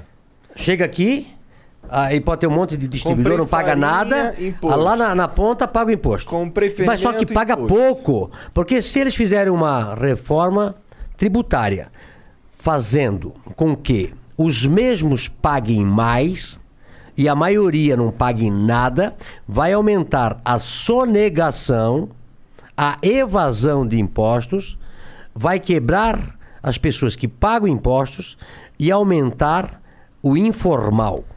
Nós temos que baixar os impostos para que não vale a pena sonegar e que todo mundo pague pouco e todo mundo pague. Senão, eu vou dizer para vocês, tem países, não quero nem falar o nome, que pode ser a fábrica do mundo e o comércio do mundo. Porque as mercadorias, as mercadorias chegam no nosso país hoje sem pagar imposto. Transaciona lá para os países escandinavos, vem um pouco de avião por lá, vem um avião por cá, aí isso aqui custa 30 centavos, entra no Brasil por 30 centavos, não pagou imposto de importação, não pagou PIS, não pagou CONFINS, não pagou nada. Olha, pro consumidor é ótimo. Ok, não, mas o consumidor tem que saber que está destruindo a fábrica nacional, está destruindo a fábrica nacional, está destruindo o comércio aqui no Brasil e no futuro não vai ter mais emprego. Alguém vai chupar o emprego todo e nós vamos chupar o dedo. Isso está acontecendo no Brasil hoje. Ca- é, aviões, aviões, aviões chegando no Brasil hoje sem pagar um centavo de imposto. Denúncia aí, galera. Ok? Quem se fode é o, é o cara lá que tá Ok, comprando tá, pão. tá acontecendo isso. Tá, tá sendo- a Receita Federal precisa ver isso. Os pagamentos são feitos através de, de bancos nacionais, de, de empresas, o dinheiro vai todo para fora. Tá? E as pessoas estão matando o varejo brasileiro, está matando a indústria brasileira e alguém vai virar a fábrica mundial e o comércio mundial. Ok? Isso é muito preocupante. Está acontecendo isso. Verdade, eu concordo. Tá, o Lion Maru mandou aqui. Salve, salve família. Velho da van, você poderia mandar um salve para o grupo Galeritos e mais especificamente para o meu amigo Cabelo. Ele mora em uma cidade pequena, onde não tem a van, pilotava a única moto da cidade e o único carro da cidade atropelou ele. Agora ele tá com a perna quebrada. Caralho! Que legal. Salve, salve família! Aí, pô. Aê! Salve, salve família! Vamos lá, qual é, qual é a cidade dele? Ele é. Não fala o nome, só fala É que é uma cidade cidade pequena. pequena. Como é que, perdeu a e chance qual de abrir uma estado será? aí. É, e qual- ah, ele não sabe falar a cidade e, pô, o cara tinha uma moto, foi atropelado com um carro e uma moto na cidade, hein? Como é que é o nome dele? Galerito? Galerito. O nome dele é, Murphy. Não, o nome dele é Cabelo. O, o cara que se fudeu é o Cabelo. Ah, o cabelo, puta. É ele com cabelo e eu sem cabelo, hein? Ah, ele com tanto aquela- cabelo. Ele pôs cabelo Eu aí, pus ó. cabelo, eu fiz um Rapaz do céu, é uma beleza ficar careca. É mais, é mais tranquilo? Ah, mas deve ser Não. mais arejado. raspa todo Ah, dia, não é? Raspa todo dia. Raspa todo dia, me corta aqui, me corta aqui, corta a orelha. Puta, meu pai, com 79 anos, dizia assim pra mim, Luciano, se eu fosse mais novo, a minha coisa que eu fazia na minha vida, que era o sonho de consumo dele, era cortar metade da orelha. A cabela, a, a orelha do meu pai era o dobro da minha. É, E eu brinco sempre que quando eu nasci, eles pensavam assim, pensavam, meu Deus, é o Dumbo, será que vai voar ou vai andar? Por um monte de tempo tentaram fazer aviãozinho, mas como não, não voava, eu aprendi a andar. É? Mas olha o tamanho da orelha. Graças a Deus. Ó, tá vendo que tá Ele esse não orelhudo. andou, Não, não, mas, É. não, mas ele é. Mas, mas tem uma orelha. É, é. bem. É, mas, tipo, dizem que quando você vai ficando mais velho, a orelha, a orelha vai Não, mas crescendo. o, o do meu avô era maior ainda. O meu avô era- tinha uma orelha desse tamanho, meu pai um pouco menor e a minha foi um pouco menor. Mas cresceu sua orelha quando você foi ficando mais não, velho? é, é só- acho que o homem nasce, é, cresce o nariz e a orelha, que coisa, né? O resto É, não diz cresce. que cresce O resto não não cresce. zoando, É, é, o resto não cresce. Ah, o só resto encolhe, né? Só encolhe. encolhe e cai pra então, baixo ainda. Ah, Olha lá, o, o Frank Franzoi, ele mandou uma mensagem que vocês já falaram, mas eu vou ler aqui. Salve, salve família. Luciano, qual o segredo para ter funcionários tão bem engajados e como é feito o processo de seleção para trabalhar na van? É, Bom, já perguntamos falamos. isso, Já É, falamos sobre é, isso. a- a- quero dizer pra vocês o seguinte: a gente faz um processo e treina, treina, leva um cara lá que nem foi o Silvio Santos pra treinar os caras, hora. encantar. A gente leva pro cara alguém que vai lá, conta. Silvio Santos vai lá, sério? Não, não, não, brincadeira. Eu digo, Ah, o tá. cara é como o Silvio Santos, é um cara Ah, que engaja entendi, as pessoas. entendi, né? entendi. E eu, quando chego no dia da inauguração, é o bicho, é uma pessoa chorando, abraçando. Tu vai em todas as Vou em inaugurações? todas as inaugurações. Vou ver todos os terrenos, vou ver a construção, vou à inauguração e agora e depois eu vou, de vez em quando, ver alguma Você corta a fichinha, a Nada, fichinha? não tem, não, não Como tem que era? essa, não. Champanhe? Nada, nada. Quebra nada. um... É interno, Hum. é uma inauguração interna para os nossos colaboradores. Uma hora de motivacional, levanta até defunto. Eu, é que nem o cara tocar, tomar Viagra. Levanta, levanta qualquer defunto. Queria ver uma dessa Ah, um não, dia. é, é fudido. É fudido. Eu digo assim, ó, é uma loucura, uma loucura. É como você pega um carrinho de, de fricção, vai ali, né? E aí solta ele, sai a mil por hora, o pessoal sai turbinado. E aí a gente aí abre as portas, entra o povo. Eu normalmente, antes da, antes da pandemia, eu montava um palco fora da loja. Acab- eu começava às 9 horas até às 10 horas. 10 horas abria a porta, milhares de pessoas lá. Aí eu, eu pegava, um, um- pegava um, um tablado, um palco, eu ficava três horas batendo foto das pessoas. Caralho. 10, 11, meio-dia, uma hora, até uma hora, uma hora e meia. Três horas, duas horas de coisa, foto com todo mundo. E todos eles, olho no olho, como é que tá? De onde você é? Tudo bem? Foto por foto, foto por foto. Atendo todo mundo. E aí, numa cidade ali de Jacareí, eu acho que foi, veio uma senhora cega. Luciano, Luciano, Luciano, Luciano. E aí eu desci o palco. E aí, quando eu chegava próximo da, da, da senhora, o meu segurança, que era careca igual eu, foi na frente. E a hora que ela passa a mão na careca dele, Luciano! Eu disse, não, eu tô aqui atrás, esse é outro. aí eu fui lá, abracei ela, e tu vê, ela sabia que era eu, porque ela sabia que eu era careca. Olha só. É a Então, imagem ela fica. me escuta na internet, sabia que eu era careca, né? E nós fomos visitar no final do ano passado também uma outra nossa, que é cega lá de Florianópolis. Tem o nome dela, me esqueci o nome dela agora. É uma faminha. Aí ela, no final do ano, ela fez um quadro para mim. Eu fui na casa dela no final do ano. É, conheci o Maneiro. filho dela, que também tem problema de, de visão. E eles vêm o, bem pertinho, bem pertinho, bem pertinho assim. E ela gosta porque eu, eu faço os vídeos e, e eu, eu faço legenda. Ah, legal. Mas também ela escuta, né? Porque ela não é, ela é cega, mas não é não é surda. Mas ao contrário também eu Mas tenho. tem pessoas eu, tenho, eu, eu, que eu, faço, eu já faço os vídeos.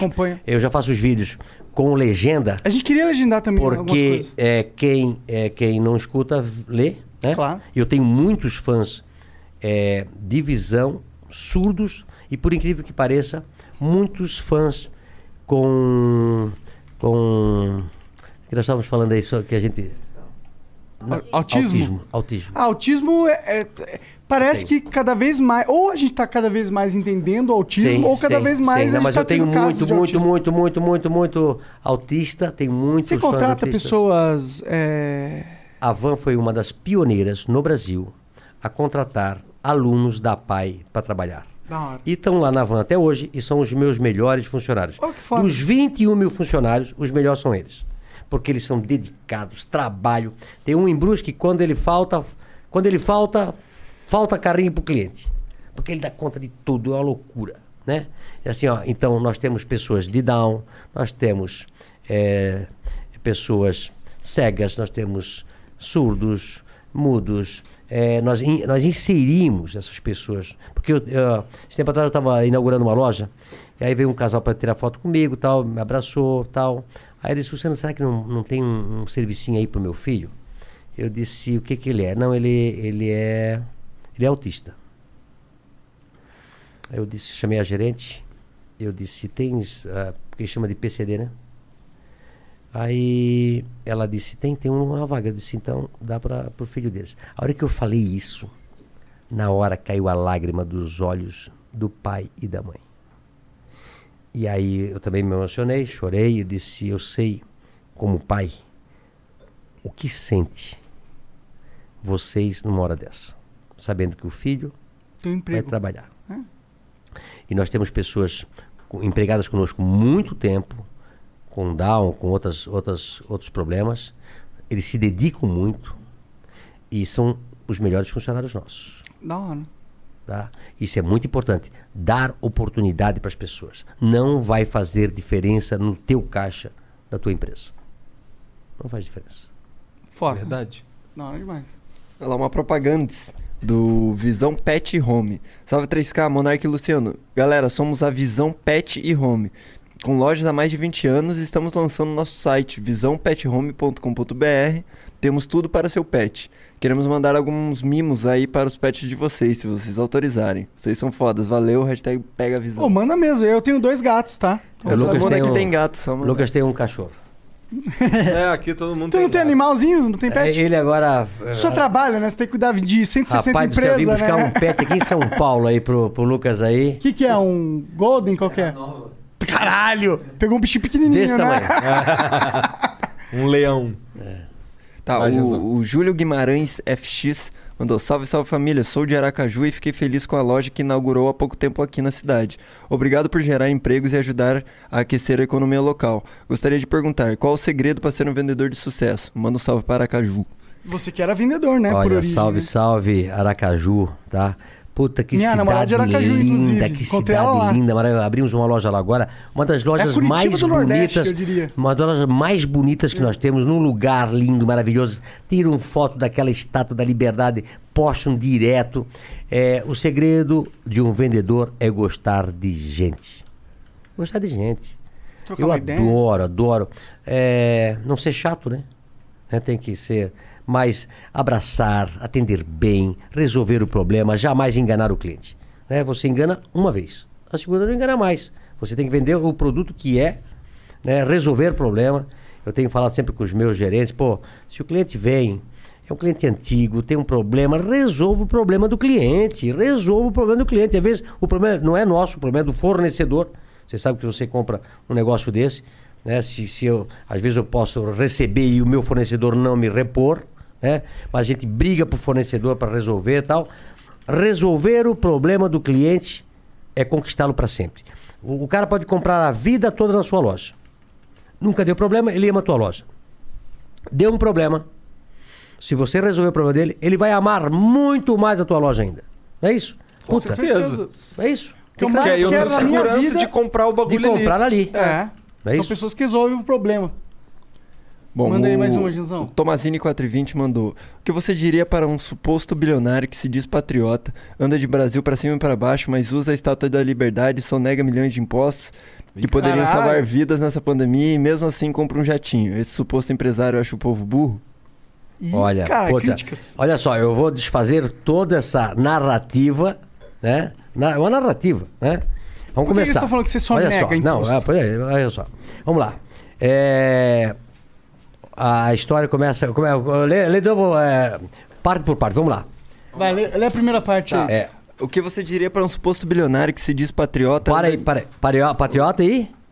que se anda de Brasil para cima e para baixo, mas usa a estátua da liberdade? Pa, pa, peraí, peraí, peraí. Olha só, né? Olha só. Estátua da Liberdade é um símbolo é, mundial dado pela França para os Estados Unidos, que representa, você- nós lemos aí hoje um, uma, ó, A escritura, a da estátua. escritura da, o que, que significa a Estátua da Liberdade doada pela França para os Estados Unidos quando ela fez 100 anos eh, de independência. Então, o nosso símbolo significa isso. Não é um símbolo americano. É um símbolo da liberdade. Nós fomos o primeiro, a primeira empresa quase do Brasil a trabalhar sábados, domingos, feriados, horários alternativos. Eh, damos a liberdade. Quem conhece a nossa loja, a loja maravilhosa, né? Sem cerca, é, dentro espaçosa, a liberdade de poder comprar, a liberdade de poder falar, a liberdade de pensamento. É isso que representa a Estado da Liberdade. Não tem nada a ver de um símbolo americano, eu andando. é, eu, eu represento hoje é, o sonho de milhões de brasileiros que querem mudança nesse país. Ninguém está contente do que nós temos e do que veio de lá de trás. Tem que ver que não, ah, isso não foi criado nesse governo, essa, essa bagunça que está aí, não foi criada agora. Nós tentamos tentando des- desmontar os nós que fizeram nos últimos 30 anos. Não é isso? Então, continua. Estado da Liberdade já foi. Tá, sonega milhões de impostos que poderiam salvar vidas nessa É, pandemia. olha só, sonega milhões de impostos. Narrativas colocadas nos factoides. Sonega milhões, mas paga bilhões, Não, mas né? escuta, olha só. Porra, quanto que eu sonego. ah, Na época, da, da- na época da- das eleições, a Folha de São Paulo fez uma, fez duas. A última coisa que eles, fez, que eles fizeram foi.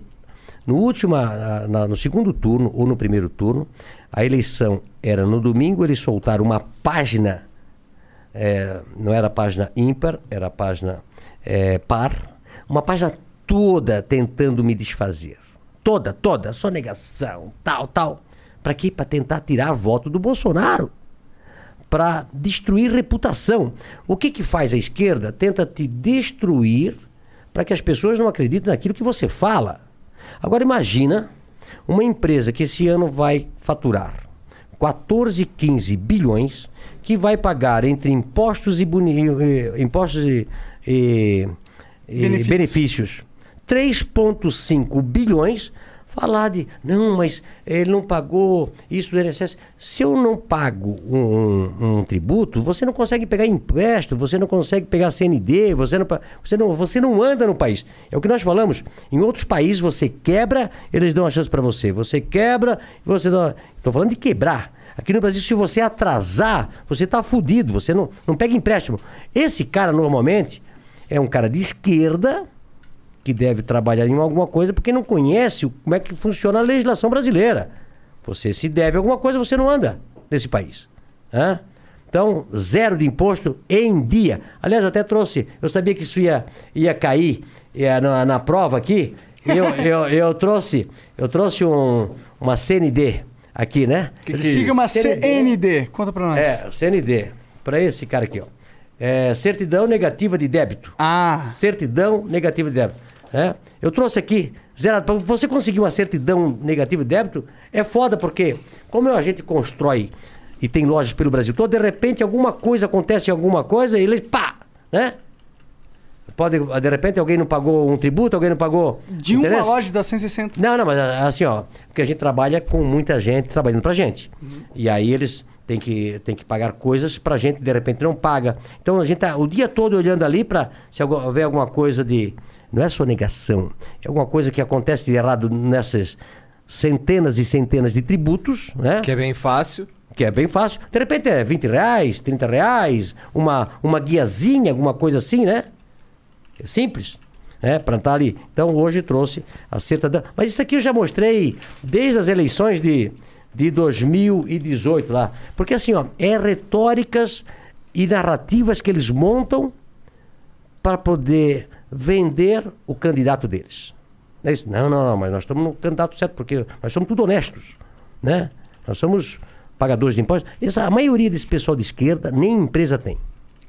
Nem empresa. Porque se tivesse empresa e sofresse o que nós sofremos na pele, estaria do nosso lado. E não no, no- no- no lado errado. Continua? Ah, nessa P, mesmo assim, compra um jatinho. Esse suposto empresário acha o povo burro. Ah, compra um jatinho? Eu Não, eu não posso comprar jatinho? Pode, pô. Hã? Pode pra Posso comprar caralho. jatinho? Tem três jatinhos. eu, tenho um ja... é, eu tenho um jatinho, um jatinho médio e um jatão. Né? Eles andam. Pega o jatinho do pai emprestado? não? Nada, Tá nada, certo, tá nada, certo. nada. Escuta, o jatinho, o jatão e o, ja- e o jatinho do meio vivem voando. É uma das empresas que mais voa nesse país. Quando nós tínhamos um único, um Learjet, era o avião mais voado no Brasil. Tu imagina como é que tu sai de Santa Catarina para montar uma loja em Manaus, em São Luís do Maranhão, é, aí depois realmente atravessa. Hã? Realmente é o Brasil todo que tem que Não, ficar escuta, voando. e a maioria desses, dessas cidades onde a van tem lojas, não digo que a maioria, mas não tem linhas regulares de, de avião. Então eu preciso mandar. Primeiro que a gente vai ver o terreno. Segundo, vai ver a construção, inauguração e depois manutenção das lojas. Eu preciso, não só eu viajo, meus diretores viajam, meus supervisores viajam, as obras viajam. Então, como nós somos fazendo 25 lojas por ano, é avião para tudo quanto é lado. Né? Não é só avi- é jato e três helicópteros. Então não é tu que tem, quem tem é a van. Quem tem a van. Eu não uso para minha pessoa, para ah, eu vou passear para cá, para lá. Rapaz, é, é da empresa, gasta para empresa. E, e se não, eu, eu ainda acabei de fazer um vídeo sobre esse assunto. É, o grande crescimento da van foi o dia que eu resolvi comprar um helicóptero. Porque eu, eu abri uma loja, tinha que andar 10 horas de carro, voltava mais 10 horas. E no final o cara dizia, ah, eu tenho um terreno aqui para te pôr, mas eu tenho que andar 10 horas de para lá, 10 horas, eu não vou. Aí cerceava o meu crescimento. Quando eu comprei o primeiro helicóptero em, mil, em, dois, em 2009, puta, foi uma loucura. Aí depois comprei um avião, depois comprei outro helicóptero, porque a Como gente que é a usa. sensação de comprar o primeiro avião? Olha, é uma loucura. É legal? Loucura. É tipo comprar o primeiro carro, não? Olha, eu acho que cada vez que você adquire uma coisa pela primeira vez, é primeira namorada, né? Sim. Tudo é, tudo é, tudo é. Sempre é uma experiência mágica, é, né? É mágica, né? Então, Pro bom eu- pro ruim, às vezes. É, eu, eu comprei o primeiro helicóptero em 2009, porque eu tinha inaugurado uma loja em Chapecó. E eu saí de Brusque até Chapecó. É 10 horas, para voltar 10 horas. Eu levei eu, a minha namorada na época. Já era esposa. Era esposa? É, já era esposa. Casei em 95. E aí levei meu pai e minha mãe. Como meu pai adorava o Teixeirinha, eu comprei várias fitas do Teixeirinha e foi escutando 20 horas de Teixeirinha. Teixeirinha, te lembra um cantor é, é, famoso do Rio Grande do Sul? E meu pai adorava. E eu também gostava. Aí a minha mãe e a minha esposa ficaram loucas de 20 horas de Teixeirinha. E aí, quando eu voltei para casa, de domingo à noite, ela disse: ou tu compra alguma coisa, ou não dá mais para ir contigo, de, de- escutando Teixeirinha 20 horas.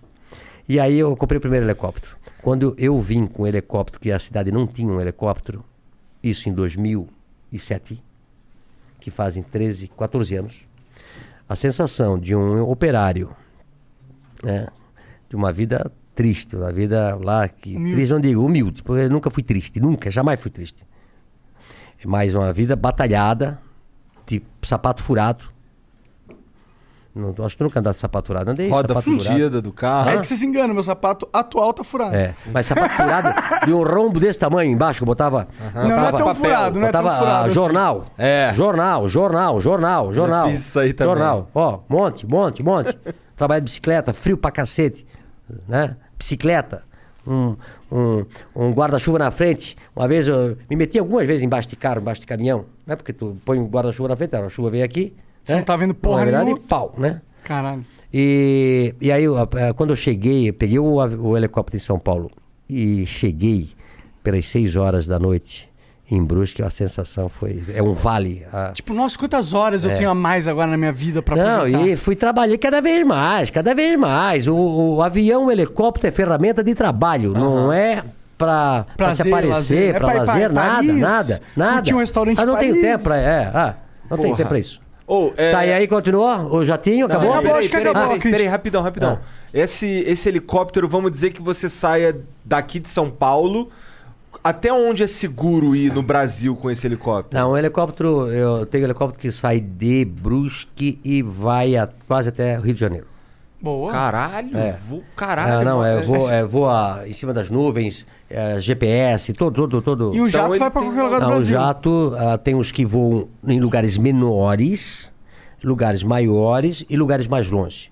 A gente adquiriu o último jato porque eu, eu quero voltar a fazer o que eu fazia no começo.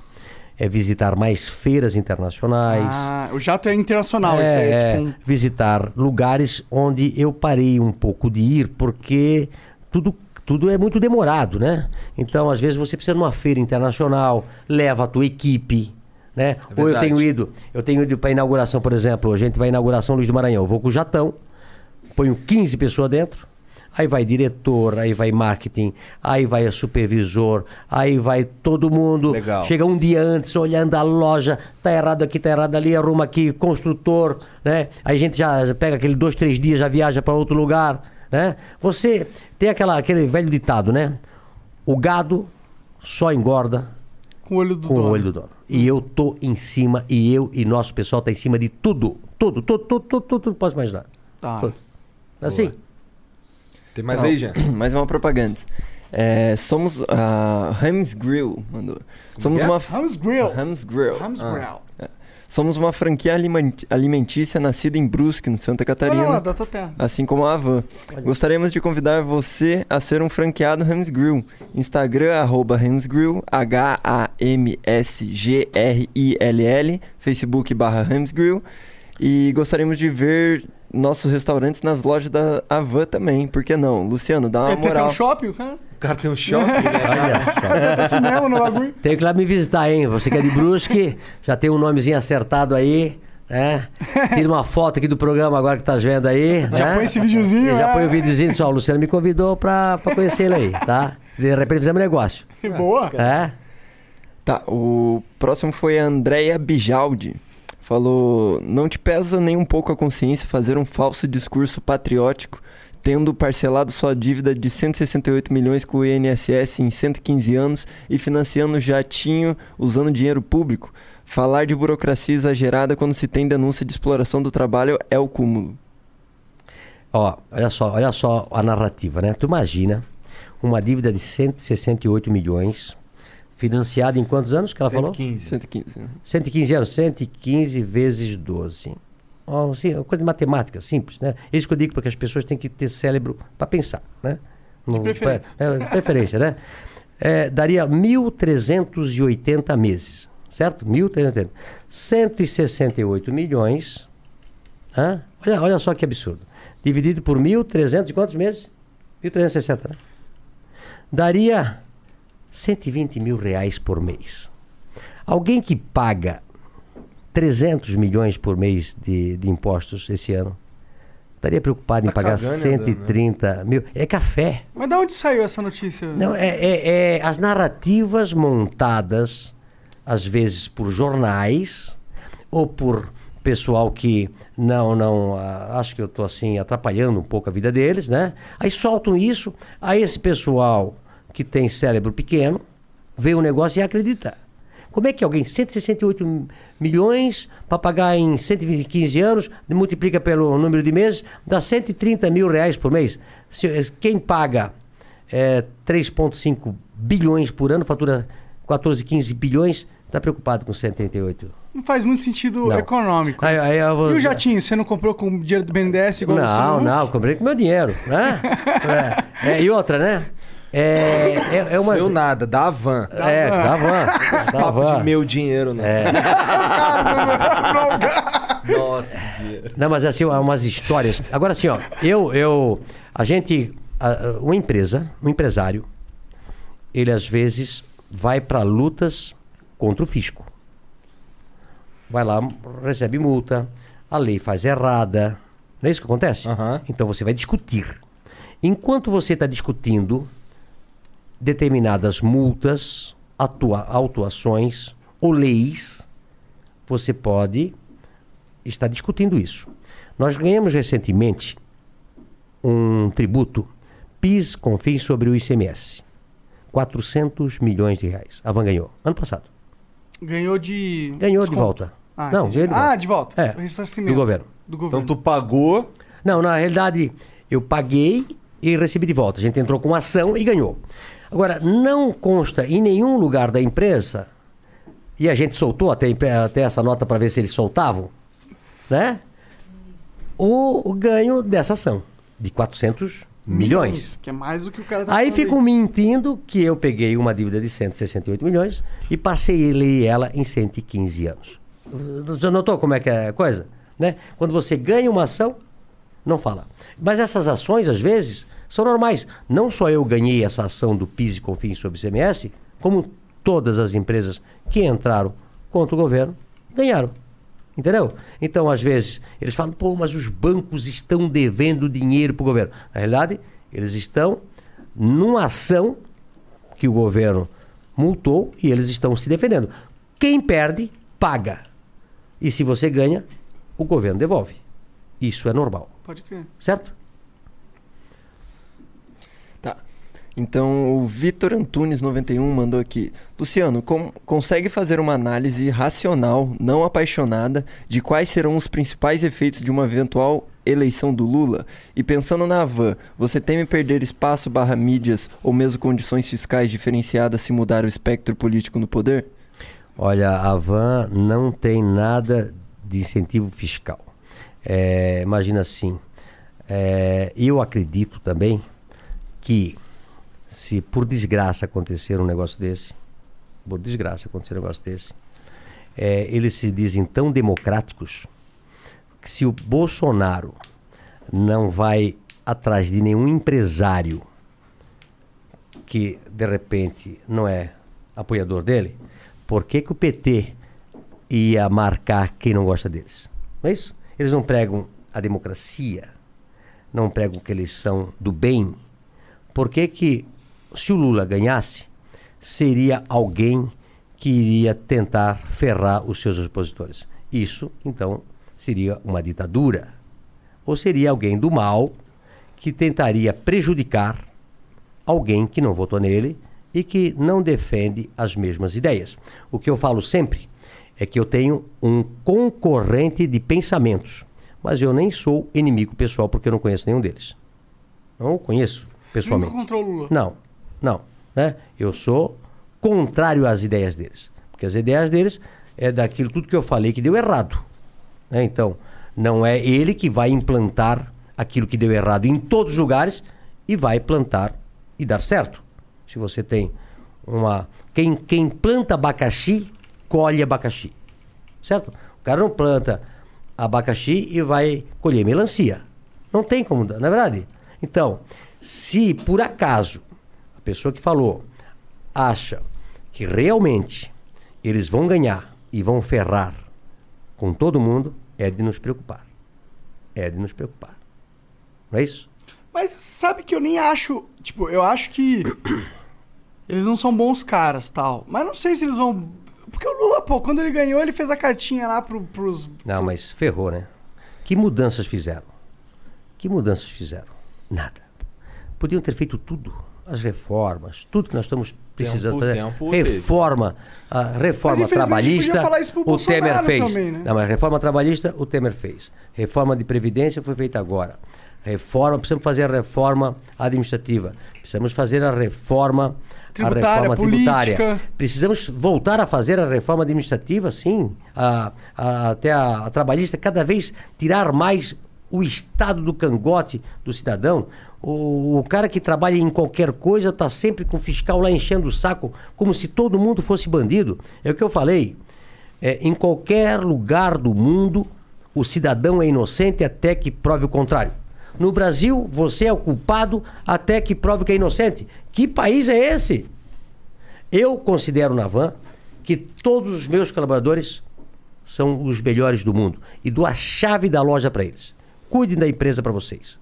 Eu dou liberdade com responsabilidade. Assim devia ser o país. Por que, que se cria essa burocracia? Porque o governo, o legislador, não confia no cidadão. Nós temos que confiar no cidadão. Dizem que. Porque eles pensam que todo mundo quer roubar todo mundo. Eles medem o cidadão com a régua deles. Eles pensam que todo mundo é igual a eles.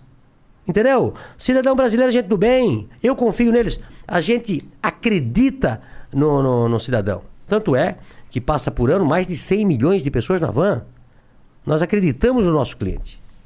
Então, assim, ó, o Brasil precisa mudar é a cabeça das pessoas. É aquele negócio que a gente falou, parece que todo mundo, se o cara comprou um carro, tá errado. Se o cara ficou rico, é porque roubou. É porque o Brasil Não, não. porque acordou cedo, não porque trabalhou 35 anos, não porque fez as coisas certas, não porque fez, porque inovou, não porque fez diferente, não porque sempre procurou fazer algo excepcional. Não. Alguma coisa de errado tem. Não é isso que, que penso? Está errado. O pensamento do brasileiro tem que mudar.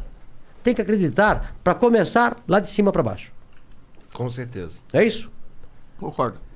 Tá, uma mensagem aqui do Zikzira. Salve, salve família, Monark. Já ouviu falar do MMORPG em desenvolvimento chamado Ashes of Creation? Já, já até comprei o. o- Sim, cara, eu, eu gosto de MMO, eu tô por dentro de Tá, tudo. ele fala, só pra completar, um player milionário insatisfeito com a situação dos MMOs atuais resolveu fazer o dele e tá ficando foda demais. Quinta agora, o servidor do Alpha 01 vai ficar online, dá uma conferida. Vou dar uma conferida. Eu, quando eu joguei, inicialmente ele tava bem porco.